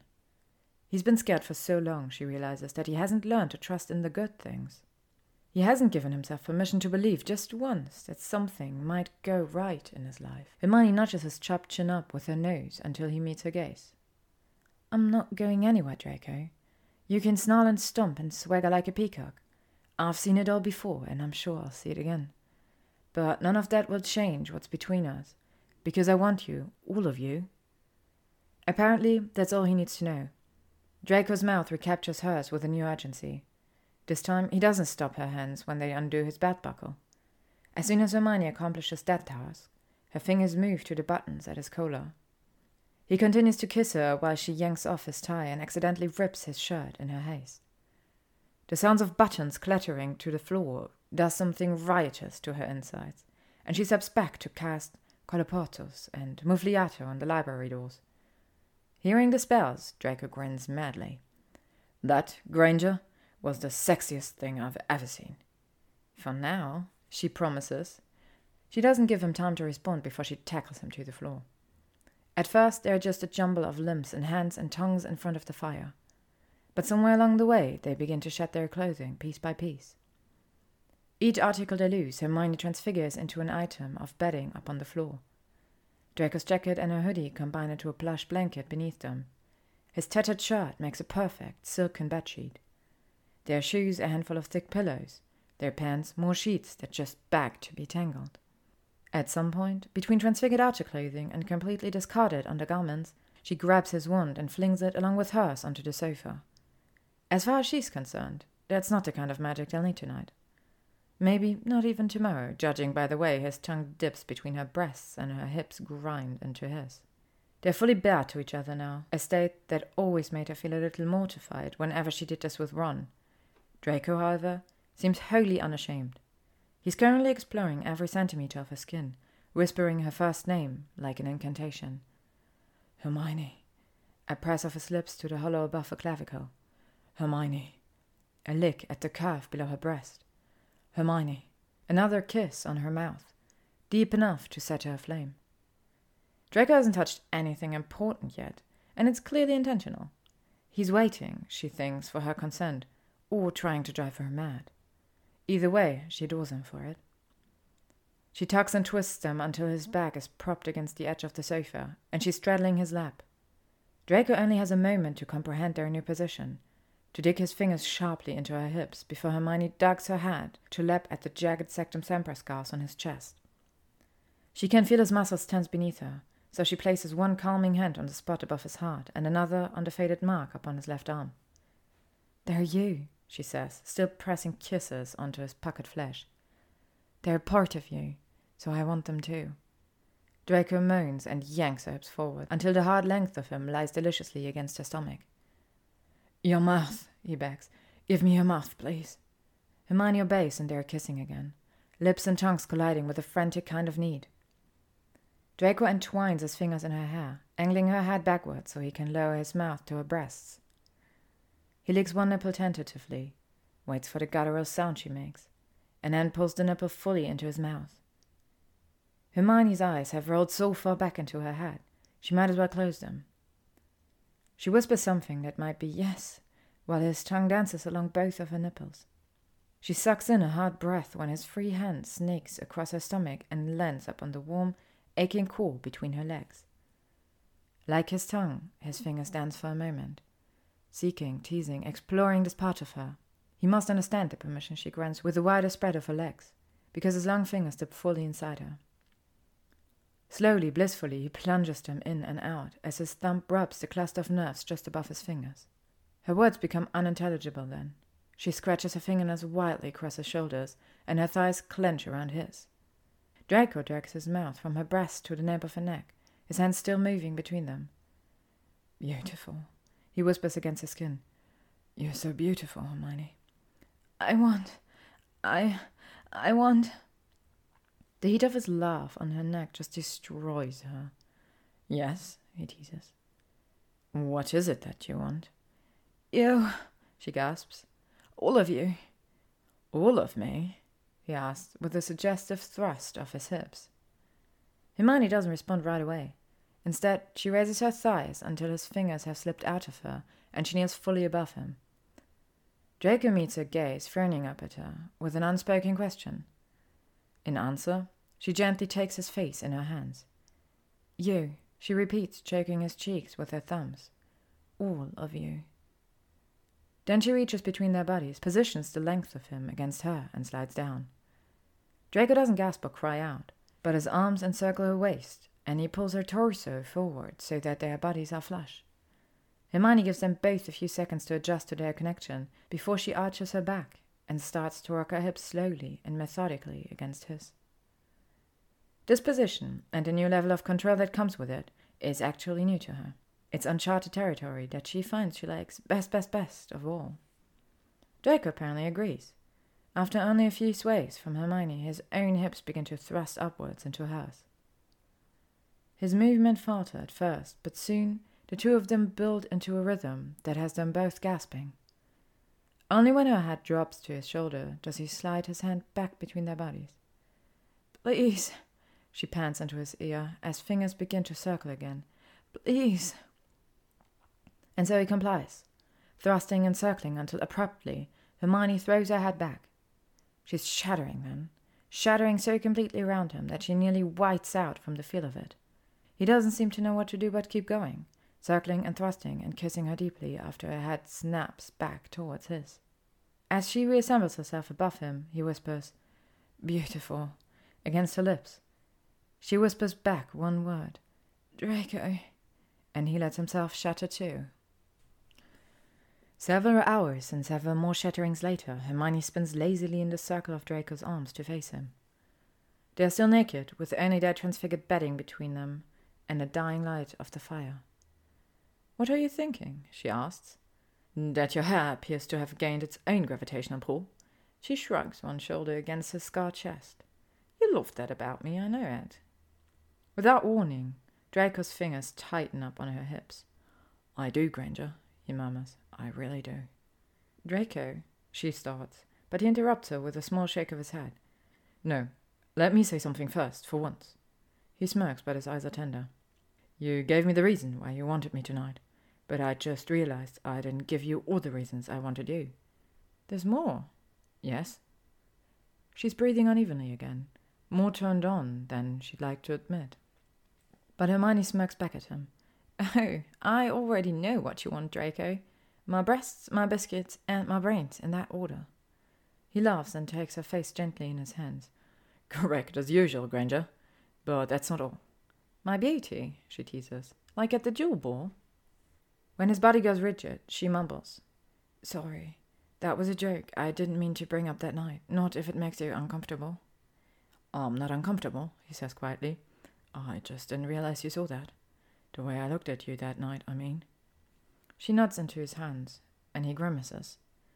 You shocked me that night, Granger. I shocked myself because I. I thought I hated you. I really did. But how could I hate you after what I saw outside the Great Hall? The way I reacted to you at the Yule kept me wondering. Fourth year, fifth year, sixth year, every time I saw you after that night, every time we argued or insulted each other, I kept seeing you. Not just some caricature of you. So much so, I realized that I didn't actually hate you at all. I knew it even before the war, but I couldn't quite admit the whole truth until I saw you standing in the foyer of the manor that first day, carrying those tarts. Your hair was a disaster, and your cheeks were bright pink, and you looked so goddamn beautiful. I couldn't even breathe for a minute. But that's still not the main reason I want you.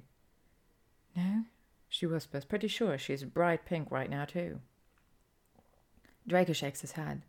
No. I want you because of your heart, your mad, wild heart.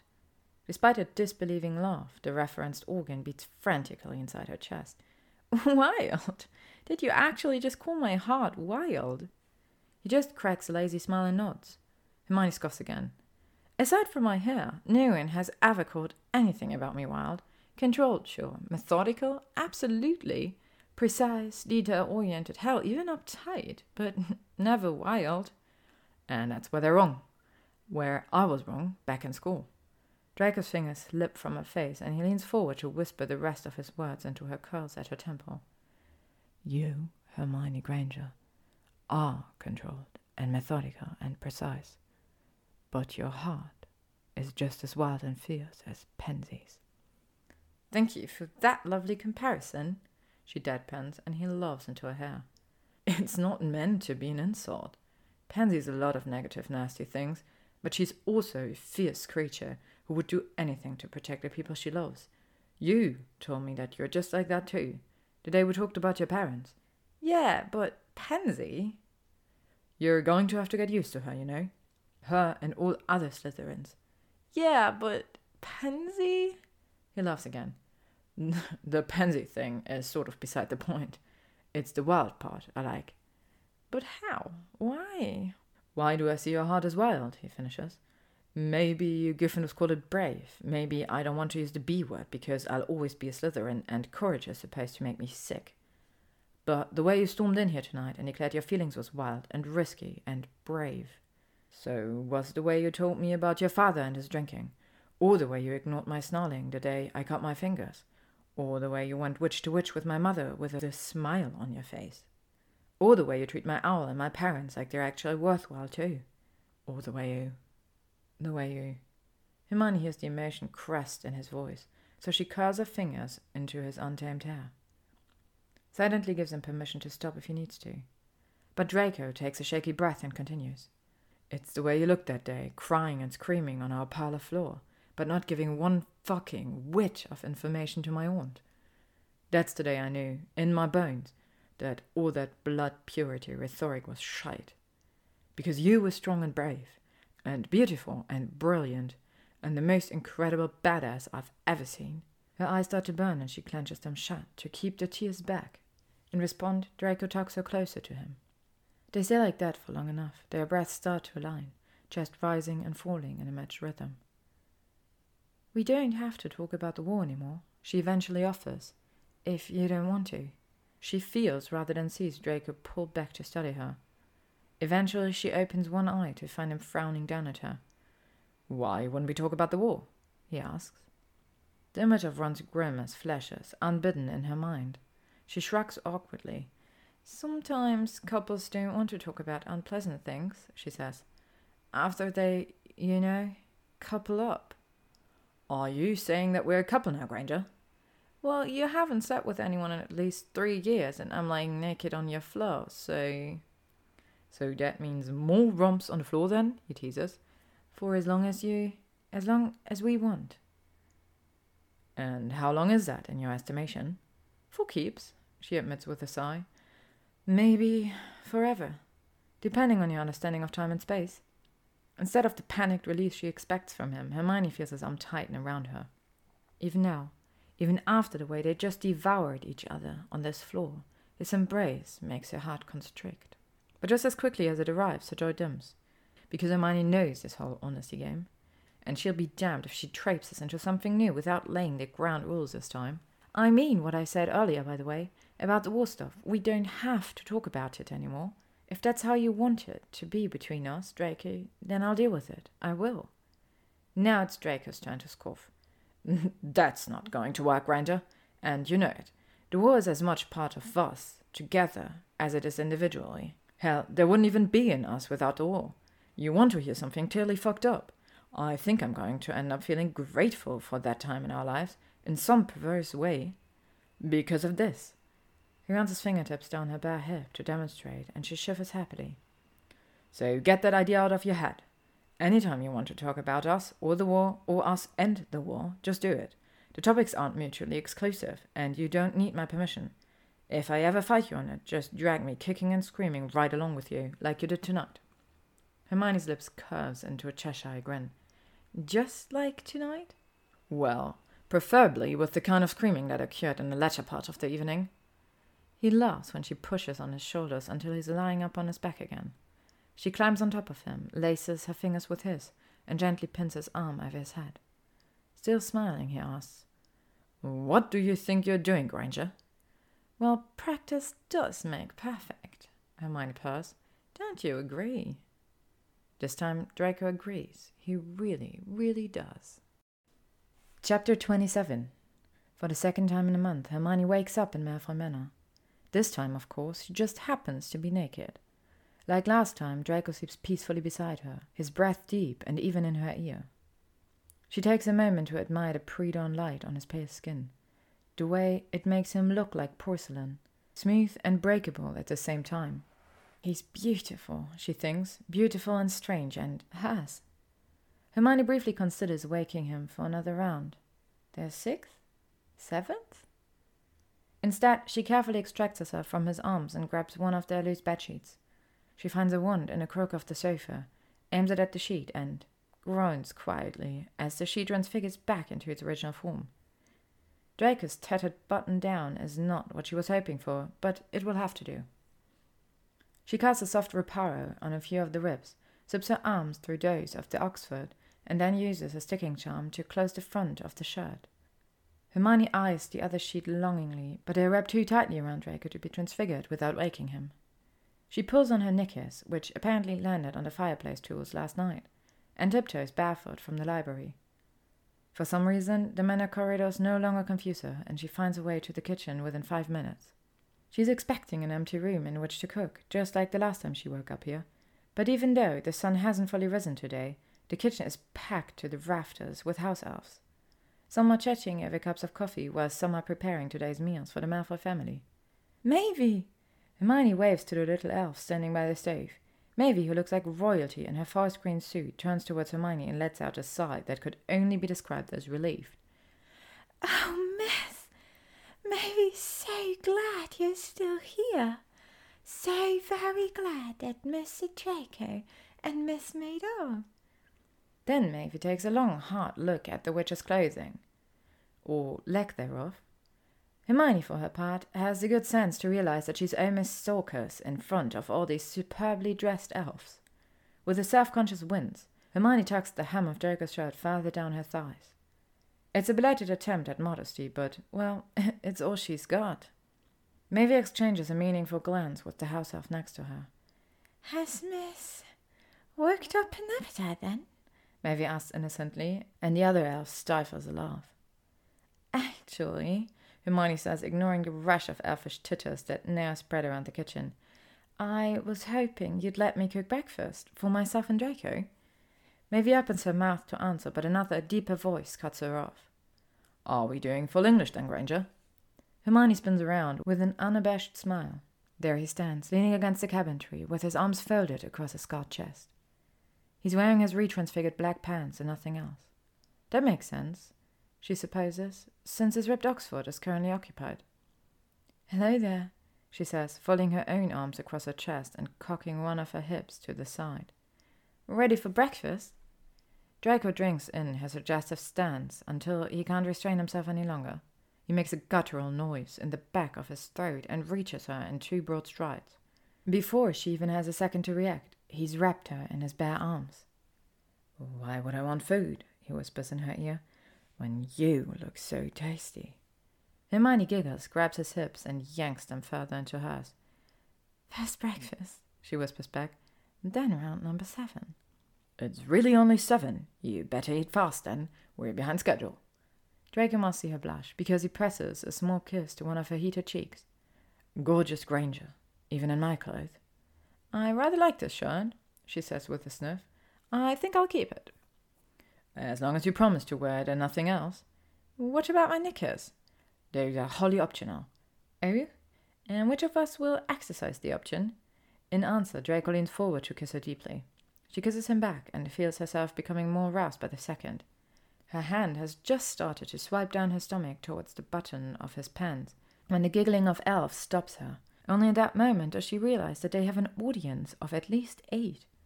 Her cheeks flush yet again, but Draco doesn't seem embarrassed in the slightest. Um, ladies, he says to the elves, not bothering to pull his mouth from Hermione's. Could you give us some privacy? A chorus of snickers echoes throughout the kitchen, followed by the cracking of apparition. Only Maeve remains.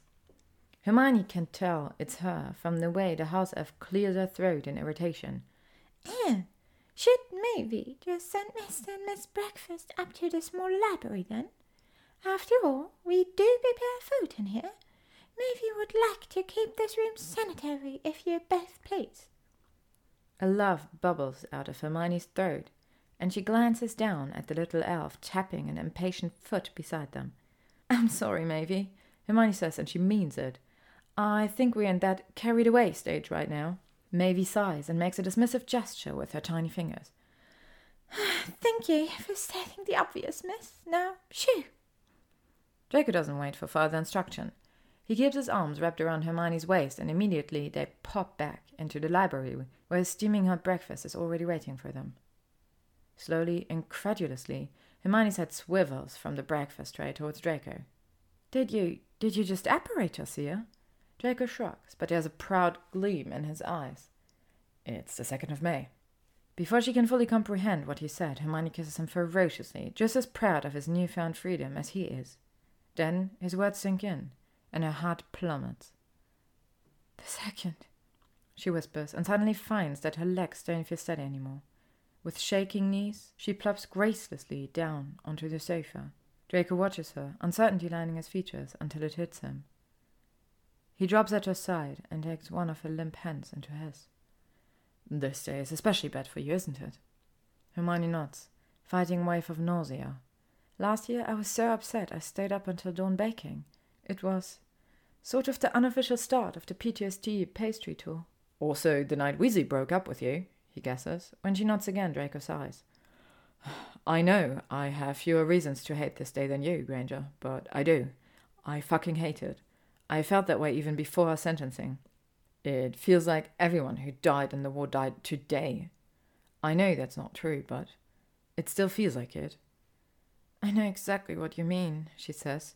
Meta died at the start, and Dobby died that that day I left here over Easter holidays. But I think about the two of them most on this day. Then there's Tonks, Lupin, Colin Creevey, Charity Burbage, he adds, Severus Snape, Winston Crabbe, Fred Weasley. She shoots him a look and he winces. I like the twins, Draco explains ruefully, even though I never let on. They were funny in a distinctly unfunny time. They don't speak again for a whole long while, Hermione staring blankly at the fireplace and Draco smoothing his thumb across the back of her hand. Then she makes a small, hopeful noise. I.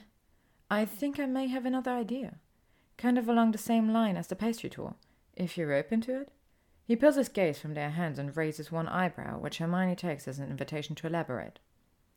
Here's what I'm thinking. What if this day didn't have to be so awful? What if we made it a celebration of sorts? A party? Draco asked in a flat tone. That's one way to look at it, she hedges. But maybe we should call it a group wide reconciliation instead. A chance for all of us to get together and just talk, face the PTSD head on. Now, both Draco's eyebrows rise, but Hermione is just gathering steam. She keeps going with an excited little glow in her eyes. We could hold it at the Leaky tonight. Merlin knows the pub will be aching for the business. It's a Tuesday and the 2nd of May, a double whammy, if you ask me. I could owl Hannah Abbott. She knows the owner, to get permission for us. Then you and I could owl all of our classmates. You'll take the Slytherins, obviously, and I'll take the other houses. Draco snorts. What, Granger? You don't think the Hufflepuffs will come running when I beckon? Draco, your mother told me that the color yellow literally makes her want to vomit. I assume the apple doesn't fall far from the tree. Touche, he concedes. Hermione studies him for a moment. How will you handle it? Being around alcohol tonight, I mean. Because we can totally hold it somewhere other than a pub. My flat's too small, obviously, and Harry's place is big enough, but he won't give up the location. I think the manor would freak too many people out, unfortunately. So a park, maybe, or a public square something. Draco shakes his head and runs one hand through his hair. Loose, how she likes it best. We're going to hold it at the Leaky, Granger, and I'm going to drink sickly sweet pumpkin juice. Lots of it. So much that your parents will likely have to remove all my molars tomorrow morning. She grins broadly. I'm sure you'll still look sexy with a full set of false teeth. Speaking of sexy, how will we handle us tonight, Granger? We're so new, and I'm not sure the whole of Hogwarts is ready for a Malfoy Granger pairing just yet. Weasley's head practically exploded when he found out. Granted, all the hot air inside it probably didn't help, but still. Hermione elbows Draco in the ribs. But damn it if he has a point. There are only a handful of their classmates who know about them, and not even those select few know the full truth yet. How about we play it cool? She suggests. We arrive and leave together, but we steer clear of each other the rest of the night. Just to give people some time to grieve and to heal, before we hit them with the shock of their lives. Draco nods his approval, but as she loses herself again in tonight's plans, Hermione doesn't see the disappointment that slips over his features. What she doesn't know, what she doesn't see, written all over his frown, is that Draco wouldn't play it cool tonight if it were up to him. The frown is gone when she glances back up at him. Let's eat our breakfast and then start owling our invitation, she suggests. I'm sure if we get right to work, we can send them all off before noon so everyone can. Oh, no, you don't, Granger, he growls in interruption. Not until we finish round seven. Draco lunges at her, finally destroying what's left of his Oxford shirt. If her thrilled giggle is any indication, Hermione doesn't mind the delay, not one bit. After round seven, or eight, if you count the unbelievable things Draco can do with his tongue, they agree that someone needs a bath, even if they don't agree on which of them needs it most. For a delicious moment, Hermione considers his offer to join him in his shower upstairs, but she declines with a sad shake of her head. As much as they'd like to, neither of them can stay in tattered clothing all day. Draco performs the reconnection spell to his fireplace, rather sheepishly, she thinks, and then Hermione flees home for the fastest shower and change of her life. When she arrives back at the library, he's waiting for her on the sofa, looking far too good in his jeans and black blazer. He must feel the same way about her appearance, because his eyes drift along the lines of her bare legs up to her short grey skirt. His gaze stops at her green jumper, and a slow smirk spreads across his lips. Did you have to rob a Slytherin for that top, Granger? Oh, this? It's just something I had lying around. Or something you've transfigured? Without looking at him, Hermione strolls over to where their breakfast still awaits. She takes a small, deliberate nibble of toast. Well, Draco, let's just say you shouldn't perform Finite Incantatem on this jumper unless you like the color red. Draco laughs loudly and pushes himself up from the sofa. He joins her at the sideboard, and the two of them tuck into their meal, occasionally trading bites of food for kisses. Eventually, they've had their fill, So Draco summons a few of the ever-ink quills he keeps stashed around the library. Hermione sinks into the sofa cushion next to his. Draco, however, shakes his head. Too far away, he declares. Without further explanation, without further explanation, he pulls her body with him while he leans back against one arm of the sofa. You'll choke on my hair, she warns, but she settles her shoulder blades up on his chest. C'est la vie, Granger. I've suspected I would die this way since I was eleven. You thought you would willingly get this close to me when you were eleven? I didn't say that. I just said I thought death by your hair was a strong possibility. Death by my hair? Really, Draco? She feels a shrug against her back. After what we did on the floor this morning, he says, it won't be an unhappy death. That has to bring you some comfort, right? In reply, Hermione just wiggles farther into his lap. Thus positioned, she summons a stack of blank parchment. On the top sheet, she scrawls a generic greeting and the details of their get together. Then she uses her wand to duplicate this template onto each of the other sheets. With a satisfied hum, she hands a wad of paper over her shoulder to Draco. He takes them, lifts the weight of her hair to one side, and plants a loud thank you kiss on her neck. You see, he says, your hair almost smothered me just now. Hermione rolls her eyes, but she reaches back to trace her fingers over his cheek before she sets to work addressing her invitations. Draco begins his own as well, moving from Greg and Millie to Theo, Blaise, Pansy, Daphne Greengrass, Tracey Davis, Marcus Flint, and Adrian Pucey. He throws in a few more names for good measure, but given a number of his former housemates who are dead, in hiding, or incarcerated, Draco finishes far sooner than Hermione.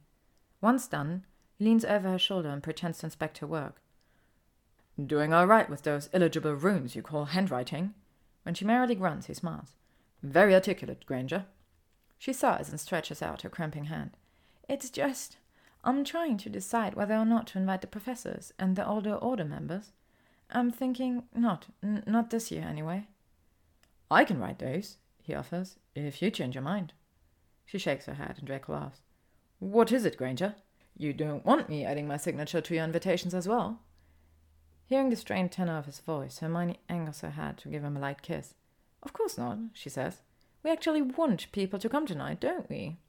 He laughs again, this time in the genuine way that makes her heart race. He doesn't lob a follow up quip at her, so she turns back to her parchment. As she scrawls more invitations, she feels his left hand drift down towards hers. At first, Draco just brushes his knuckles back and forth along her hand. It's a simple, absent minded movement on his part a subconscious way to stay connected to her while she writes. But after a while, his index finger begins to stroke his second finger from the left, tracing the spot where a ring might one day go. It's an inexpressibly intimate gesture, and she very nearly transfigures their fresh clothing into another set of bedding. I love this, she blurts out, being here like this with you. I. I want to do this every free minute we've got, if you let me. Silence descends over the room, and for a full minute, She's certain he's going to push her off his lap and run. But Draco surprises her, thrills her, when he pulls her closer and whispers into her ear. I do too, Granger. I really do. Chapter 28 Hermione discovers that, while Draco and Narcissa can now operate, the Manor's Floo network is still only connected to two locations the main entrance of the ministry and her own home. Which is flattering, but also damned annoyance. Draco is so out of practice with apparition, there's no way he'll make it from the manor to the leaky cauldron. Or from the manor to ten meters outside of the manor, honestly. With such limited travel options, she and Draco must floo to her flat that evening, and then turn back around to floo to the leaky. It's a problem she intends to badger Kingsley into remedying soon, but not tonight. Tonight is for grieving or healing or revealing, Merlin knows which, or in what order. Hermione is still pondering that riddle as they arrive at the Leaky's Floo portal. But the minute their cloud of green dust disappears, she and Draco very nearly flew right back home. Especially when they see what's waiting for them. There, flanking each side of the fireplace, are their friends. Harry, Ginny, and Ron stand to one side, newly landed and still dusting Floo powder off their clothes. On the opposite side slouches none other than Pansy Parkinson. Pansy looks ridiculously overdressed for a night at the pub, and of course she's glaring at the lot of them. Her bright eyes fall on the new arrivals and immediately narrow into slits. Pens, Draco greets her. Dray? Her tone is as biting as his is bland. There's a fraught moment when no one else speaks or even moves. Then Pansy rolls her eyes so hard Hermione can practically hear them pop inside their sockets. Oh, sod it! Pansy growls, and she stalks over to the bar. While Pansy orders, Hermione turns to her friends. Thank you for agreeing to do this, she mutters, nervous for a reason she can't, well, maybe she can, explain. Any time, Harry says.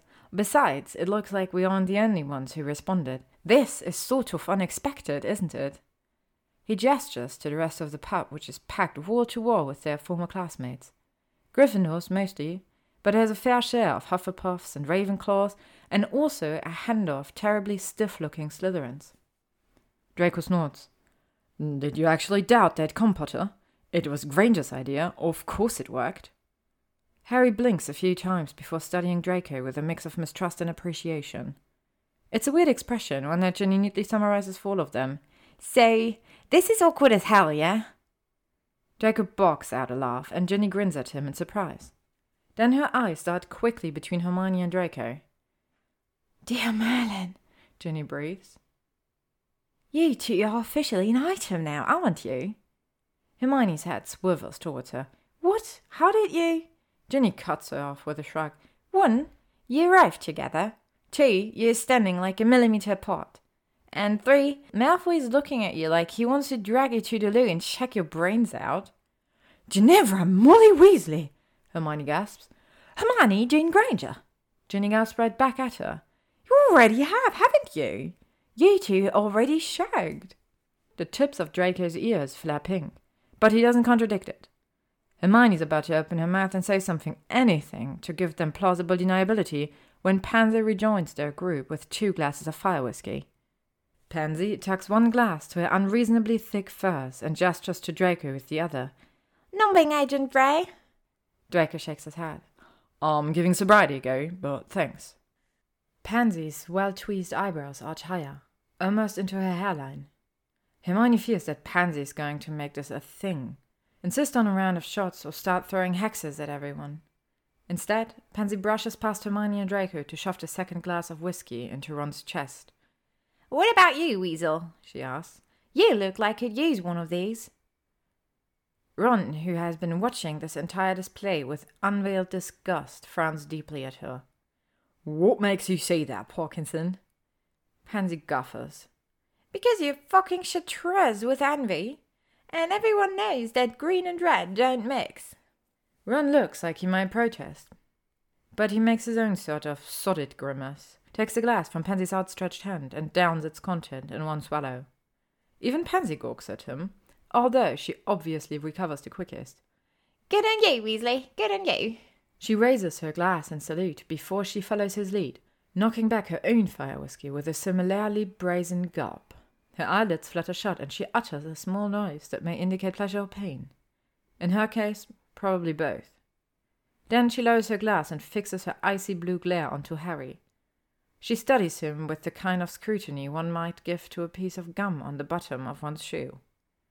Finally, with what might be actual sincerity, she says, Sorry about that whole feed him to the snake thing, Potter. Better yours than ours back then, yeah? Ron lets out a bitter laugh, and Pansy's gaze whips towards the sound. You got a problem with that, Weasley? She snarls. I might, yeah. Ron is clearly spoiling for a fight, and Hermione can guess why. She wants to warn Pansy off, to tell the hostile, fur-bedecked witch to find someone else to torment tonight. But Ron's upper lip curls, and he seems almost excited by the prospect of an argument. Because why? Pansy demands when Ron doesn't actually define his problem. Because your apology wasn't much of one, was it, Parkinson? I sat back then, didn't I? As opposed to what? As opposed to right now, or any more, or still. And that's supposed to be good enough for Harry. Damn straight it is. You're not even going to try and explain yourself. No, I'm not, she says flatly.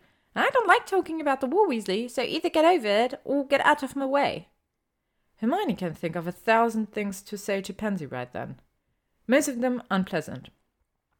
But Ron just lifts one ginger eyebrow, Whatever he's searching for in Pansy's face, he must find it, because he steps forward and shoves his empty glass back at her. All right, then. You refill me, Parkinson, and I might believe you. Pansy appraises him carefully and delivers a quick, decisive nod. The first two runs are on me. The next two are on you, if you can afford that on your ministry pittance. Hermione is about to ask how Pansy knows where Ron works when the two of them stomp away in grim accord toward the bar. Once there, Ron and Pansy begin lining up a long row of shots, the strangest pair of drinking buddies Hermione has ever seen. After a full minute of silence, Ginny laughs lightly. well, that was bizarre. That, Draco replies, was Pansy. Hermione angles her hat towards Draco. And you think she and I have something in common? Judging by the way, we, judging by the way that Pansy is currently pretending not to check out the weasel's arse, I'd say yes. At a minimum, you two have a similar taste in men. Hermione smacks him in the shoulder, but Draco just raises a smug corner of his mouth. And you both hit harder than anyone I've ever met, so you have that in common too. Hermione glares at him, if only half-heartedly, and then directs a succouring smile at Harry. I know he's making it impossible, she says in an overly sweet tone. But could you just ignore Mr. Personality over here and help me put these out? She hefts up a beaded handbag to demonstrate. Harry groans. We aren't setting up the tent, are we? I just, I'm not ready to see that tent again yet. No, she laughs. Not today. But I do have about five dozen pamphlets about PTSD that I'd like to fan out, on top of the bar just in case anyone needs them. Relieved, Harry nods his assent. Draco, however, clears his throat beside Hermione. A tent? he asks her. I assume you plan to tell me how that hideous bag and sharing a tent with Potter are related? Later, she promises, lifting onto her toes to give Draco a light kiss. Harry makes a noise that sounds an awful lot like "wook" as the new couple breaks apart. Draco looks ready to snarl an insult, Probably something involving the use of the word Potter, as though it's a curse, when Ginny loops her arm through the blonde's. Come on, Malfoy, she says. Let's go see how many of my friends try to hex you tonight. I'm guessing ten. No, twelve. Hermione shakes her head. With that, Ginny tugs Draco towards the swaying crowd farther inside the pub. Harry and Hermione watch them go. Not sixty seconds later, Ginny has to swat Lee Jordan's wand away from Draco's chin. Hermione shakes her head. That makes a first, I suppose. Honestly, I think Ginny undershot it with twelve. Harry chuckles darkly.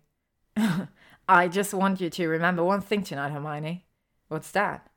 This crazy scheme was all your idea. For the first time in our friendship, I'm totally blameless. The night has grown quite late, nearing midnight, Hermione guesses, but the party still rages on. Within a few hours of the party's start, its noise shifted from polite din to something riotous and joyful a cacophony of raised voices echoing throughout the leaky cauldron. Now it feels as though each person in the pub has discovered inexplicably that they want this, that they've been waiting on something like this for the past two years. In the haze of booze and sweat and laughter, you can't tell one house member from another. Gryffindor, Hufflepuff, Ravenclaw, Slytherin. They all move in one accord, one mass of bodies swaying with the pulse of relief and release. Hermione and Draco still orbit the room separately, but every so often she meets his gaze over someone's shoulder. Each time he's watching her with a knowing grin and taking deliberate sips of his pumpkin juice. It's during one of those heated stares, when she's standing with Ron and Pansy, who is who is weirdly cackling at one of Ron's jokes, that Hermione sees a small brown owl swoop into the pub. The owl doesn't land, but instead drops a scroll into Ron's open palm. Ron blinks once, twice, at the scroll before unrolling it. He scans the note quickly and then breaks into a positively massive grin. Without saying a word to Hermione or Pansy, he runs over to Ginny and George and drags them up with him onto some empty bar stool. Oi, wankers! he shouts to the crowd, which lets Hermione know that he is well and truly pissed. Still wearing the giant grin, Ron waves the letter into the air. Ginny just became an auntie, and George and me are uncles. Which one of you siblings? Pansy demands loudly. She's slurring, but there isn't a drop of acid in her words. In fact, she sounds rather flirty. That's an interesting development, one Hermione will have to analyze later. Bill and Fleur! Ron yells to Pansy as well as to everyone who's listening. It's a little girl, and they've named her Victoire, which is French for. for. Victory! Hermione calls up at him, and he winks at her in gratitude. Victory! he shouts, yanking Ginny's and George's arms up with his in a show of triumph. At this, the crowd goes absolutely insane. Everyone is laughing and cheering and clapping each other heartily on the back. It's the perfect name, Hermione thinks, given today's date. The entire pub seems to agree. Harry and Luna hug fiercely. Neville grabs a handful of celebratory cigars from the bartender, and Cho Chang offers the Weasley congratulatory shots of fire whiskey, which the redheads down with a plump. It's there in the festive chaos that Hermione feels a light brush of fingers against her wrist. She turns toward the touch and is surprised to find Draco standing right beside her. He doesn't say anything, but he's staring at her, his grey eyes fierce and his lips quirked into an enigmatic smile. She thinks to ask him if he's okay, but before she can do so, his hand cups her cheeks. His fingers tangle in her hair, and his lips crush down onto hers. It's one of those kisses. The kind of toe curling, heartbeat racing kisses that sets you on fire from the inside out. The kind that changes your heart, your head, your everything. Hermione isn't thinking. She's just kissing Draco back with the same amount of ferocity, her hands grasping at his shoulders, his waist, his hair. There isn't anything else in the world, or even the universe, but his lips, his tongue, him. Only when they finally break apart for air, with their lips still close enough to share each other's breath, does she notice the pub has gone completely silent. Everyone saw them.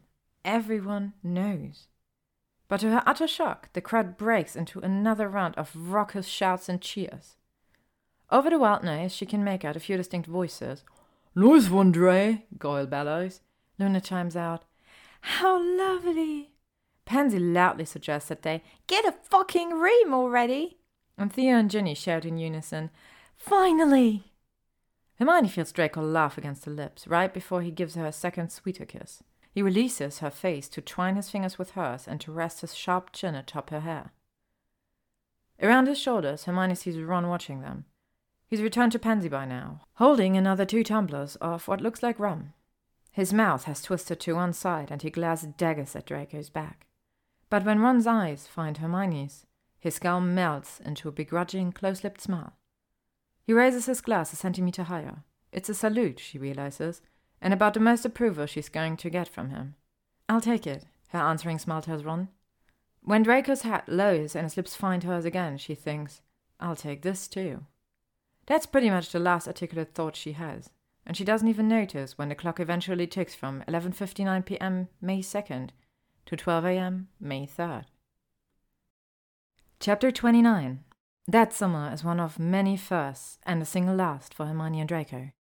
The first time they have a formal dinner with Lucius and Narcissa, everything is an unmitigated disaster. Despite the fact that they've already shared a few casual meals with Hermione, the Malfoy elders can't seem to shake their pure blood formality around the dinner table. They sit awkward and stiff in the lesser dining room, making painful small talk until Lucius brings up his ministry led rehabilitation classes. With each passing course of dinner, Lucius shares what he has learned about muggles. Which would be lovely, Hermione thinks, if it weren't for the fact that he feels the need to apologize to her every two minutes. Shoehorns, he scoffs. Shoehorns. I read an entire chapter on the maintenance of muggle footwear, only to learn that most of them were trainers now anyway. Even their captains of industry. I'm sorry, Miss Granger. I know you're partial to comfortable footwear, but honestly, encasing one's toes in rubber and mesh, it's barbaric. Narcissa, for her part, attempts to redirect the conversation to happier topics such as goblin history or eels or cannibalism. But Lucius, bless him, can't seem to help himself. And airplanes, he groans. What a primitive concept those are. Apologies, Miss Granger but the combustion of fossil fuels inside a tiny metal tube 13 kilometers above the Earth. It's insanity, not to mention wasteful. I thought muggles wanted to conserve resources, not set them aflame in the sky. Finally, Hermione can't take it anymore. Maybe. We, she calls out abruptly, interrupting another one of Lucius' tirades. The house elf appears out of thin air, just beside Hermione's elbow. Was everything to Miss Liking? Asked with a worried glance at Hermione's half-eaten plate of pheasant. As always, Maeve, but could we eat our dessert somewhere more comfortable, perhaps? The house elf gives Hermione a knowing wink and snaps her finger so that their dishes and napkins disappear. Draco frowns, but he links his arm with Hermione's and his mother's. Lucius, who will never apparate by himself again, grabs his wife, and the four of them apparate together to the kitchen of Malfoy Manor. There, four bar stools wait for them, as does the large, intricately decorated pie Draco made earlier that day. The beautiful pie resembles the tarts that Hermione brought to the manor three months ago, an interlocking series of delicately carved apple roses nestled inside a golden crust. Lucius has the good sense to look abashed by the change of venue, and their dessert passes far more comfortably than their dinner. In fact, Hermione gets her second awkward side hug from Lucius at the end of the night. Narcissa merrily gives the younger witch a sly smile, and Hermione decides that the night isn't such a waste after all. Their first dinner out with Harry and Ginny goes marginally better. A liberal amount of wine on Harry's and Ginny's part, and Quidditch talk on Draco's seem to ease some of the tension. As does the fact that Theo and Eric join them for post-dinner drinks at Hermione's flat. After the second bottle of Bordeaux, from which both Hermione and Draco abstain, the conversation starts to flow more naturally. So much so, she and Draco eventually curl up together on the couch, her head resting on his shoulder and his hand in her lap. Maybe Harry can see the adoration on their faces, or maybe he's just had too much wine, but he doesn't even wince when Draco kisses the edge of Hermione's mouth. That's also the first night Draco sleeps over at her place. He doesn't ask to stay the night, he just helps her usher out their guests and then drags her towards the bedroom with a wicked grin. Her small bed can hardly accommodate their activities, and at some point, both tumble onto the floor. Draco hits the ground first, and he curses angrily. But he seems to grasp the benefit of their situation when Hermione demonstrates why her landing face first between his legs might not be such a bad thing. Afterward, tangled up with him under the enchanted stars on her bedroom ceiling, Hermione lets her heart speak the words she's been thinking for months even if she can't quite say it out loud yet. The first time Draco meets her parents, she almost, almost says the word anyway. She expects the worst from that night, but Draco surprises her. The moment her dad opens the door to her parents' modest townhome in Surrey, Draco greets him with a raspberry topped cheesecake and a firm, respectful handshake. What do you call a dentist who doesn't like tea? Draco asks Mr. Granger in lieu of an introduction. When her dad gives him a befuddled look, Draco simply says, Dennis. Her dad, whose name identically is Dennis, laughs harder than he has since returning from Australia. So hard, Hermione knows he likes Draco, even when her parents catch them snogging over a sink full of dirty dishes after dinner. Their first study sessions go just as well as that dinner. To her utter delight, Draco makes an excellent pupil. He's focused, determined, and unflinching about her color coded study guides. His exam application encounters a bureaucratic snag, of course, but a flick of Hermione's wand and a bit of muscling at the ministry ensures that Draco will sit for the June NEWTs. It also doesn't hurt that Hermione's good friend Minerva trusts her unconditionally enough to reserve Draco a private carrel in the Hogwarts library to take his exam away from prying eyes. They only take a few breaks from his studies, one of which occurs on the 5th of June. Hermione pretends it's just an ordinary Monday, owling Draco a perfunctory happy birthday note from her office. But when Draco goes downstairs to eat a solitary dinner in the manor's kitchen that night, he finds the room packed with family friends and a chocolate iced gingerbread cake. Of the glow of twenty gold candles, Draco catches Hermione's smile. It's then that he knows. Knows. Goyle, Theo, and Blaise see the change on their friend's face, as does Narcissa. Pansy doesn't notice anything probably because she's too busy slipping her hand into the back pocket of Ron Weasley's jeans. Ron doesn't look at anyone, probably because Hermione caught him groping Pansy outside the Leaky Cauldron's loos last weekend. As for Harry and Ginny, they just try not to touch anything valuable, including the Slytherins. Lucius simply pulls Hermione to his side in gratitude, and she decides that, as far as awkward hugs go, she could do worse. Draco and Hermione take another break to walk one Saturday afternoon, hand in hand down Diagon Alley. It's there that a stranger hisses, Death Eater, at them for the first time. Hermione takes the man aside and speaks firmly with him for almost an hour. Then the couple leaves with the stranger's address so they can bring him some chai spiced Madeleines that evening. At Draco's first Gryffindor game night, he does in fact show Harry up in cards, along with Hermione, Ginny, Dean, Seamus, and pretty much everyone else in attendance. Ron suggests that maybe Slytherins are naturally better at poker given their innate duplicity. Draco suggests that Ron go screw himself. And Neville suggests that everyone stop fighting, including the rest of the Gryffindors, who can't help but argue over which of them gets to have Draco on their team next month. The first time Hermione enters the front parlor of Malfoy Manor, Draco holds her hand so tightly it aches. They last about five seconds inside the room before she starts hyperventilating and begging to be taken back upstairs to the safety of their library. The next three times occur in much the same manner, but each time she is able to stand it a little longer. On her fifth try, she makes it 15 minutes. Together, they declare this a victory and vow never to enter the room again. To celebrate, Draco takes her to the manor's larger library. Hermione wanders its interlocking rooms for nearly three awestruck hours. Eventually, she grabs two enormous volumes for some light reading later that night. Then she grabs Draco and proceeds to do a few unmentionable things to him against the bookcases. Hermione and Draco's first big row as a couple, since they've agreed to not count the broken Floo connection as such, happens the night he receives his exam scores. He's tense and pacing like a panther when she arrives at the smaller library after work that evening. At first, Hermione has no idea what's made him so agitated. She attempts to soothe him like she always does, with soft words and reason. But apparently, reason is the last thing Draco wants to hear.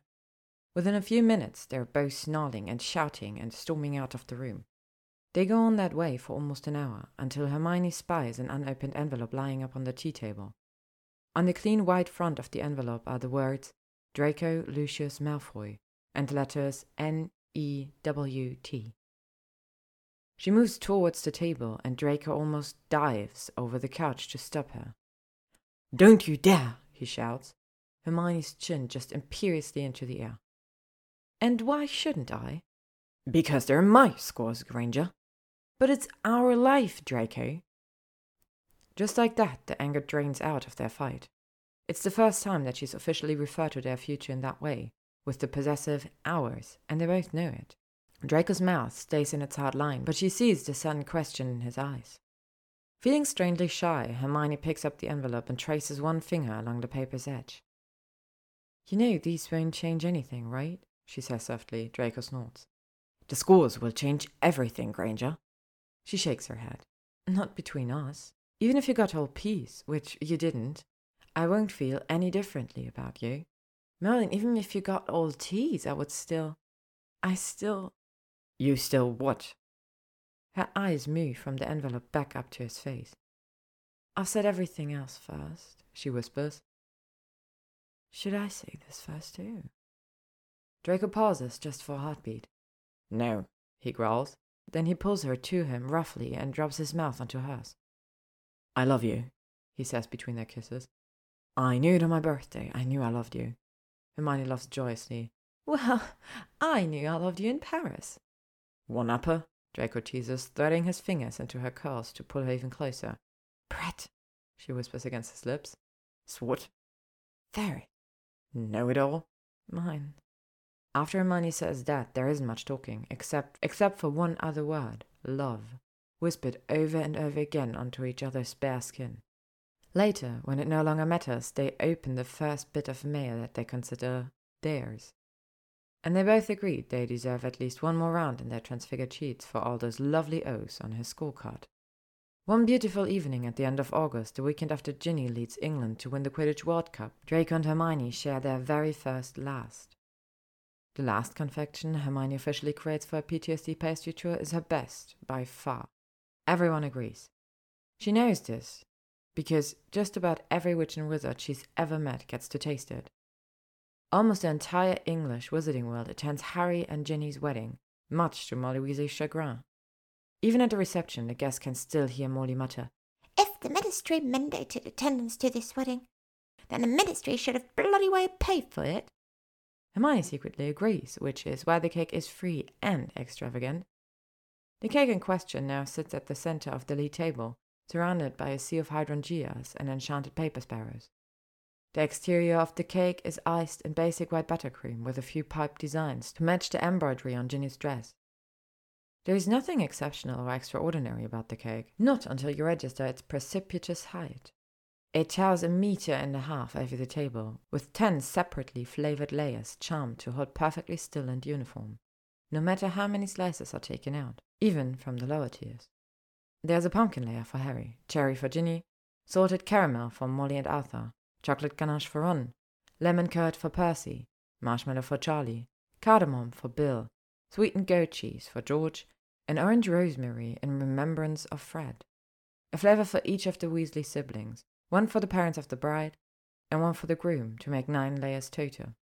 Then there is a tenth layer, which isn't specifically assigned to anyone. Hermione's date to the wedding, however, recognizes the flavor. It's a simple apple cinnamon jam. Nothing special, she teased him while creating it. But her date insists that it's the best flavor of the night. Later, as she whirls around the dance floor, Hermione tastes it up on Draco's lips. And she has to admit, he's right. The end.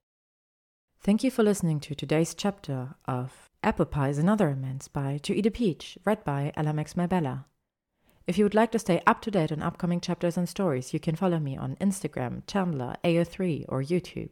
Thank you to To Eat a Peach for letting me use their story, and thank you to all of you for listening.